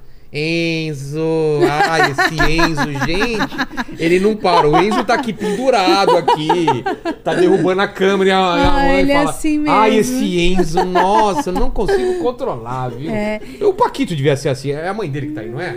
Cadê, cadê? Vamos, vamos, vamos com, a, com a mãe do Paquito aqui. Cadê a mãe do Paquito? E a educação positiva É, nada tem a ver com Por não favor, aqui no corrigir, microfone. né? Teve muito trabalho, bateu nesse moleque. Como que foi? A mãe do Paquito vai Olha falar que você pra vai gente. falar, hein? Ô, Paquito, você não tem voz hoje aqui. Como que foi? Foi tranquilo? Foi no tapa? Você quer a verdade? Quero a verdade. Foi tranquilo ou não? Eu vou falar a verdade. Fale. Paquito. Ô, mas é óbvio que a gente quer a verdade. Paquito, Ah, a casa muta- caiu muta- pra você. Muta o microfone.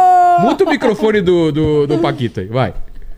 Não, ele sempre foi tranquilo. Ah! Sempre É mesmo? tranquilo. sempre Mas, tipo, você tranquilo. tinha uma conversa com ele, não pode fazer isso, não pode aquilo. Como que era? Era assim, é, você tinha, você tinha que, ele tinha que Porque ser só pra, convencido. só, pra, só pra- Vamos localizar, tá, Flávia? Ele é da geração mais nova também, porque ele nasceu. Ele tem 21 anos. Você nasceu em 2000, Nasci em 2001. 2001. Então é uma geração novíssima. Então, e como que é, como que é a criação do- dele? É assim? verdade, já É é diferente. Já não é que da minha mãe. É diferente. É, o Paquito tem um irmão de 32 anos, então é outra Nossa! geração. É. É, Já, ele, o, o irmão já foi criado diferente, né? Totalmente. Na Então, palmada. No cacete. chicote. No É, o chicote. mais velho disse, diz que apanhou mais. É. Eu não lembro, eu Cê- faço parte chegou- do clube da sua mãe. Não lembro. É, é, a mãe não lembra, a mãe não lembra. não É, quem, lembra. quem bate esquece, quem apanha não esquece. Mas, ô Paquito, você lembra de, de apanhar ou de levar bronca? Como que era? Eu não Veja o que você lembro. vai falar, hein? Eu não lembro. Eu tenho umas marcas aqui que ela fala que é marca de nascença. É fogo trocado aqui. É. Mas, mas então, ele é de uma geração, ele é bem educado, né? Pra, pra, a, gente, a gente fala às vezes, ah, essa geração nova não é tão bem educada. A gente participou dessa educação aqui também, né, Lenny? Né? Ele chegou cru aqui, adestramos ele, mas então ele não, não apanhou. É da geração que não apanhou já. Não, não, não apanhou. Então, não. eu acho que essa geração, né? Tipo de 2000 pra cá já é diferente, né? É, eu acho que tem uma, uma questão assim importante. É, a gente como pais e como mãe, aí você, se eu tiver, você me corrige se eu estiver errada, a gente não, não acerta o tempo todo. Claro que não. A gente tenta Não. acertar e tenta fazer o melhor. Exatamente. Às Impossível vezes o filho acertar. fica totalmente descontente com o posicionamento que a gente tem. É verdade. Mas a gente sempre precisa lembrar o filho que às vezes a gente já passou por essa dor que ele está tentando É. enfrentar. 100%. E a gente Não, e a dá um frustração faz parte da vida também, é. né? Então, às vezes, às vezes ele vai levar não, né? Porque o não faz parte da vida. Exa- Nossa, tem Mas que ter eu acho que foi, com o Paquito foi mais conversado. É, ele não, não, não era um cara. É, a gente cortou o microfone dele, mas que ele só tá aqui e última fala, palavra é não. minha. É.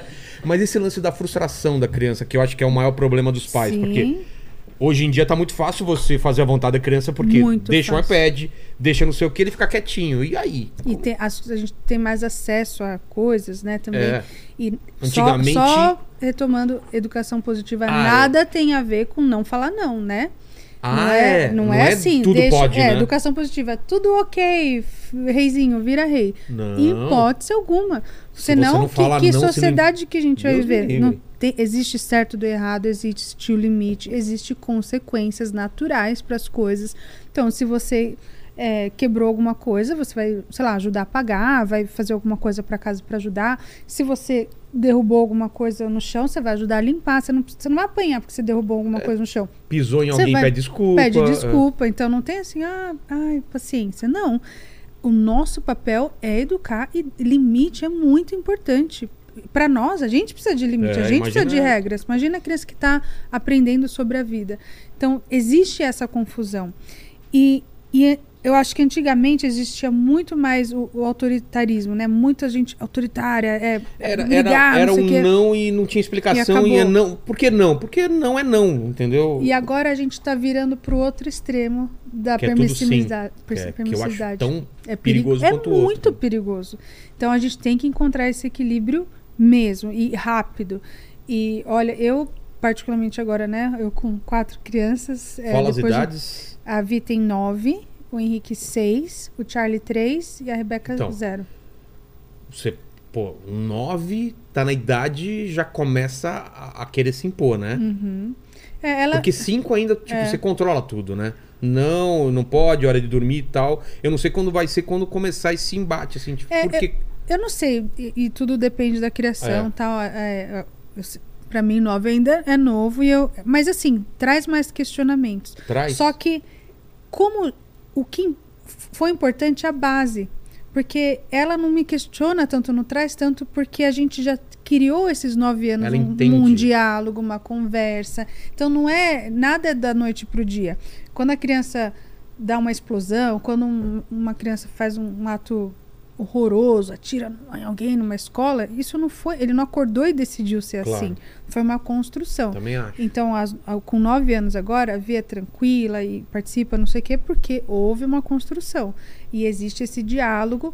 E, e é óbvio que ela faz coisa errada, que a gente tem que corrigir, que a gente tem que conversar. Mas se houver intenção, vai ficando mais fácil. Né? Eu acho que o três, é, dois, três, quatro, cinco anos é tão difícil porque a linguagem deles é totalmente diferente da nossa. Ele- uns choram, se jogam no chão, bate. Às vezes, né, criança de um, dois anos é, é normal isso, faz parte do desenvolvimento. Dá uns tapinha na nossa cara. Tipo, com um ano, não, não cinco. Então, Claro. um ano o bebezinho dá um tapa na sua cara, você, meu Deus, aí bateu. Quando tiver com 20 vai estar me batendo. Não. É entender também as fases do desenvolvimento da criança. Então é importante saber aonde o, o, o bebê tá, né? Ah, eu via, eu amo a Leiliane Rocha, ela é uma psicóloga, ela falou, ela falou assim, você esperar que uma criança tenha uma resposta é, ah, educada para você é a mesma coisa que você achar que uma criança de 4 anos consegue carregar um galão de, de água de 10 litros. Ela tem perna e tem braço, mas não quer dizer que ela consegue carregar um Entendi. galão de água de 10 litros. Então, não é porque ela sabe falar e se comunicar que ela sabe lidar com as emoções dela e com as frustrações. E é aí que a gente precisa ensinar. Porque se a gente só bate, ou só xinga, ou só fala, você tá errado, a gente não deu nem a chance dele aprender. A gente fica frustrado com a criança, sendo que a gente nunca ensinou. A gente é quase que, tipo, como que você não sabe isso? É, e, e as pessoas esquecem que a, o maior ensinamento que você dá são seus exemplos. É um né? exemplo. Você pode falar uma coisa e a criança tá vendo que você tá fazendo outra. Exato. É Se tão você fala simples pra e ele tão difícil. sair da tablet ou não sei o que, ele vê você o dia inteiro, inteiro, no é. celular, como é que você, você vai. Não tem como. Acabou. É muito. E, gente, eu. Eu não sei, né? Porque eu só tenho essa geração pra. Não fui mãe antes, mas eu acho que tá tão difícil com essa coisa de tecnologia então, eu, também. eu- essa Tá é a minha maior muito preocupação, assim, de, de difícil. mais pra frente como você controlar, porque. E aí? Ele tem acesso ao mundo Uhum. A inteiro. tudo, a tudo. Coisas boas, coisas ruins. É. E tudo, tudo que é demais, tudo que é demais é, É. ruim, né? É. Então a gente tem esse desafio grande. Mas a minha bandeira, que eu sempre falo assim, é o respeito à criança. E quando eu crescia, né, tinha o evento lá Criança Esperança, falava do direito da criança, estatuto da criança. Eu sempre ouvia, mas nunca clicou e caiu a ficha. Daí, depois de adulta, deu, ah, era isso que eles estavam falando, né, da importância da infância, não sei o quê. Porque a, a criança é tão fascinante, ela pode nos dar tanto e dá para o mundo também. É. Se a gente dá a oportunidade, escuta, dá um passo para trás, a gente gosta é, de controlar as crianças, principalmente porque eles são menores que a gente, né? A gente tem esse- essa certa imposição e de novo, é, a gente nunca vai acertar o tempo todo. Mas É o que a mãe do Paquito não- falou, é- né? a hora que ela falou, Essa- falei, é óbvio. Essa dúvida que eu tenho, que todos os pais devem ter. Fala, cara, Mas será que eu tô nunca. acertando? A, a minha maior dúvida hoje em dia é: será que eu tô fazendo o máximo possível para ele evoluir intelectualmente? Uhum. Porque parece que nunca é o suficiente. Sim. Será que eu devo incentivar ele a desenhar mais, a escrever, a tentar aprender a escrever? Ou eu vou. Não, não sei assim se eu tô fazendo o suficiente. Mas então eu sabe- vou meio no. reagindo ao que ele gosta. Gosta de desenhar? Vamos desenhar. Exatamente. Quer ler um livro pra mim? Vamos ler livro, jogar Exatamente. joguinho. Então, eu não sei se eu teria que ter uma, uma estrutura, pesquisar muito e, e- e encher ele de atividades. Não, eu não, não. sei. É, Eu, eu, pelo menos, minha premissa, pelos meus estudos, assim, a gente tem que observar a criança. Eles dão muita informação pra gente, mas muita informação. E se a gente não está atento ou consciente, não está ouvindo o que realmente eles estão nos dizendo, a gente atropela tudo. E não quer dizer que vai dar ruim, mas pode ser que não vai tirar esse máximo que você gostaria que, É, que às tire- vezes ele tivesse. pode ter fome de uma coisa que eu não tô dando o suficiente pra ele e Então, ele mas ele vai dizer. Ele vai falar, Ele- você vai perceber. Porque olha como, se você pensar na sua vida desde pequeno, a gente já gos- olha assim hoje, né? Por exemplo, eu trabalho com educação, não sei o quê. Olha como foi vindo na vida as, as repetições, os padrões e tudo tudo foi levando para eu ser o que eu sou hoje, É. os interesses, tudo. E, e você também, com certeza o que você é hoje, lá eu- quando eu- você era pequeno, eu você já meus era. Uhum. pais, porque, por exemplo, eu sempre gostei de desenhar, como meu filho gosta de desenhar. Eu nunca tive nada que me impediu de desenhar. Então, Pelo contrário, eu só tive é, elogios e incentivos. Uhum. Então, eu, eu, eu, eu cada vez queria fazer aquilo melhor e mais tempo. Quando eu me interessei em jogar futebol, mesma coisa. Então, Uhum. É assim, eu isso. nunca tive um impedimento. E é o que eu tento passar pro meu filho. Exatamente. De desenhar? Eu, claro que eu quero que ele desenhe, porque eu sou Sim. desenhista. sim. Então eu dou dou da ferramenta. Uhum. Então ele, lápis de cor, giz de cera, não sei o quê. Ensino ele proporção, ó. Você tá vendo que solta, o quê? Ah, agora ele está se interessando por bandeira de países. Uhum. Vamos desenhar a bandeira de países. Então assim, só que eu não proponho, eu pego, eu reajo ao que ele se Exatamente, interessa. é Mas eu não sei se isso é certo, entendeu? Claro que Eu é. simplesmente Assim, vou eu- no, no- na dele. Eu acredito muito e todas, né, baseado no é mapa que eu já agora, estudei. então vamos desenhar mapa. é isso, ver. é você seguir a criança. A Maria Montessori tudo é deixar a criança liderar. A gente dá o apoio, a gente é um mediador, né? A gente vai É. ensinar, vai passar os valores.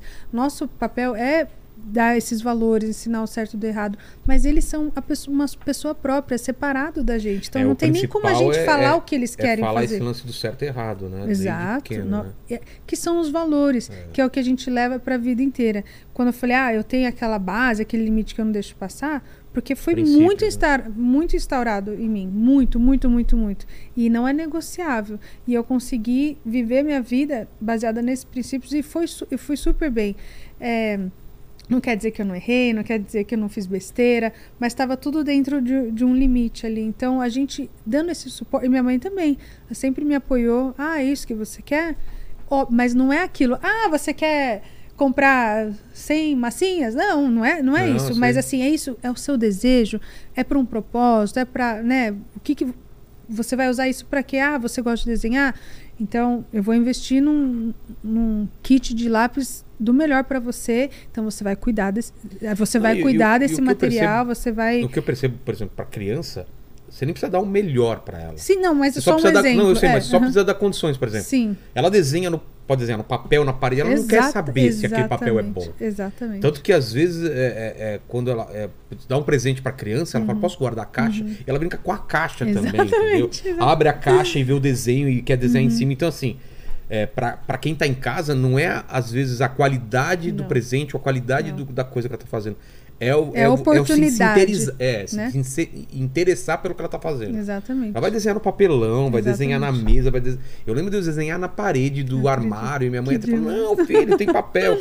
Porque eu desenhava onde dava, Que- entendeu? olha, olha isso daqui, olha que É, resultado. é, olha, que o cara Que desenha na mesa, no microfone, onde der eu desenho, entendeu? Então, isso é maravilhoso, é esse suporte. A gente tem que ser esse Mas tem suporte também da criança. Você tem quatro filhos Uhum. e cada um tem uma, uma tem um temperamento. E aí, Nossa. o que que muda, o que que mudou da tua mais ve- do teu mais velho pro mais novo, esse lance de temperamento, porque Uhum. Nossa, imagino que você isso- meio que se adapta, mas como que é? E eles Tem um que é mais res- agitado, Sim, é. eles não respondem da mesma maneira Não, né? também. Uh-uh. Por exemplo, a, o, meu, o meu segundo filho, Henrique, ele é muito sensível. Ele é uma pessoa extremamente sensível a tudo. A, a emoções, tipo, a gente chama ele de Henrique Coração. E o pessoal repara mesmo, ele, ele se doa, ele, ele, o irmão mais novo faz ele de gato e sapato. Tipo, ele tá com alguma coisa. Ele vai beber o irmão mais novo, eu quero. E, e- e eu não deixo. Não é porque é mais novo que eu passo o pano. Eu falo, não, é, é- Mas ele, não, mamãe, tudo bem. Se, se o, o meu mais. O Charlie bate, É o, o, o, o Lenny, assim. O Lenny, assim. se, se o Charlie bate no Henrique e eu vou brigar com o Charlie, o Henrique fica bravo comigo. Entendi. Ele não briga com meu irmão, deu. Filho, mas ele te bateu, mas eu tô te defendendo. Não interessa, tá tudo bem, tá tudo bem.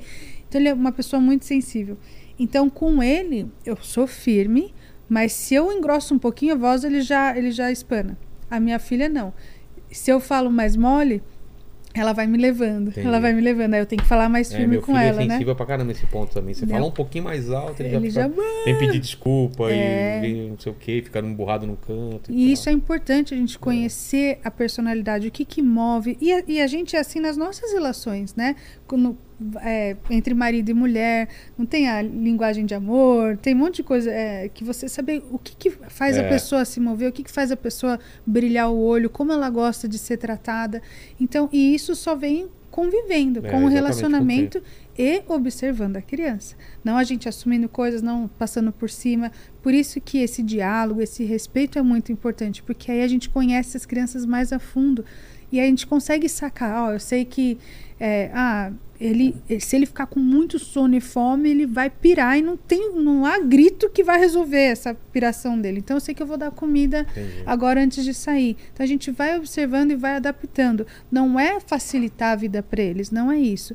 Mas é, é, esse é o medo também que eu tenho de como não deixar a vida tão fácil que a pessoa não sabe depois. isso é dif- isso e aí tá eu difícil. cometi um erro, né? Eu até devo falar aqui que eu nesse nesse nesse nessa pressa de querer preparar meu filho para o mundo, eu fui dar um susto nele um dia. Eu falei, criança tem que estar preparada para o susto. Ela pode chegar dó. num canto da casa, um gato pular nela, ela não tá preparada a tomar um susto. E eu dei um susto, eu acho que muito cedo, meu filho. Traumatizou, menino. Traumatizou, ele começou a chorar, teve febre, soluçou. Por que, que você fez isso, papai? Porque eu te amo, eu falei pra ele. Estou preparando você pra vida, você vai tomar muitos sustos na sua vida. Mas eu acho que eu deveria ter esperado. Hoje ele me deu um susto, mano. Eu saí do banho, tava ele do lado de fora e pá! Eu falei, filho, isso aqui. Te peguei. É, mas é, é isso, né? Às vezes eu, eu, eu pensei isso assim, susto, sim. Tem que dar um susto. Mas é isso que as pessoas falam. É. Ai, não, Que eu, tenho- que é? eu tenho que bater no meu filho porque a vida vai ser muito dura com ele. Ele- é isso É que eu mesmo? escuto. É, eu tenho que acabar com ele porque como que ele vai quando for lá fora vão acabar com Eu ele já bati primeiro. em você, Eu, ô nossa. Paquito? Quer que eu fale a verdade ou... Você quer manter Pô, seu aí- aí podcast você no ar. quebra, né, Paquito? Imagina, você fala, É, vou não, acabar não, com não meu é- filho é, porque é lá fora vão acabar com é. ele. Poxa, você tem que deixar seu filho forte dentro de casa pra ele segurar a onda e também ter pra onde voltar. Porque se a gente acaba com o filho, não só ele não vai aprender como lidar com o mundo lá fora, como ele vai, não vai ter nem pra onde ter refúgio. É, porque pra exatamente. casa eu não posso. Quem que, ele não vai me acolher, É o ele famoso não vai assim, me acudir. se brigar na rua é, e... Como que é que o pai falava? Apanha aqui em casa também. Se apanhar na, na- Ah, é. na Apanha rua, na apanha, rua, apanha aqui em casa. em casa também. Exato. Então você não você sofria, não Você podia nem não, contar. nem falar, né? Então, é brigou na escola, olhar. brigou. Apanhou ou bateu? Bati. filho. Essa marca, você não viu o rosto do outro cara. né? E é muito louco, porque eu fui, eu falo, aí como que fa- eu faço o meu material, né, no meu canal? Eu faço alguns vídeos sentadas, mais teórico, assim, conversando com a câmera, e eu faço muitos vlogs da nossa vivência, do dia a dia com as crianças. E as pessoas notam na nossa interação, fala, puxa, aquilo que ela falou que na hora não fez sentido, Entendi. ou ah, eu duvidei, eu Deu vi certo. e deu certo ali na hora. Então isso é muito legal. Dá um exemplo, por exemplo, de coisas que... Ah, até de, de, de respeito, assim, de, sei lá, a, o, o- meu filho jogou um negócio no chão e eu pedi pra ele limpar. Ele, não, não quero, não quero, não sei o quê. Aí a, se eu- a pessoa fala, não, tem que forçar, tem que fazer lamber o chão, não sei o quê. Aí, sei lá, né? Tem gente que é hardcore. só eu que fazia isso com o Paquito aqui, cara. E aí eu falo, não, dá pra conversar. E, por exemplo, o Charlie é pequeno, né? Então, Mas aí como você e na- faz? então, na hora, ah, não quero, fala, hum, você quer fazer sozinho ou você quer que eu te ajude? Porque não fazer não é uma opção. Então a gente vai trazendo Entendi. opções. E, E aí, e- e com rolou? calma, sem brigar. Daí ele falou, eu quero ajuda. Ah, então tudo Tá bem. bom. E isso não é mal, porque ele só tem três anos. Claro. Porque senão a gente já vira casto. Não, você vai ficar aí, a- não vai dormir até pegar um feijãozinho por feijãozinho. Então a Filho gente derruba vai a, lá. a televisão LCD, agora vai consertar essa televisão. Vamos lá. Abre aí. Exato. E a, e a criança tem que sentir que a gente está do lado dela, É. não contra ela. Acho que esse é o ponto. Não é eu contra você, é eu com Ah, você. minha mulher acho que assiste os seus vídeos, porque ela faz isso daí Ah, também. Quando que quebra alguma demais. coisa, ela... Outra coisa que minha mulher me obrigou a fazer, e digo que eu sou um pau mandado, porque eu faço isso. quando conversar com meu filho. Agora não, que ele já tá maiorzinho, mas antes era de ajoelhar e ficar na altura dele. assim. É, exatamente. Por que isso? Eu achei uma frescura, Mari, desculpa. Na época eu achei frescura, mas eu vi que dá certo. Mas por quê? Sabe que eu vou te dar um. eu- Vamos falar Faça. assim, né? Não, faça esse exercício. É. Inclusive, faça esse... Não, mas eu, faço isso. Eu Não, falo, não, eu sou não, não. mandado. O outro exercício. Qual? Eu fiz um curso na Califórnia de só sobre respeito com os bebês. E eles fizeram exercício com a gente, eles colocaram a gente no chão pra fazer de conta que a gente era o bebê. As prof- Então, Quem prof- que é que deixa um bebê no chão? todos. O bebê tem que ficar. No chão? Oh, mas- é, num, num, num tapetinho, um bebê no chão, sim. Sim. Com um tapetinho, EVA. Larga o ele no chão. Não, é, porque ele precisa se movimentar. Ah, ele- tá, tá. né? Hora que ele já consegue. É, não. Ah, tá. Eu imaginei, tipo, desse tamanho. Lá onde tá o bebê? Acho que tá lá atrás do, do abajur, lá, olha lá. Ele tá, eu deixei ele lá. Mas é muito importante que o Ah, entendi. Quando ele tá chão. já engatinhando, Porque tá ele meio- precisa saber virar, ele Ah, precisa- entendi. o tempo todo. A gente Aí- deixa os brinquedos no chão na escola também. Aí o exercício era você ficar na altura do bebê. Isso. Aí ela falou: faz de conta que vocês são os bebês. Então, aí ela deu idade para cada um de nós. Então, um bebê que não não senta ainda. Então, Tá. um bebê só ficava deitado. Nossa. O outro bebê que fica, ficou de bruços, mas também não sentava. O outro bebê só sentado e deu né, uma tarefa para cada um. Nossa, é muito louco. Aí, imagina você deitado no chão, aí vinha de- a professora. Costas É, assim? de costas, tipo, Tá. cabeça pra cima. Tá. Aí vinha a professora assim, na, em Parecia um cima de nós no nada. em cima de nós, aí ela pegava um chocalho e fazia assim na nossa cara. Ai, E a gente, pelo amor de Deus, pelo amor de Deus. É isso que o bebê vê. É exato. Olha que, que, que- Aquilo foi tão poderoso, esse exercício. Nossa. E aí, outra coisa, ela fa- aí ela falava com a gente, a gente no chão, e ela falava com a gente, blá, blá, blá, blá, não sei o quê. E era tão distante. E eu, "Ah, é essa perspectiva do bebê. Aí, outra, aí às vezes ela tava. ah, Outro exercício foi a gente tava montando. Ela faz de aqui é Sei lá, qual que é, Não, tudo bem. Ah, tá. Faz de conta que você tá brincando com blocos. Então Tá. era um bebê que já tava sentado brincando com blocos. E a gente faz isso. eu tô aqui brincando. Faz, fica brincando com bloco, sei lá, qualquer coisa. Umas É, é. tá. Ai, Vilela, olha que bonito esse amarelo. Amarelo, amarelo. Olha que bonito. Não, mas ó, faz assim, ó. Põe Aí, são cima. essas crianças que entram depois, cresce e vai dar tiro nas escolas, matando as pessoas, né? Mas a gente É faz. amarelo! A gente faz isso e não percebe. Aí a criança tá fazendo. Não, mas ó, deixa eu te mostrar uma coisa. Se você fizer assim, a criança vai tá ficar muito concentrada no negócio, fazendo do jeito da... E a gente faz isso. Ou então falando mesmo. Ô, fulano, você que não sei o que, não sei o que, lá de cima. E aí a criança é tão indefesa, ela, ela fica ali. "Mãe, mãe, mãe, mãe." E, e a, a criança é apaixonada pelos pais. Então ela nunca vai pensar nada ruim contra você. Ela Entendi. sempre vai achar que a Que ela errada tá é, é ela. E não necessariamente ela tá errada. A gente acha que ela tá errada, mas ela só tá aprendendo. Então precisa só desse olhar com carinho. Então, ela tá errada, vamos Mas, corrigir. por exemplo, em vez de vir de cima e falar com essas coisas, qual só é o... é, só abaixa, fala, Abaixa filho, e não fala- sei o quê.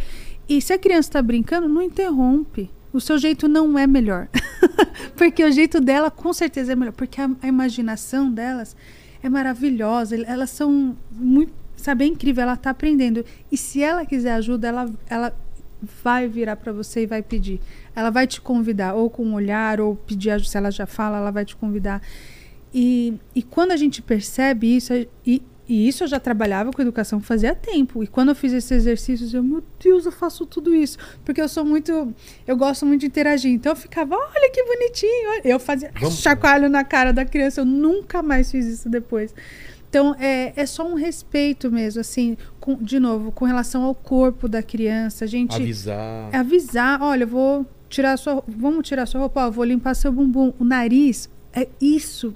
Testem, a cada- testem em câmera casa, testem em casa O quê? com bebês e crianças de um ano, dois anos. Ninguém gosta de limpar o nariz, mas por quê? A Como gente, assim?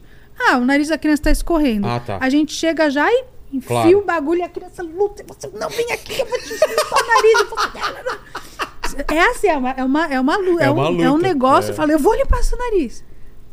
Juro pra. eu- o filho da minha irmã tem um ano e meio. Eu, eu, eu assim, Nico, vem- o seu nariz tá escorrendo, a titia vai limpar seu nariz, tá? Só que dá uns 5 segundos pra ele processar. Porque se você falar, eu vou limpar seu nariz E e já já, joga. pôr, ele não entendeu. Tá. Nico, eu vou limpar seu nariz, dá cinco. Ah, dá- eu vou limpar seu nariz, tá bom? Porque tá escorrendo. Aí- e você vê na cara da criança ele. Pim! Daí ele olha dele. Tá bom. Aí eu vou lá, limpo. Porque é um alívio pra criança se você limpar o nariz dela. Mas se você já chegar enfiando o bagulho, ele nem sabe o que tá acontecendo com ele. Ele não vai querer. Então, se você avisar, eu vou Entendi. fazer isso com você na hora de cortar o cabelo Cortar a unha. cortar a unha. Eu, eu sempre cortei a unha de todos acordados. E não tem. Se você dormir, cortar a unha da criança dormindo, não tem problema. É só um exemplo, Porque assim, a criança de. tem, a, tem É, tipo, agonia? Não, é- não, a criança não vai querer, mas Ah, olha. tá. E, e aí eu mostro pra eles o que eu tô fazendo. Cortar o cabelo. Eu fui num salão uma vez que era tanto estímulo. Mas, de- e, gente, eu não tô criticando ninguém. É só pra gente ter um olhar diferente Estímulo melhorar. distrair a criança, Pra né? distrair a criança. Não- Então tinha iPad, tinha TV ligada, tinha o som no, Já no senta ambiente, carrinho. Senta no carrinho, aí a criança no carrinho deram um brinquedo. Juro por Deus, tinha um Nossa. iPad, deram um, um caminhão de bombeiro. Eu, eu tava assim, senhor de eu, eu não tava me aguentando. Imagina, a cri- a criança não vai parar. É. Eu, aí, e eu amo salão de criança, mas eu gosto muito também de ir em salão Normal? Normal. Porque a- hoje a gente não foca em nada. Então, meus meninos sentam lá, a gente vai cortar o seu cabelo. Tipo, Eles- não é um... Não, tão, não tá enganando a Ex- criança. né? É isso que eu tô te falando de enganar. Ai, se você cortar, eu vou te dar não sei o que. Se você. Você tem que cortar o cabelo porque você tem que cortar o É. cabelo. Você não tem que cortar o cabelo porque você vai ganhar um Big Mac depois. Você não tem que cortar o cabelo porque você vai ganhar um pirulito. Porque é bom pra você, a gente precisa ter higiene. E ele- a gente tem que ensinar isso. Tem coisa que você tem que fazer porque tem que fazer. E é bom pra você. Mas se eu tô junto, se eu tô do seu lado, você vai acreditar em mim. Se eu sou contra você, você não vai acreditar em mim. Tem um jargão que eu uso muito, né? Que tem um doutor, ele é psicólogo, chama Dr. Gordon Neufeld. E ele fala muito sobre é, a gente ganhar o coração da criança. O meu jargão, eu tenho um curso também, é, chama Ganhe o Coração de uma Criança. Porque tava falando, ah, a gente vai errar, a gente, a gente vai errar demais. Você acha que eu, tô falando, até eu fazer aquele curso, eu ficava pondo chacoalho na cara da criança. Mas o que a gente faz na maior parte do tempo, e se a gente ganhar o coração, a confiança da criança, ela, ela saber assim que você tá ali para ela, as coisas erradas que você fizer não vai fazer diferença. Porque não tem como ser perfeito. Não tem. Então, quando a gente se pergunta, e eu me pergunto, será que eu tô fazendo certo? Será? O que, que eu tô fazendo na maior parte do tempo? Eu amo meu filho. Só que eu nem gosto de usar muito amor, porque o pessoal às vezes usa o amor pra coisa ruim, né? Claro. Ah, eu amo você, então eu vou te bater. Então, É, é. então eu nem gosto de falar de amor. mim. Então não é o amor que importa, "Nossa, é a eu- intenção. Eu, bato porque eu te amo. Eu falei assim, mama menos, né? Amar tanto assim, né, mãe? Só me amar não tô- menos. Então- Esquece um pouco. É a intenção que você coloca. E a gente vai pisar na bola. E a gente vai pedir desculpa. E não vai tirar a sua autoridade. Eu peço desculpa direto para minhas crianças. Já estourei, já dei uns berros. Aí eu, gente, e não tinha nada a ver com eles. Eu tava estressado com outra coisa, descontei neles. E aí eu fui lá. Desculpa. O jeito que eu falei com vocês. Vocês não estavam me ouvindo, mas isso não me dá direito de estourar com vocês. Desculpa do jeito que eu falei. Mas eu preciso que vocês colaborem. A gente precisa pôr o sapato para sair agora. Vamos lá? Eu te ajudo. Você quer que eu te ajudo? E aí retoma. Esse reparo é muito importante. Entendi. O, o você.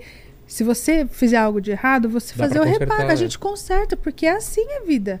A gente vai errar o tempo todo, mas é como a gente lida com os erros, com as frustrações, é que a gente está ensinando para eles. Então eles também vão aprender a pedir desculpa. Tá. Porque como que a gente Paquito, ensina a pedir desculpa? É, desculpa. Hoje, tá? Que quando a gente foi almoçar, eu, Ah, eu. Eu tirei gritei barato. do- não, eu tirei barato do seu prato. Só tinha sushi e tal. E. Desculpa, cara. Tá bom? Eu nunca bem. pedi desculpa, mas agora eu vou começar Faz a o pedir desculpa. reparo. Tudo bem, eu aceito suas desculpas porque a minha saúde vai estar melhor que a sua, né? Puta, não precisava também dar esse troco, esculhambar. Era só aceitar, tá? Não, mas eu tô te dando essa bronca porque eu te amo, cara. Tá bom. Muito bom, Olha muito agora, ele vai falar os maiores absurdos e vai falar que me vendo? ama Tá vendo? Muito Chamar de velho e falar, porque eu te amo, tá? Trucou, hein? Trucou, né? Muito bom. Mas isso é legal, eu já fiz isso com meu filho mesmo, de Não pedir é? desculpa, assim. Falar, filho, eu não te dei atenção, mas putz, desculpa, não sei o que, papai tava. É Mas- legal e falar não isso, porque a tira criança. sua autoridade, Não, não, não, não, não tira, tira. de jeito nenhum. E, e- mas a gente, de novo, tem que tomar cuidado para não virar permissivo, não É. virar banana. Porque a criança, ela necessita que a gente seja o forte, Ela, que a e gente ela testa te- limite tenha- também, né? testa ela o tá limite sempre o testando o limite. E a criança fica desesperada quando ela percebe que ela tá no controle.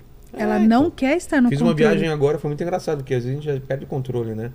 Aí comprou, sei lá, ah, era um suquinho, era um Danone, sei lá. É um bolinho, né? Que ele gosta de comer, né? Aí teve uma hora que ele pediu um bolinho e falou, putz, acabou. Ele falou, claro, toda hora que eu pedi, você me deu. Olha! Aí gente falou, nossa, toma essa aí!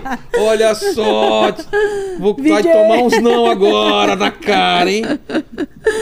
Mas é isso, É. ela é, é desesperador, porque ela é para ser a protegida. É. Ela precisa ela- do cuidado. Quando ela percebe No- que o os pais já, não já estão no controle, que to- nem toda hora que ele pede, ele vai ter. E- E, Exatamente. porque tava numa viagem, então, tipo, Liberou, toda vez né? Uhum. que pediu, ele, a gente deu. Então, uma hora que acabou, ele falou, claro, dessa vez você...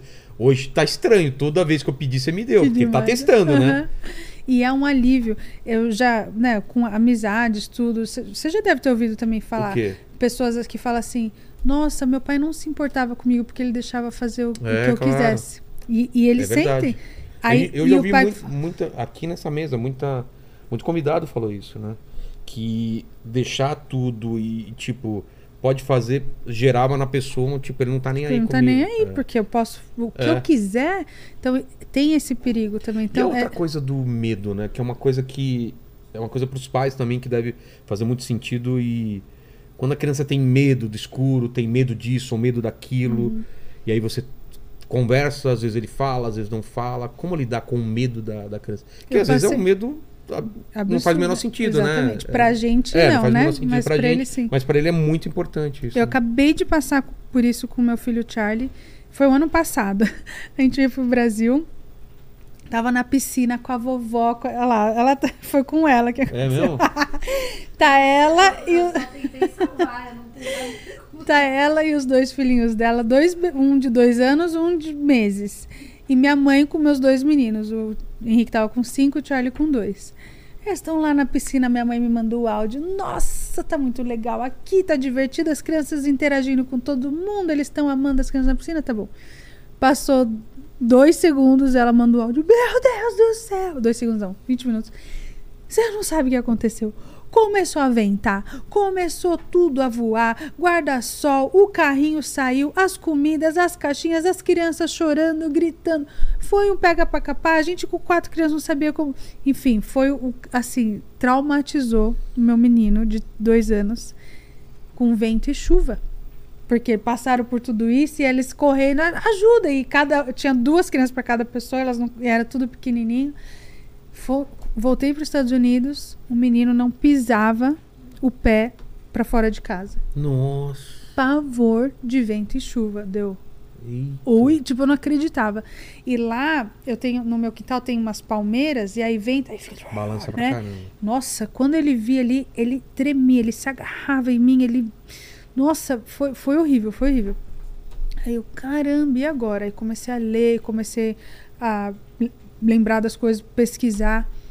Aí eu falei, ok. Sim, a gente nunca pode desvalidar a pessoa. Porque o, sentimento é o sentimento. É, não não, não pode ser não. Pode ser não real, mas ela tá sentindo aquilo e é a realidade para ela. É.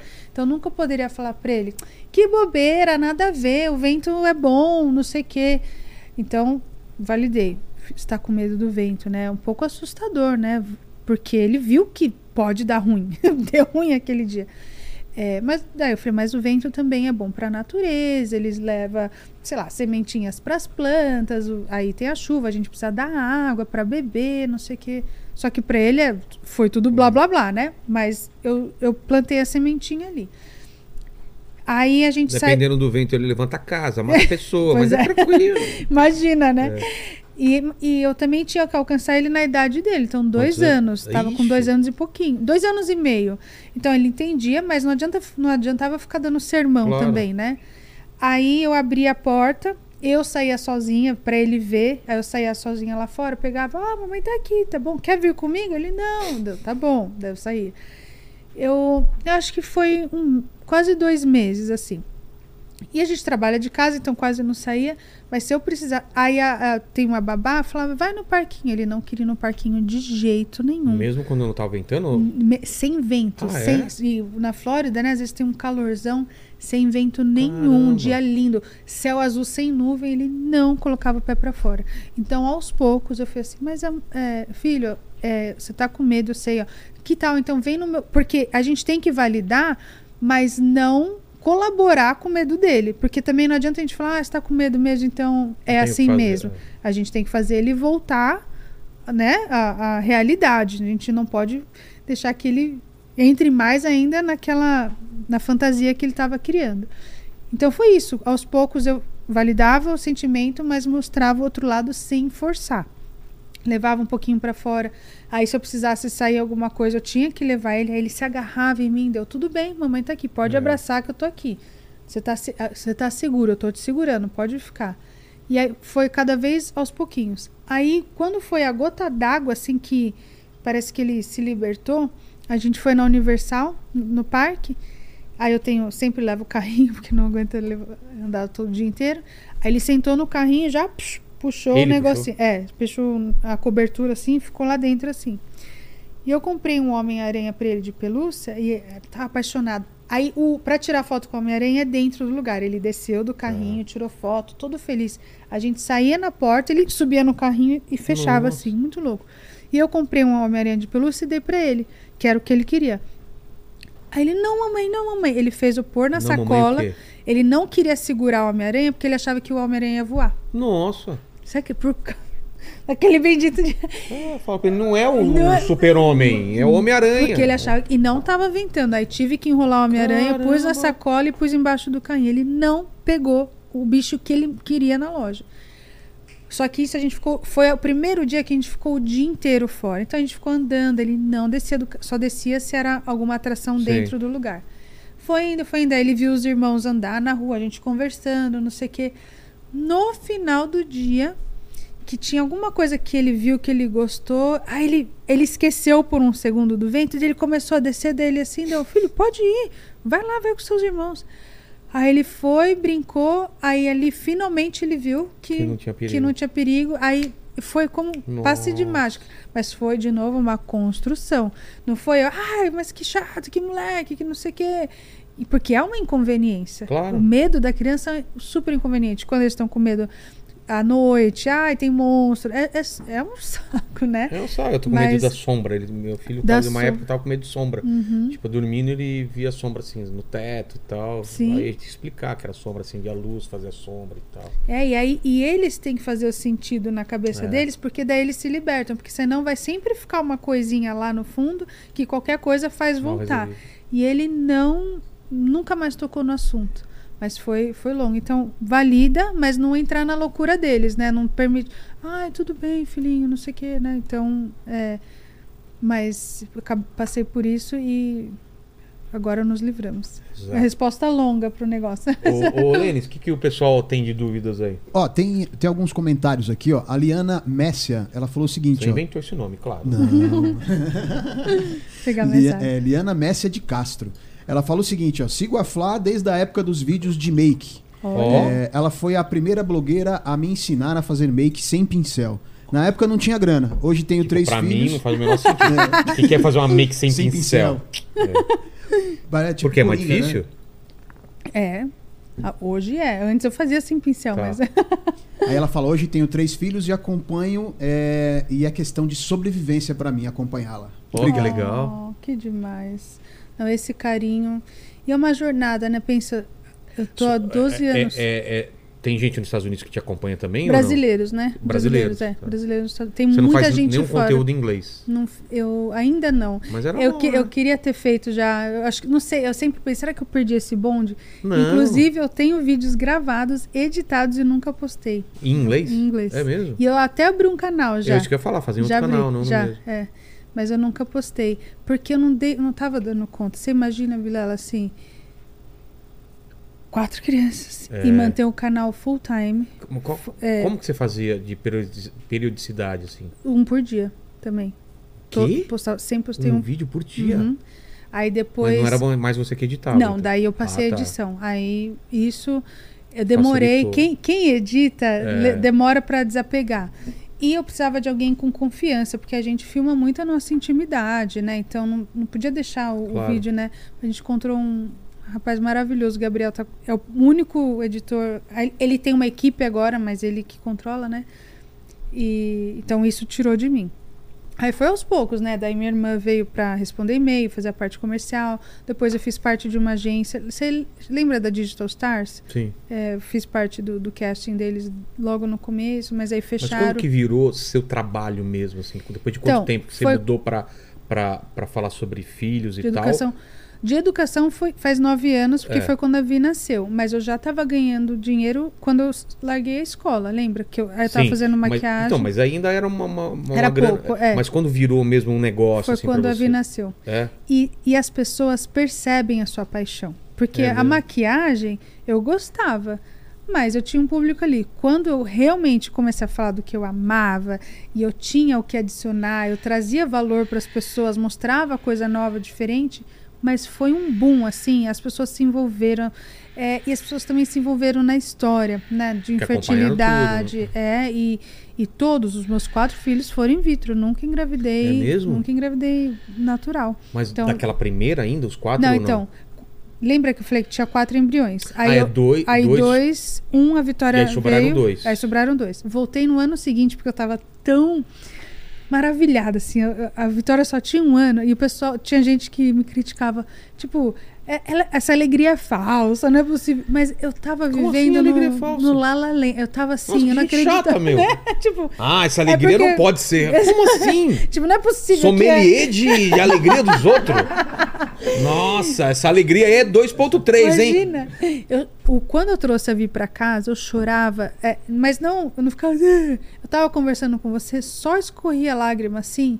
Porque eu não acreditava, porque eu sempre cuidei das crianças dos outros e devolvia. Eu não acreditava que ia levar uma criança e ficar com ela em casa. Eu não acredito, sabe? Era uma coisa, parecia que eu tava vivendo um- uma experiência fora do corpo. Aí, quando ela tinha um ano, eu voltei lá, descongelamos os dois. Um não sobreviveu o, o descongelamento. Ah, é? Tem isso? Tem também. E aí o outro implantou, E já não deu. deu. Ah, não deu? Não. Aí daí me deu um baque, porque como o primeiro in vitro deu, eu tava assim, não, in vitro É, garantido, né? E não, tem essa Aí eu, não. eu não acredito. Aí fiquei mal pra caramba. Porque mesmo. E o médico, o médico sempre me coloca no meu lugar dele. Flávia, essa é a cereja do bolo. Você já tem o, o seu Ah. milagre. Tipo, você já tem uma filha.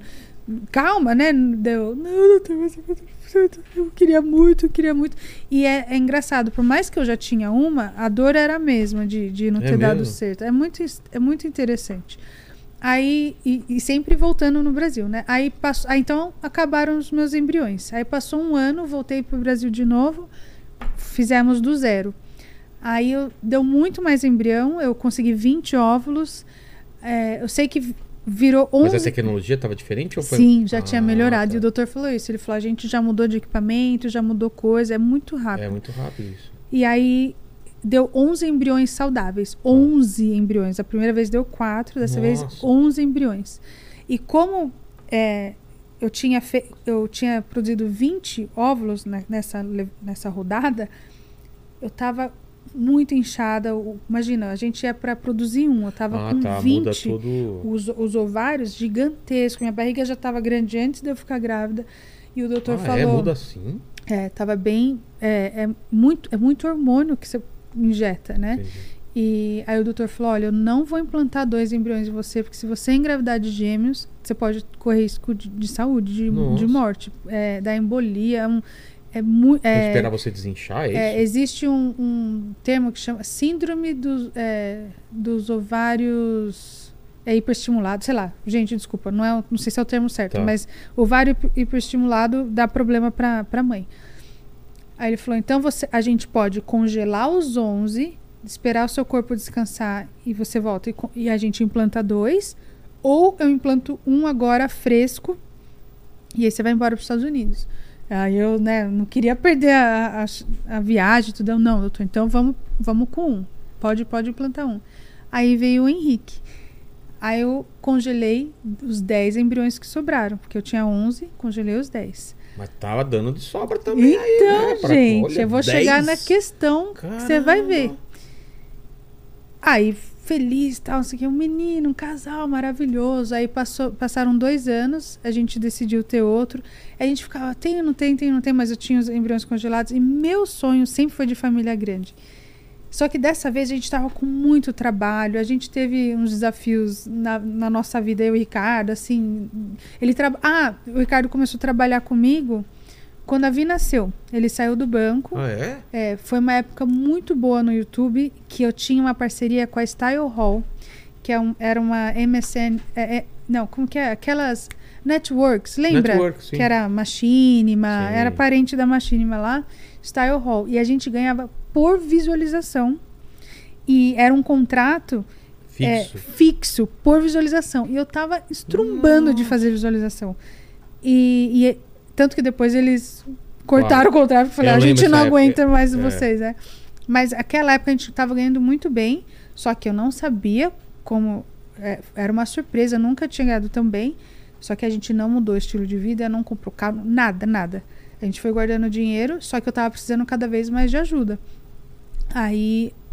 E nessa época eu fiz um curso de educação financeira e foi, foi o que salvou a nossa vida. Então a gente não mudou nada, só foi guardando dinheiro. Aí eu- e o Ricardo já estava meio assim no banco, não sabia o que queria e tal. E eu precisando de ajuda, eu comecei a viajar muito pro Brasil a trabalho, daí ele ficava, daí era ruim, né, essa separação. Aí eu falei, putz, amor, preciso de gente, vamos trabalhar junto?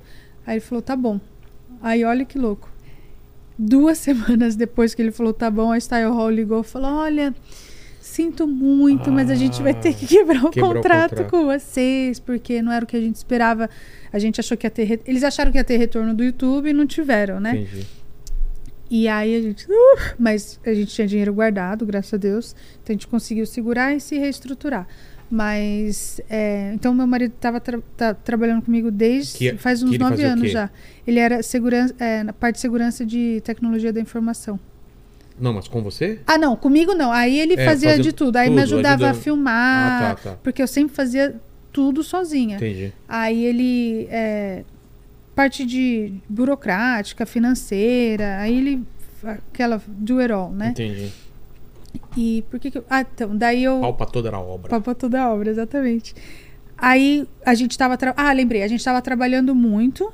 E eu, vamos ter o terceiro filho, não vamos. E ele sabia que meu sonho era ter, só que eu tava muito sobrecarregada, tinha muita coisa Mas você te falou acontecendo. lá no começo que não era o sonho dele, mas Não, ok. mas aí ele virou foi a ser? Então, aí o, o segundo ele nem queria, porque ele É amava tanto a Vitória, ele falou, cara, tá ótimo, era isso. Pra... E ele, na cabeça dele, era como eu... muita gente pensa isso, como eu vou amar Duas. tanto outra pessoa. Ele falou, não vou amar outra criança.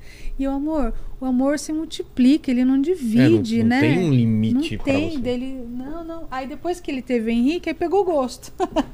Que nem Aí, é que eu amo né? igual, assim, o Lene e o Paquito. É um- Ele multiplica Mesmo os- amor, assim. Mesmo amor, Nossa, né? desejo bem, Mesmo carinho. aos dois, assim. Né? Pode crer. Quer ter Não o tá é? guardado. Não divide, não divide. E aí ele e aí se... ele que incentivou. Na- no, No- quando- no segundo, no segundo ele não queria. Não, o segundo eu- Do segundo, era, aí o sempre terceiro, quis. aí ele já se Aí o empolgou. terceiro eu sempre quis, mas naquele momento eu tava, putz, não sei. A gente, né, tava tendo uns conflitos entre nós também. Eu falei, não quero que venha, né, no meio de estresse dele, não. A gente vai resolver, vamos dar, vai dar tudo certo. Deu, Opa, sério, você é. que. Aí ele que deu uma forçada. Daí a gente voltou, descongelei dois, implantei os dois. Tinham 10. Tinham 10, Tá. descongelei os dois, implantei os dois Mas e tipo, veio o Charlie. 10 você escolhe? Ele Ou- sempre. O, eu não. O doutor tem uma. Tem nota para embrião. Ah, é? Então o embrião é A, B. Eu não entendo isso, Tá, mas é mas A, B, não sei o. As. Aí ele sempre Tá. do melhor pro pior. Tá. Aí ele pegou os dois melhores, mas melhores qualificados. E aí veio o Charlie. Então não, não engravidei de dois de novo. Aí veio o Charlie, que é um figura. O cara é um figura. Ele é um figura, é um figura.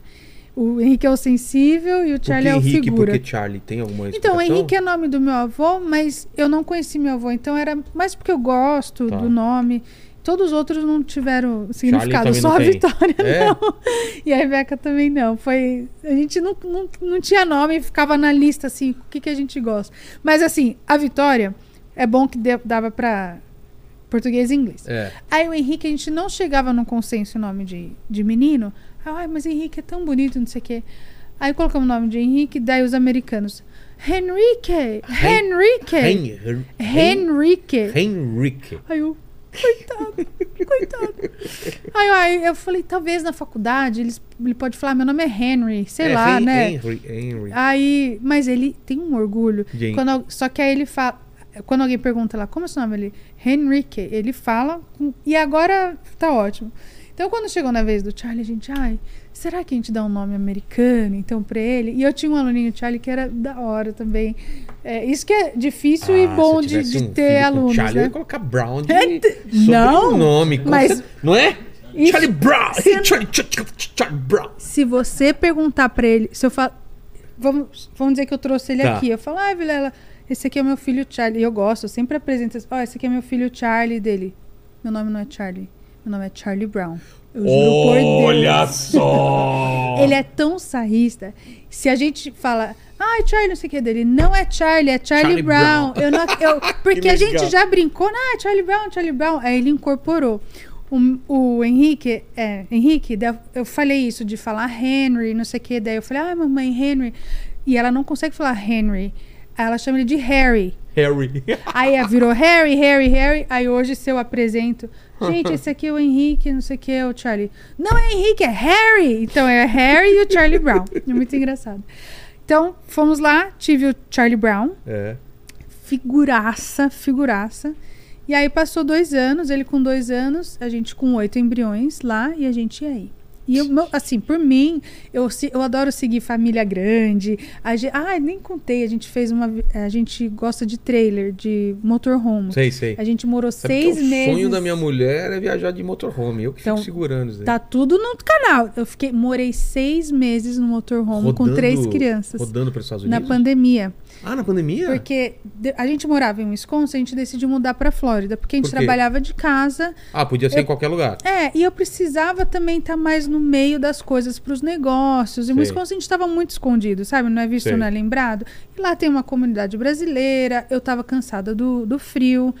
Por milhões de motivos a gente decidiu mudar pra Flórida. E foi a gente- quando a gente decidiu, fechou o mundo. A gente decidiu em janeiro, em março acabou. Aí começou a pandemia, aí? 2020. Aí a gente esperou, aí quando liberou foi em junho, começou a liberar assim com máscara, mas mais vida normal.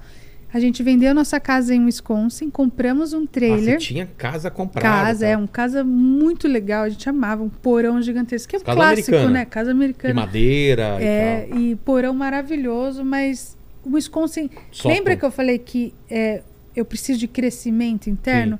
Ali também já tinha dado, Dado não tinha mais, não tinha mais o que aprender, não tinha mais onde evoluir e a gente estava escondido do mundo, né? Assim, óbvio, a gente está na internet, mas relacionamentos, Sim. negócios, tal.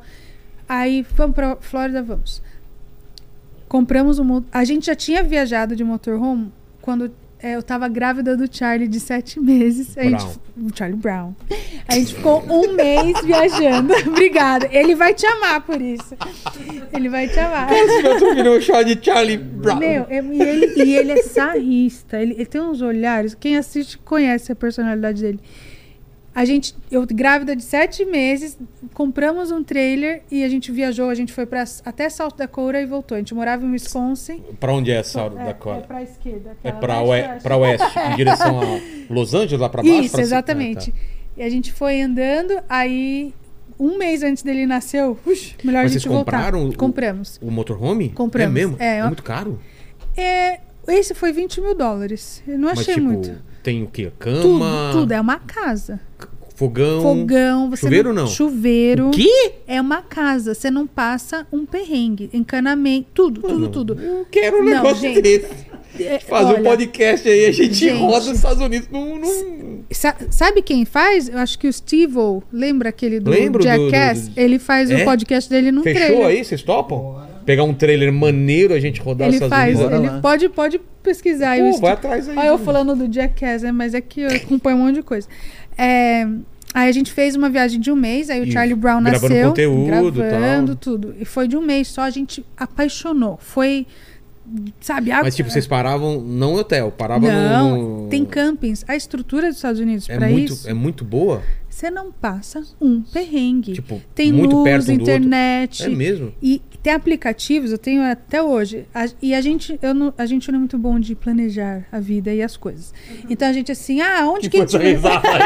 Nossa! Sentiu, sentiu É, o, no- no o plane- drama. Ó, olha o clima aqui, olha o clima. Ó, o Ricardo tá mandando mensagem. Vamos ver o que ele tá falando. Ah, minha Vivi. Ah, a Vivi queria. A Vitória. Que Ah, pode mostrar? Pode, pode. Olha só aqui. ó. Ricardo tá na.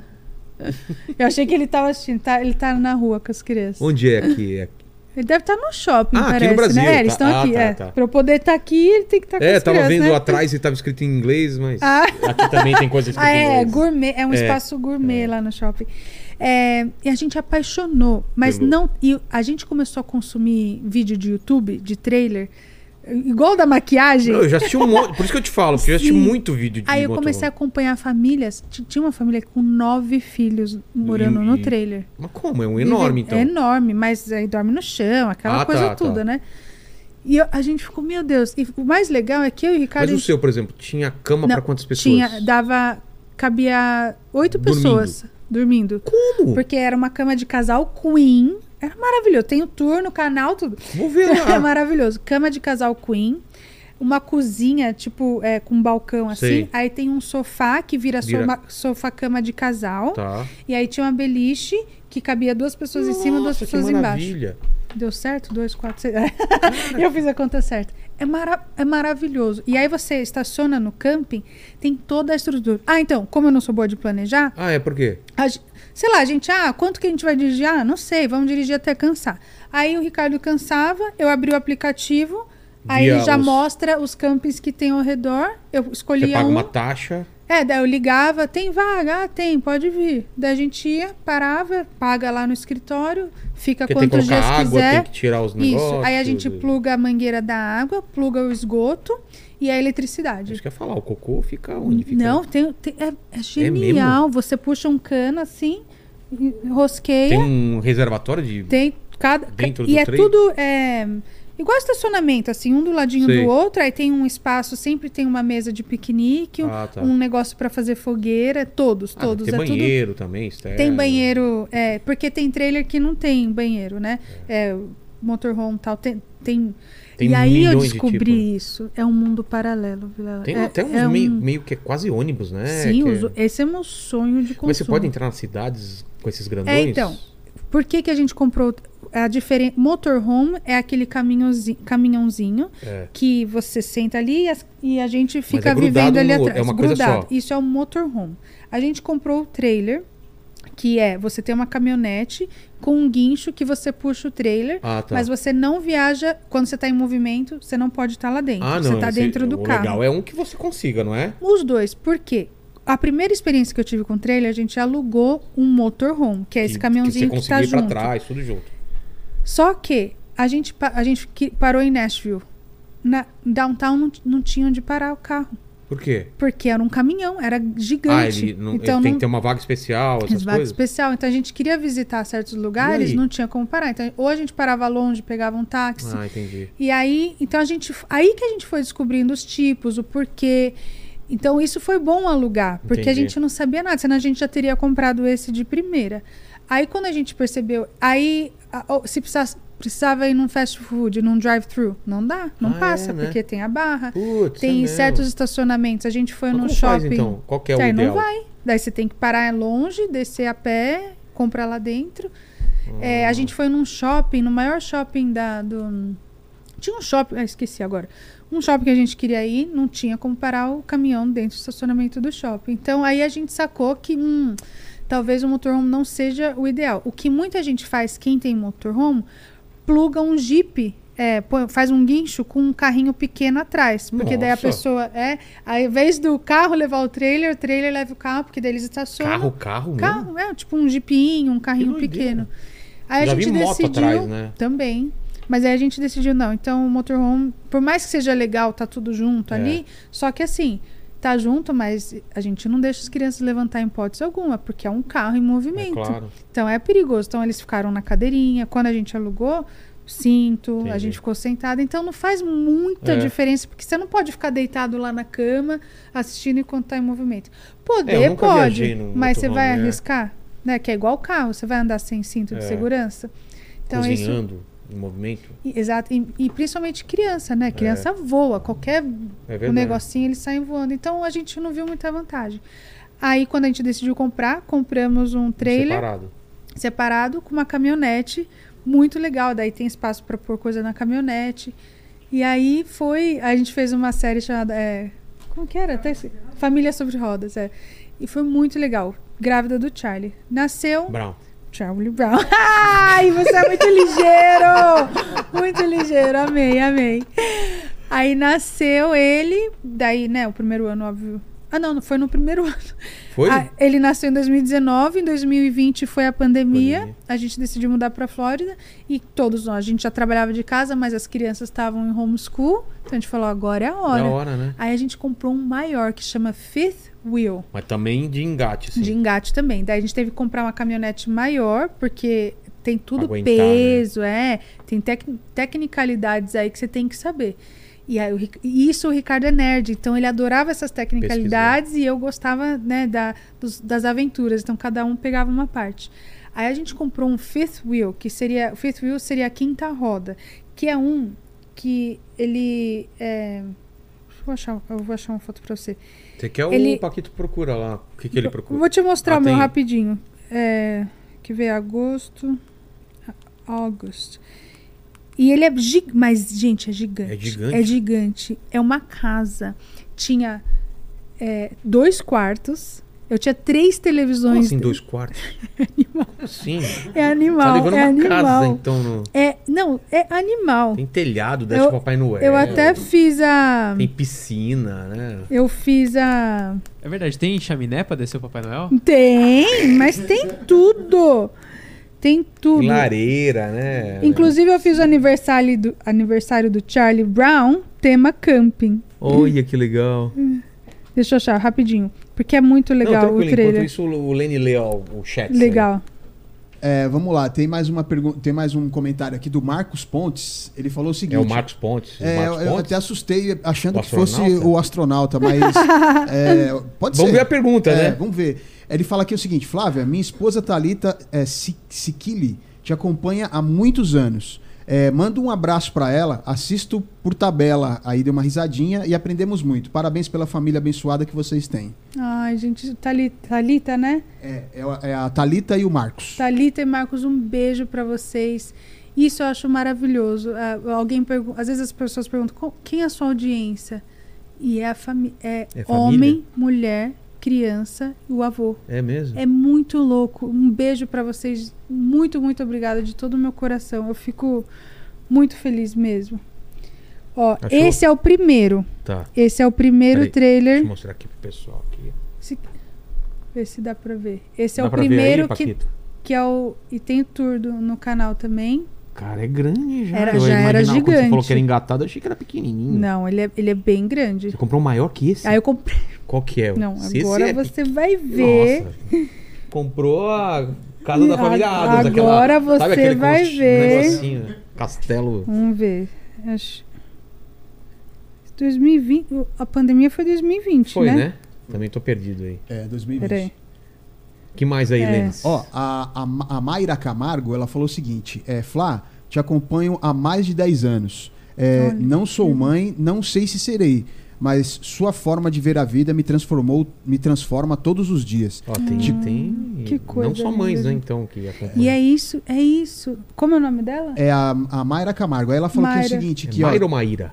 é, eu acho Tem que acento? é, não tem acento. Ah, então é Mayra. É. Ela falou: ó, te conheci na festa da, da- do YouTube e te dei um colar de presente na porta do banheiro. Eu lembra? lembro, Ah! meu, eu gostei do colar dela. Ela. Toma pra você. Oi? Como assim? Foi, foi a coisa mais espontânea da minha vida. Nossa, é um foguete que ela comprou aqui. Você chega na NASA, os caras não deixam você sair com esse negócio aqui.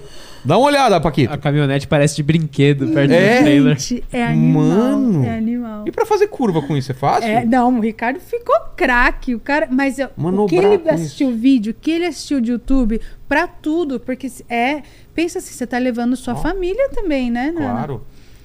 Mas você tem que viajar super devagar É, isso. é, e toda vez, se você põe no GPS três horas pra chegar no lugar, você já coloca quatro. Tá. Né? Então, e ele é super, super cuidadoso. Ele é, sabe, ia na manha, sem, Caramba, sem estresse. Dois quartos mesmo. Dois qua- Tem escada, tinha escada, tem o Mas, corredor, por exemplo, escada. chegou numa cidade, aí você desengata o Isso. carro e vai com o carro fazer as Isso, paradas. Exatamente. Ah. Então era perfeito, porque só que agora eu tenho quatro Tem cri- escadinha aqui pra subir? Porque Tem, é alto o negócio, tem, né? su- tem escada. E agora que eu tenho quatro crianças, não tem caminhonete para quatro lugares de criança, então não sei o que É. a gente faria. Não, Nossa. tem uma caminhonete, na verdade tem uma caminhonete que são três, lugar, três lugares na frente, então Na Ah, é o é, banco e inteiriço. três né? atrás, é. Então Entendi. isso teria que ser- mas não é Pô, legal. lindo isso aí. Mas por dentro, depois, é que tem que achar as fotos, mas ah, deixa eu ver aqui, ó. Ah, Ah, aqui dá louco ver, ó. por dentro como que é. Aqui já dá pra ter uma ideia. Não, isso aqui é uma casa que você tá querendo enganar a gente que é dentro que tá do... carregando. A casa normal aqui, ó. Tinha Olha. lareira! Lá, a lareira! Eu falei zoando de lareira, cara! Eu falei zoando! Não é possível. Eu falei zoando! Não, tem um fliperama, né? É Que nem aquele desenho do, do Pernalonga, que é um buraquinho, entra lá, é um. Uma, um Gigante. gigante lá Eu dentro. comprei o Nintendo Cara. Switch pro meu filho, a gente ficava jogando o Nintendo É a toda casa do noite. Snoopy, né? Isso do aqui- assim. Deixa eu ver. Aqui, Cara, tem muita gente que mora em casa menor ó, que isso, dá pra Esse é o é quarto que das aí, cara. Ah, lá crianças. vem o, o coitadinho aí, ó. Ó, de- deixa eu ver se dá pra ver. Que legal. Peraí. Esse aqui, ó, ali é o quarto das crianças, tem uma porta de vidro e a beliche ali, ó. Tô vendo. Tô... Tá vendo? Cadê aqui? Peraí, deixa eu Tenta voltar. voltar. Deu pra ver o beliche aí? Que, ó, tá vendo o beliche lá? com beliche. e é um quarto separado, só para as crianças. Cara, que legal. Se minha mulher Não, ver isso, eu tô gente, ferrado. e- esse trailer é, foi surreal. foi surreal. E a gente morou seis meses nele, com um bebê de um ano. Puta, tem até o, a- o assoalho, tipo, como É, meio madeira, piso meio assim. madeira. Mas é tudo falso pra não ser pesado, É claro, né? Então, Tudo meio- ou Charlie Brown, Ó, Charlie pequenininho. Brown. Carequinha. Brown. E é loiro, moleque. É, mas ele parece, quando ele era bebê, ele parecia, porque é careca. É.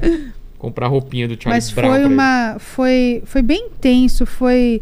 Eu aprendi muito nessa viagem. A gente aprendeu que a gente Você não precisa de muito. meses? Seis meses. Mas e aí, você foi pra onde? Aí ia parando, ó. Mas, tipo, fala o tra- os trajetos. Ah, assim. então foi de Wisconsin pra Flórida, né? Então a gente desceu reto. Ah, mas seis meses pra fazer isso? É, mas a gente é na boa, né? Ah, então parando, dirigia ficou- duas ficou- horas, parava numa cidade. parados. Isso, pra curtir. Putz, que legal. Então, às vezes ficava uma semana. Se a gente gost... E tudo dependia se a gente. Ah, gostei dessa cidade, quero... não tinha plano. Isso que Entendi. era legal. Então a gente parou, gostei dessa cidade, ah, vou ficar mais um pouquinho. E a gente só ia adicionando a diária. E eu percebi assim, como a gente tem muito excesso na nossa vida. É, né? Minha casa era muito grande em Wisconsin e aquela é White People Problems. Eu- é que só, é só para falar assim, como tudo que é demais faz mal, né? Lá em Wisconsin, como eu tinha um porão, eu acabava É, jogando tudo lá. Vai aqui, escondendo, Olha vai escondendo, vai porão, e, e lá no, no, no trailer, eu peguei dúzia de coisa e as crianças. E o É o resto, que você falou. fez? Aí eu pus no story, é. A- aqueles, não, né? muita coisa eu vendi, muita coisa eu doei, os meus móveis eu vendi, mas doei assim, coisa Até porque que as não casas tinha lá tava fim. vendo, já vem com tudo, né? De muita é, fogão, geladeira. Você compra a casa já vem com essas Exatamente. coisas, né? eu Não é- vendi as camas e o sofá porque eu falei, ah, vai ser uma casa diferente, não sei se É. vai caber. E quanto mais coisa eu levasse para Flórida, mais caro o caminhão ficava. Claro. Então eu quis diminuir o máximo de coisa. É, vendi muita coisa, doei muita coisa, mas o que sobrou, coisa pessoal, itens, aí a gente pôs num caminhão de mudança, levaram e eles já foram direto para Flórida e colocaram num storage para mim, num, num galpão. Tá. Daí trancou, tinha um, o nosso amigo corretor fez essa, esse negócio pra gente, trancou lá e ele guardou a chave. Então a gente ficou esses seis meses com, com é galpão que fala? Como Ah, que é o storage, é. é, né? É, deve ser, né? Uma- tipo uma gar... É, alugar uma garagem, em filme, né? né? Que tem É, aquele corredor cheio daquelas Isso. coisinhas lá. e- Exata. E é, nossa, É isso grande? aí é gigante. Não para de construir, o pessoal usa muito. É um bom negócio, porque não dá trabalho, né? Assim, deve Mas ter uns as loucos, pessoas né? Guarda guardam coisa- tudo lá. Tudo, tudo. Você tá em transição de vida, ou relíquia, É, sei o, lá. O carinha não do tem um Breaking Bad programa? guardava aqueles né, dinheiro para aqueles monte de Um dinheiro. monte de lá. dinheiro, é.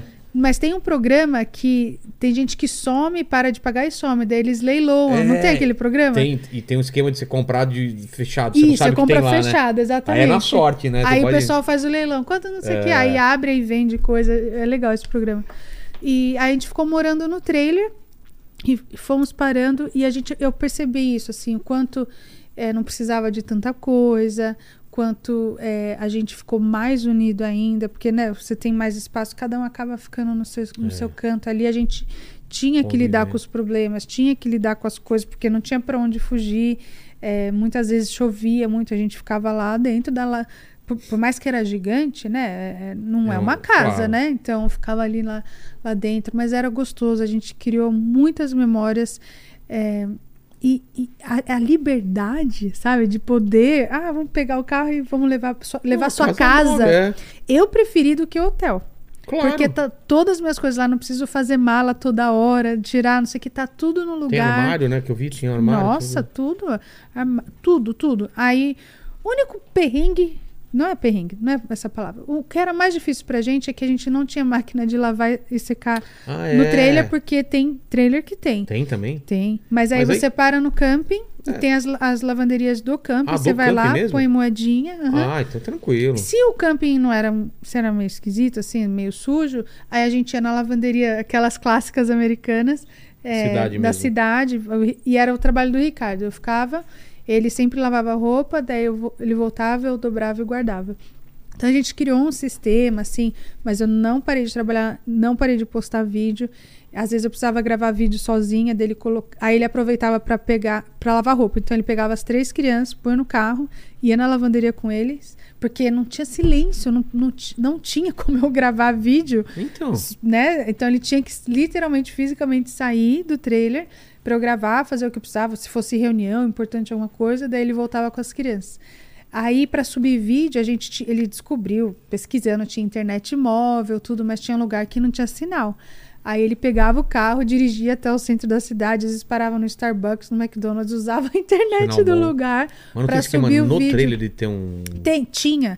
Ah, tá. É- Era a nossa, e às vezes ou a internet, só que dependia o sinal Ah, tá. o que era mais rápido ou não, porque a nossa internet era móvel. Aí teve uma vez que ele saiu, teve que dormir num hotel, porque era muito material, a gente não conseguiu subir por muitos dias. Aí ele passou a noite no hotel só subindo todo o material. Aí no dia seguinte de manhã ele já voltou para ficar. Então tinha esse, o perrengue era isso, assim, descobrir a internet. É, claro, né? As crianças às vezes é, se elas estavam com o humor alterado, tudo a gente tinha que respirar muito porque não tinha, às vezes não tinha pra onde fugir, né? Tipo, ah, não sei o quê. E o Charlie Mas nessa- Brown era muito pequenininho, um mês, Mas era a época da pandemia, né? pandemia. E, e os, os.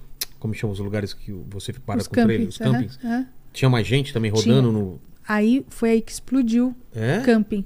É, preço de trailer começou a subir. Ah, a galera foi tudo nisso pra não ficar preso em casa? fazer home office, o pessoal ficou Nossa. viajando, a criançada fora da escola, É. todo mundo aproveitou. Aí o preço de trailer começou a subir, subir, subir loucamente. A gente deu sorte que a gente comprou um pouco antes de, de popularizar, assim.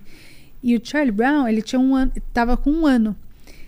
E os campings, você viu o tamanho dos bichos. É.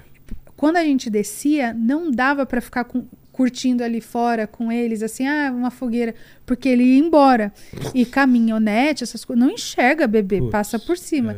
Então, a não ser ali, se eu ficar, não dava pra gente sentar e, ai, vamos tomar um chocolate quente, porque a gente tinha que ficar atrás dele o tempo todo. Então, às vezes, a gente tava tão cansado que a gente, vamos ficar aqui dentro mesmo. Aí fechava a porta e trancava todo mundo lá dentro pra deixar livre. Já viu, já viu é, acho que é mais chinês e japonês né, que coloca tipo um, amarra na cintura e sabe, já viu? Ah, é Laça verdade. um moleque pra Isso, isso eu precisaria.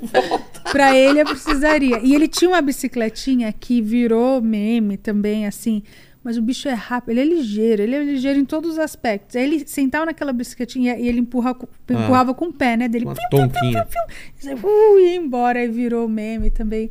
E a gente conseguiu compartilhar tudo, mas eu nunca fujo do foco sobre educação infantil. Então, independente das experiências que a gente está tendo, e relação familiar, essas coisas, eu sempre tô falando. so- Assim, óbvio que um assunto ou outro foge do assunto, mas eu sempre com o propósito de compartilhar as experiências, né? Que, que traga o tema educação infantil, porque eu estou criando as minhas crianças e a oportunidade de eu trabalhar de casa e estar com eles, né?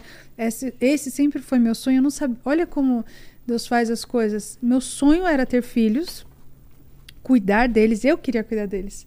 Mas também era ter sucesso, ter, assim, ser próspera, conseguir ter minhas coisas. E eu consegui unir as duas coisas. Não é fácil, é, é, é muito puxado. Imagina, todo mundo que fez home office com criança sabe o que é. E eu faço isso desde antes da pandemia, né? É. Desde sempre. Antes de virar modinha. Exato. Porque quando, sabe o que é engraçado? Quando entrou a pandemia, eu juro pra você, eu eu já vivia numa pandemia. Eu juro, eu não sabia, é. sabia. É que daí eu tinha escolha, né? É verdade, a- é. O problema é quando você não tem a liberdade. É. Mas eu já vivia desse jeito, assim, de ficar em casa com as crianças e tal. É, mas sempre com intenção. E eu me preocupo muito com as crianças. né? Por mais que eu coloco bastante eles na internet, tem um limite lá, a linha de coisas que eu não, não coloco. E não é para fazer de conta, não é para falar que é perfeito. Mas tem um limite de exposição das crianças. Então, muita coisa a gente não mostra, né? Uma coisa com ela.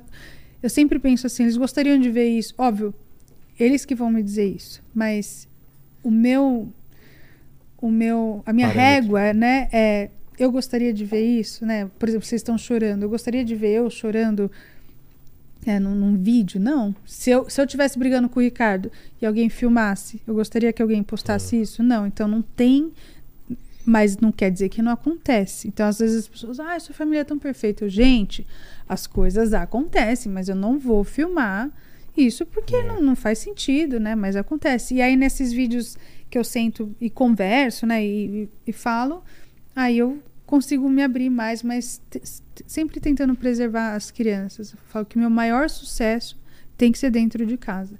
Eu falo sobre respeito com a criança, né? Ter esse olhar. Então, preciso ter sucesso dentro de casa. E aí o resto, né, é consequência. Mas eu sou muito grata por, por essa jornada, assim, né, do, do YouTube. O YouTube mudou a minha vida, mudou a vida da minha família. Acho que vai mudar gerações mesmo, assim. É, abriu muitas portas e muitas possibilidades, né, que eu nunca imaginei. Então a gente já fez muitos eventos, é, tours, né, encontrinhos, aí toda aquela galera falou, meu Deus, não acredito. É muito especial, é muito especial. E, e o pessoal que me assiste tem um carinho, um amor que é surreal. De novo, sempre tem um ou outro, mas não chega nem perto do, do amor, sabe, da, da audiência que assiste a gente. Então é, é muito especial. Não, e, e só dar um contexto aí que era pra gente ter gravado em Orlando, né? Isso, Quando exatamente. eu estive lá em Orlando, que a gente fez a- a- algumas entrevistas lá, alguns bate-papos com o pessoal de Orlando, você tava marcada e Sim. só que A tava Rebeca com era. Eu sou muito do sim, Vilela. É. A Dora falou, a Dora falou, Flávia, ela tá Dora aqui. do, do Rubens, do Rubens, coach A Rubens, gente tá- né? gravou no estúdio dele, né? Ela, Flávia, o, o Vilela tá aqui, não sei o que, quer gravar com você. Eu, claro, com certeza. tudo eu falo assim, tudo. Eu sempre falo assim, sim, vamos, não sei o quê. Aí, quando eu comunico para as pessoas, as pessoas, você tão. Tipo, o Ricardo, a Fê, não, você tem isso, isso, isso pra fazer. Você, o bebê, não sei o que deu. Ai, gente, desculpa. A festa do YouTube, agora, que foi né, em dezembro, no que eu cheguei no Brasil, o pessoal do YouTube, ah, vai ter festa no YouTube, não sei o que deu. Vou, claro, com Eu tava lá, você não- certeza. você foi? Não fui. Aí no dia eu falei. Fê, a- a- ela chegou, né? Ai, tem isso, isso, isso pra fazer hoje, deu. E a festa do YouTube dela. Você não vai na festa do YouTube, você não tem nem leite pra deixar pra sua filha, não sei o que. Você não. Eu, mas eu falei que eu ia. Eu sou muito espontânea Impulsiva. do sim, daí eu. Ai, ferrou, não deu ruim. Então, a minha área de planejamento não é meu forte, claramente. Mas, Mas deu certo, olha mas aqui, traz, traz bons É. frutos também. Então, por isso. que- Aí a gente pede ajuda dos experts, né? Pra, pra suprir a, a- a minha falta. Mas tem sido uma jornada muito incrível. Eu agora eu lancei um reality. É difícil você estar no YouTube por tanto tempo e inovar, né? Trazer coisa, reinventar. reinventar, porque de novo, o assunto é o mesmo. Eu continuo falando de educação infantil. E aí eu comecei a fazer alguns vídeos que eu via que a galera não estava mais afim de assistir. Então, é um desafio muito grande para mim como profissional também ser a cabeça, querer ser mãe presente, querer, né, crescer a empresa, fazer produtos, fazer tudo e querer estar lá para os meus filhos, né? É, tô fazendo, mas é, é um puxa-puxa de um lado de outro. Esse ano que passou foi desafiador, foi uma gravidez difícil para mim. É, foi mais difícil para mim É? emocionalmente, fisicamente, bem cansada. Mas ela, no que a gravidez foi difícil, ela é o bebê mais fácil até agora. Ela é super tranquila. É, e, esse sonho se realizou. Você vê, eu tinha esse sonho, não achava que era possível de, de ter uma família grande e no fim, aí no fim depois a gente foi lá, vamos ter mais, não vamos ter mais. Tava com oito embriões. Vamos voltar para ter, vamos. Quarta. Aí, aí o doutor, um ou dois embriões. Aí a gente, pelo meu histórico, sempre plantava dois, um dava certo. Aí a gente, ah, dois embriões dele. Você tem três crianças em casa. Pô, é. Você vai plantar dois. Eu falei, não, é pelo meu histórico. É, por ética e tudo, eles não deixam plantar mais que dois, né? Mas um ou dois está dentro do risco ali que eles acham saudável e tal. E a gente decide junto com o médico, né? O médico falou dele, não, tudo bem. Mas aí veio a baby Rebeca. E, e eu brinquei que ela tem seis anos porque ela foi feita em- no ano de 2016. Nossa. E ela só nasceu em 2022. Será que não tem uma memória de- desse tempo? Já pensou? Já pensou? Pensa, ela, o Charlie e o Henrique são gêmeos. É. Nascidos em anos Cara, diferentes. que doideira. E agora o dilema que eu acho legal você trazer, inclusive, por favor, faça isso que, e traga para eu assistir esse episódio. Eu tenho 100 embriões congelados, eu tenho 40 anos. E o que, que a gente faz com os embriões? E aí? Porque teo... ele é vida. Ele se desenvolveu, certo? Ele foi congelado vivo, porque ele estava É. se desenvolvendo. ele, mas ele é uma possível vida, porque tanto que quando eu descongelo, eu implantei dois, veio um, implantei dois, veio um. O que fazer? E né? o que fazer? Então, é, cada país tem uma lei diferente. Estados Unidos você pode jogar fora, li- literalmente descartar. É, todo, as leis mudam também muito rápido nesse aspecto. Então, não, não tá fiquem bravos é se eu falar besteira, também. né? É, o que eu entendo hoje, eu preciso pesquisar mais sobre o assunto. A minha opção, porque os meus embriões eu fiz com 33 anos. Ah, então, ó, tenho 40. É, então, quando você é mais abaixo de 35 anos, você não pode jogar fora e não pode doar. Pra, pra, você pode doar para a ciência se você tem mais de 35 anos. Tá. Porque eles precisam dos embriões para fazer estudos, né? né? E outra opção é doar para um casal que não tem condição de produzir o próprio material genético. É, desculpa os termos se eu tô falando errado. Só que doar para outro casal é como se eu tivesse pondo meu filho para adoção, porque ele só É. vai nascer de outra barriga, mas é meu e do É Ricardo combinação, biologicamente, é, né? De vocês dois. E eu não, não tenho. E quem faz, eu admiro, porque eu sei a dor de não ter filho. Então, quem doa, é, põe para doação e, e permite que outros pais possam ter essa experiência de ter filho, eu acho incrível. Mas é complexo esse Claro assunto, que é. porque se eu doar, a outra pessoa vai ter um filho geneticamente filho meu, irmãos deles, É. biológico, daí e hoje em dia não existe mais segredo.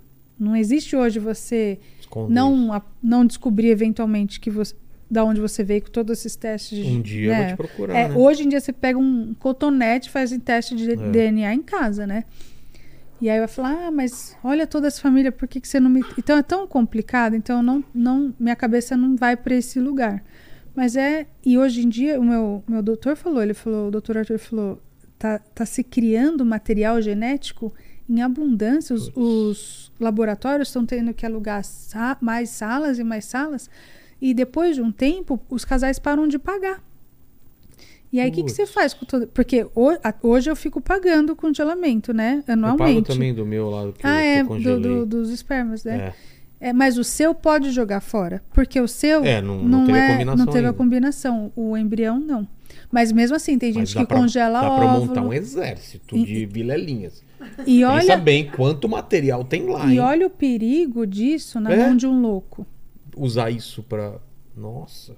É o nosso material genético. É. Tá ali, se alguém, né? Nossa, assim, pensa nisso. assim, daqui 40 anos aqui, você já não É. tá mais na Terra. Alguém... Aí tudo bem, né? Mas você não vai estar aqui, mas vai, pode. E Tá esse material vai pra onde? Então é uma questão legal pra você trazer aí. Total. É, Vamos que eu vou querer assistir. Com certeza vamos fazer. Fala, Lene, tem mais perguntas? Eu preciso fazer um xixi, manda aí. Tem, tem mais aqui, ó. A- o ateliê Marcela Castro fala aqui, Flávia, minha linda, comecei a te assistir quando é, comecei o processo de fertilização in vitro. Aí apareceu o seu vídeo da vitória. Inf- infelizmente não deu certo pra mim. Já superei e aceitei, mas desde lá não te larguei mais. Amo você e toda a sua família e que Deus te abençoe. Ai, amém, amém. Que olha, é, tem, tem pessoas, cada um vai ter seu caminho, né? E se você superou, é, é esse, essa é a sua beleza, é a sua história. E eu fico muito grata que você continua aqui. E obrigada de todo o meu coração pelo carinho. É, eu- de verdade, assim, eu me surpreendo toda vez quando alguém para na rua, fala, tem, tem essa ah, admiração e acompanha por tantos anos. É uma fidelidade muito longa, sabe? É muito, muito especial. Obrigada mesmo. Obrigada de todo o meu coração. Ó, a Lívia Vieira, ela é, mandou aqui o seguinte, ó, passando para deixar um beijo especial para essa mulher que eu tanto amo e admiro. Flavinha, te ouvir falar é sempre uma experiência enriquecedora. Obrigada por nos presentear diariamente com seu trabalho incrível. Amo você. a Ai, Lívia que Vieira. linda. Lívia, muito, muito. Ai, gente, obrigada de todo o meu coração. É, eu tento me doar ao máximo e eu fico feliz que vocês recebam dessa forma. Eu fico lisonjeada. Muito, muito obrigada. Tem a Bruna Fa- Falheiro também, que ela fala aqui, assisto a Flá desde 13 anos e hoje tenho 21. Isso A é maior demais. parte que lembro da minha vida, ela já estava lá. Cresci ah, assistindo e muitos dos seus valores passam e, e muitos dos meus valores passam por ela, principalmente ser resiliente. Obrigado por fazer parte de mim, Flá. Você é inspiradora. É a Bruna Falhei. Hum. Uau, Bruna, que incrível. Eu, eu acho incrível essa- essa- que essas crianças e adolescentes cresceram comigo. Imagina, de 13 anos É. para 20, é, 21, vo- né? vo- você é uma criança, adolescente, hoje é adulta, já está em outra fase, já foi para faculdade, não sei. É, é surreal, é muito especial, é muito especial. E eu não eu não levo isso de uma forma leve, é uma coisa que eu aprecio e agradeço todos os dias. Nunca virou normal pra mim, sabe? Ah, isso é normal, não sei o quê. É, eu valorizo demais, demais, demais, porque principalmente hoje em dia que o tempo é tão escasso, a- a- tem tanta oferta no É, mundo, tanta divisão, aqui. né? Cê- a pessoa tá dando um tempo da vida dela pra se dedicar a Pra tá assistir uma aqui. coisa que você produziu. Então eu, eu dou muito valor pra isso também. Ela podia, demais. podia fazer qualquer coisa. Exatamente. Netflix, jogar um videogame, é, fazer não sei o que. Ela tá assistindo. Porque o, o tempo é limitado. É todo mundo tem o mesmo limitado. tempo. né? E por- né, você vê, nossa, todos esses anos é muito especial. Muito, muito obrigada de coração. Ó, tem o Play Canecas aqui também. É, ele falou o seguinte: é Play Canecas personalizadas. Boa tarde, Flávia. Minha esposa te acompanha desde o, in- desde o seu início. Tainá Monteiro, de Poá, São Paulo. Manda um salve pra ela e fala o nome dela, por favor. KKKKK, ela vai adorar. Tainá maravilhosa, um beijo pra você. Olha, isso que é marido, hein? Olha, esse foi ponta firme. Esse vai ganhar um ponto, 10 É. pontos hoje à noite. Tainá, obrigada de todo o meu coração. É uma honra saber que você gosta dos, dos vídeos e da gente. E, ó, parabéns pelo maridão. Ó, a Lorena Teixeira mandou aqui o seguinte: Flávia, amando o reality aqui no Brasil e sonhando com a família inteira em Orlando para um reality na Disney. Qual que é o reality? Ah, ah então Você começou a falar e não falando. terminou, É, esse negócio de Eles formato, né? é, co- Como eu faço vlog e o pessoal gosta muito, é, eu só que eu faço, eu que faço, não tem ninguém que filme. Então eu tô, eu tenho a minha camerinha tal. Quando eu vejo uma cena legal, eu pá, pego. Só que agora com quatro crianças, nem sempre eu tô conseguindo pegar. Tem um monte de coisa que acontece que passou e eu não existe replicar aquilo, né? É 100% vida real. Aí no Brasil tem mais pessoas, tem mais ajuda. E tem a equipe do Gabriel que faz esse tipo de trabalho. Daí eu falei, putz, Gabriel, vamos fazer um reality, mas diferente, assim, vamos fazer formato de reality mesmo, com um depoimento. Porque às vezes alguma coisa aconteceu no momento, mas o que eu tava pensando ou sentindo não transparece, porque eu só filmei a ação. Sim. Então a gente tá filmando num formato totalmente diferente. E aí eu faço os depoimentos depois, igual o reality show mesmo, tipo, hoje nós fomos em tal lugar. Ah, eu me senti assim. Ah, isso aconteceu. E tá um formato tão dinâmico, tão. Eu me surpreendi, assim, eu tive a ideia, eu né, falei tudo pro Gabriel e dele, beleza, saquei. Mas até aí, a gente é, captou muito material, muito. A gente ficava filmando o dia inteiro. E eu, meu Deus, como... Tipo, vai ter cinco horas um episódio? Como que vai ser?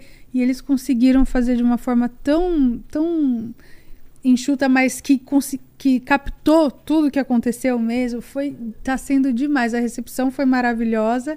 E só que são temporadas, né? Vão ser dez episódios, porque é um investimento e não dá também, né, para fazer. E também se só é desse jeito não vira mais especial. Mas é, é, é um investimento e requer é, colaboração de todo mundo. Eu já joguei na família, eu falei, ó, família, reality aqui, não sei o que, todo mundo.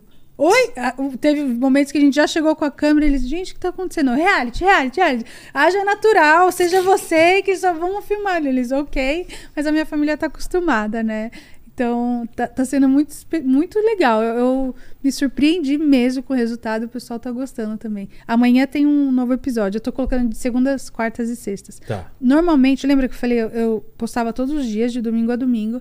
Aí o Ricardo teve uma conversa comigo. Falou, amor, não vai rolar. Porque você sabe, aí não tinha vida. Os amigos chamavam É. com- passear, eu sempre falava, não, não posso, tenho que trabalhar. Não, não posso, tenho que trabalhar. Isso foi uns dois, três anos, assim. Aí a gente entrou num consenso que seria de segunda a sexta. Aí, desde então, de segunda a sexta. Virou normal.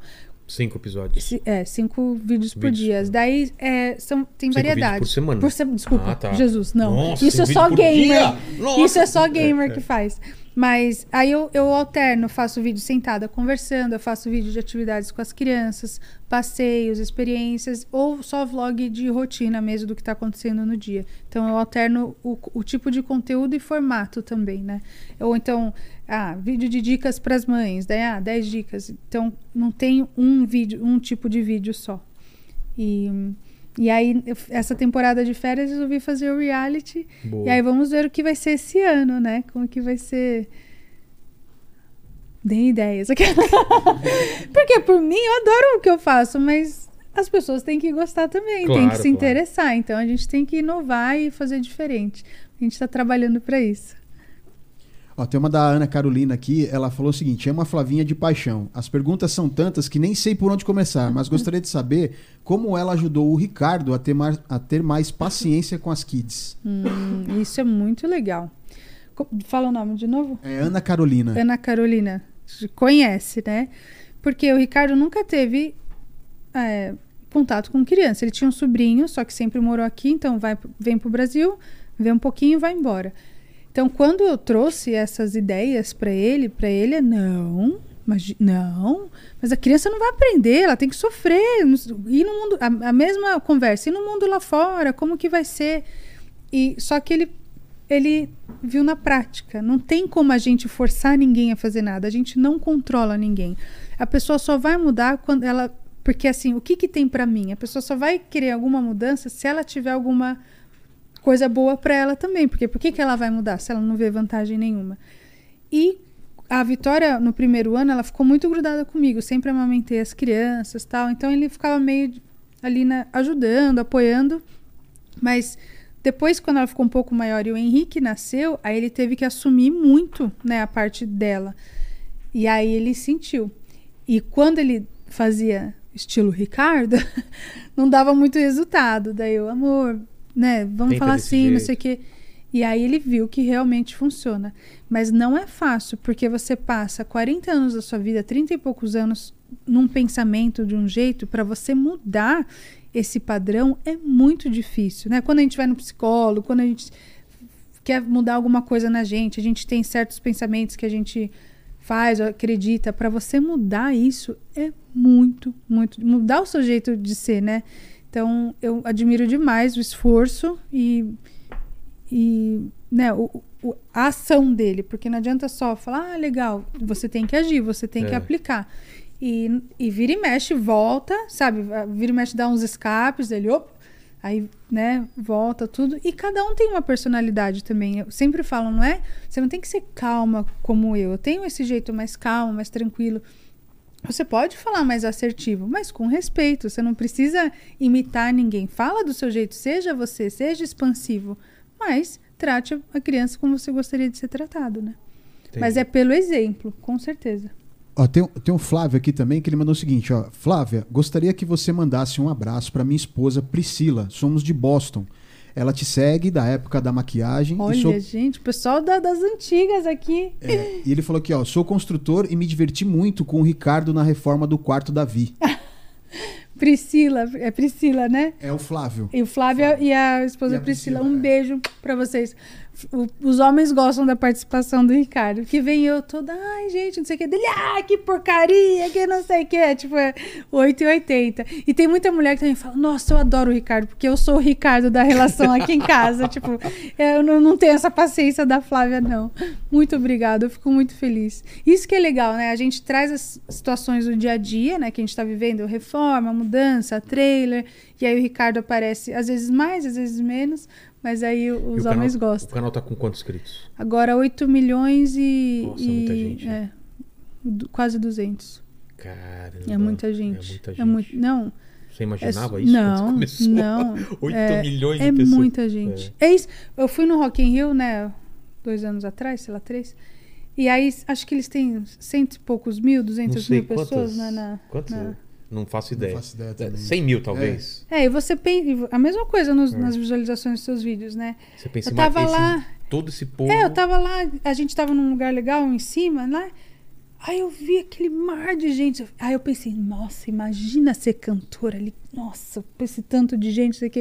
Aí alguém do meu lado falou: Mas o seu vídeo tem muito mais pessoa do que isso É. te assistindo, deu. É, pra você ver como é abstrato essa coisa de número, deu?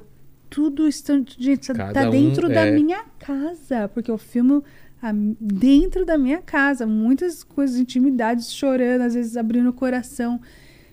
Se eu pensar muito, daí eu não consigo falar mais nada, eu travo, eu tento não pensar, mas é, é muita gente e a responsabilidade é muito grande. Então, eu aprecio demais, como eu falei, eu, eu, eu levo muito a sério, sabe? É Algo que. Eu fico feliz que aconteceu comigo mais velha, né? Assim, não, não tava no, nos meus teenage years, não era adolescente. Porque a gente tá mais madura, a gente consegue entender mais o valor das coisas. Então, eu dou muito, muito né? valor. Exatamente.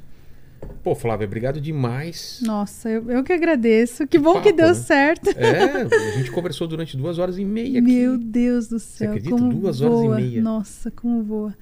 E dizer, sou muito grata. Eu menti pra você. né? Mentira. São quatro horas, né? Não. É, Flávia. Quatro horas? Sim, duas horas só de Charlie Brown que a gente falou só. né? Vamos fazer contagem nos comentários? Quantos Charlie Brown a gente falou? É, pode crer, né? Não, quando ele falou duas horas e meia, deu.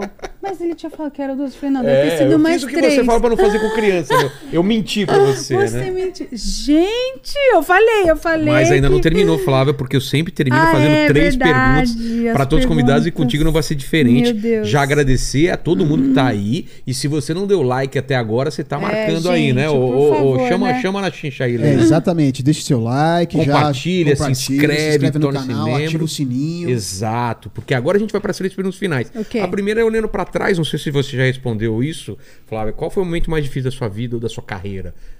Ah. Olhando para trás toda a história que você contou aí pra gente. Da vida, com certeza, foi a espera do meu filho. É? Porque você querer uma coisa muito. E eu não consigo nem comparar com nada material. Porque não é assim, ah, um carro. Não. Tipo, não dá pra comparar. E você esperar sete anos, sabe você querer ver todos os seus amigos tendo filho, todo mundo tendo filho, você vê gente jogando filho no lixo, eu não tô jogando, sei que tem, enfim, gente maltratando Sei. criança, gente fazendo de tudo, ou então aquelas que, ai, eu nem queria, e uf, aconteceu, irmã. E eu eu ficava, que quero tanto. eu é. ficava feliz por elas, mas era, todo dia era uma pontadinha assim, sabe? E, e aí isso é a resiliência mesmo, né? Da gente falar, cara, vai dar, vai, um dia vai dar, vai dar um jeito. E não tem nada, não tem nada para comparar, nada profissional, nada material para comparar essa espera de sete anos para ter um filho. E Quem lida com infertilidade sabe, a cada menstruação parece que você perdeu alguma coisa, sabe? Assim, foi um- uma, uma- Uma mais uma chance chance perdida. Então, esse. é, e me ensinou muito sobre paciência, Claro. me ensinou sobre fé, Ansiedade. me ensinou né, sobre muita, muita coisa. Então, não, não tem com- nada a comparar do que, do que isso mesmo. Segunda pergunta é o seguinte: iremos morrer um dia, Flávia? Espero que demore muito tempo. Você tem criança para criar aí, para educar. Amém. Não só as suas, mas a de todo mundo aí que tá em casa e, se- e é inscrito no seu canal. Se não é, se inscrevam Se agora, inscreva, né? Vai por lá. favor. E quais seriam suas últimas palavras para quem voltar nesse vídeo daqui 433 anos? Nossa. Seu epitáfio. Você sabe que eu já pensei nisso Charlie Brown. no Charlie Brown, quando eu penso assim, Deus o livre guarde, né? Se eu morresse cedo, que tipo de lição? Sabe aquelas coisas que eu deixaria para meu filho? O que, que eu Não, escreveria, né? essas coisas não. Não, é, sei lá, né? Porque estamos todos. É. Mas tem uma música que eu amo, é bem clichê, mas é, chama I Hope You Dance. É, a- o refrão é assim. Quem que é? é Liam. Você conhece? Você conhecem? Eu I já Hope acho que é Dance? I Hope You É, Dance. de nome não, mas de repente eu cantarolando um pedacinho. É. É. Gente, não pede pra eu cantar, que aí eu não saio daqui. eu adoro um karaokê, canto mal pra caramba. É Liam Wom Womack. Eu nem. Não, não conheço também. Mas, o Mas que é? refrão é assim: é, If you have the choice to sit it out or dance, I hope you dance. Então, se você tem a chance de sentar ou dançar, eu espero que você dance. E claro que é uma metáfora para a vida. É. Porque. E, e a, a letra inteira é maravilhosa de vida, assim. é, e eu quero que minhas crianças entendam isso, né? De você não escolher o caminho, é, the path of least, é, least resistance. Não escolher o caminho mais fácil. Não, sabe, você. é, nem- não é porque tá difícil que, que é ruim. Tudo vale a pena. Todos os medos que eu tive, que eu, que eu me paralisei, depois eu tive coragem e fiz, valeu a pena. Claro, uma, tudo que for legal, né, de uma forma legal, de legalizada, e, e que você não vai machucar ninguém. Então a gente tem tanta limitação pra, que a gente coloca para nós mesmos. Então essa frase assim, se você tem a chance de sentar ou dançar, eu espero que você dance. Então, eu, seria é isso assim de tentar, vai. E não é clichê assim, ah, siga os seus sonhos. É isso também, porque a gente só tem uma vida. Só, a gente só tem uma vida. E a gente é, se apega em bobagens, em besteiras. Então, eu quero muito que meus filhos entendam isso e tenham coragem. A gente precisa de mais coragem do que dinheiro na vida. É. Então, é isso. E a terceira pergunta, se você ainda tem alguma dúvida, pode ser em relação à maternidade, em relação a outra, qualquer dúvida que você tenha, divide com a gente aí. Faça uma pergunta. Bom, dúvida, eu tenho. Nossa, muitas, né? Penso muito. Essa coisa de morrer também, de o que, que é de que nós que depois, é... né? Isso sempre. Porque é tão precioso. Eu amo tanto a vida, acho tão preciosa. Eu fico, não, não pode só ser isso, né? Tipo, a minha avó morreu com 92 anos.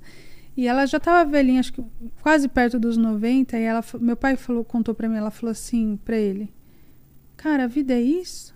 Como assim? Tipo, é, isso? é isso, né? Isso acabou. Então eu tenho esse medo assim de chegar lá quando estiver próximo, né? Falou, já acabou, isso, é isso. Então essa é uma dúvida. Não importa a idade importa que aconteceu comigo, eu vou tenho certeza que vou ter essa sensação. Falo, uhum. já. É isso, né? Já. Uhum. Porque é boa. Tem muitos desafios, tem e, e uma dúvida que eu tenho também que eu vou perguntar para Deus é por que, que algumas pessoas sofrem tanto e outras não? Por que que é, eu fico emocionada? Tipo, às vezes eu vejo criança nascer assim que ela não tem chance. É. Nasce numa família que é violenta, que, sabe, é uma coisa atrás da outra, uma cacetada atrás da outra.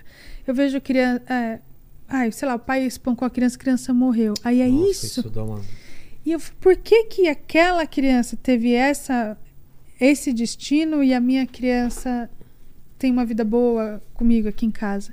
Essa é uma pergunta que eu uma dúvida muito grande assim, por que que para certas pessoas as coisas são tão difíceis e por que para algumas não? Então não não consigo entender. Eu tento buscar é,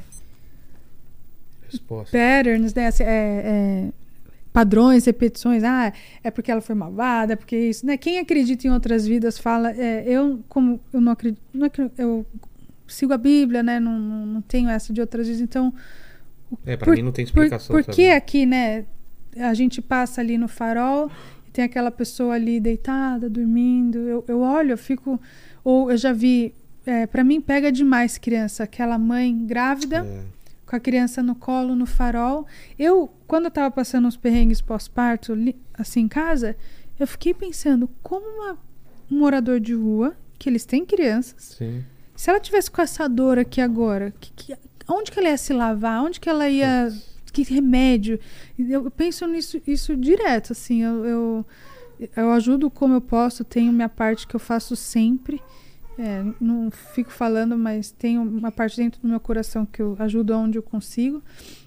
Mas nem todo, se eu desse todo o meu dinheiro ia resolver a situação dessa, dessas pessoas, entendeu? Então, eu acho que o que eu tento fazer é passar o exemplo, tentar é, é, fazer com que as pessoas consigam aplicar os princípios na vida dela, não, né, cada um vai ter sua própria vida, o seu próprio jeito, a gente não vai ter o mesmo caminho, mas eu tento que os princípios sejam algo bom para as pessoas levarem para a vida delas e é a forma que eu tento de contribuir também tendo essa audiência tão grande.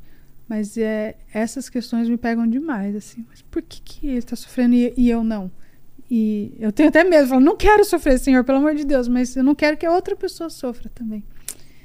Então, acho é. que não tem resposta. Não tem resposta e é bem triste mesmo. Já fiz bastante pergunta, já veio, já veio pastor, veio a monja, veio o padre, e a gente às vezes toca nesse assunto mesmo, assim. Tem alguns mistérios que a gente não consegue entender. Para algumas religiões, é como você falou, tem essa resposta, ah, porque na vida passada você uhum. fez isso aqui, mas não sei, para mim também não faz sentido. Uhum. Você pagar por uma coisa que você não lembra, é.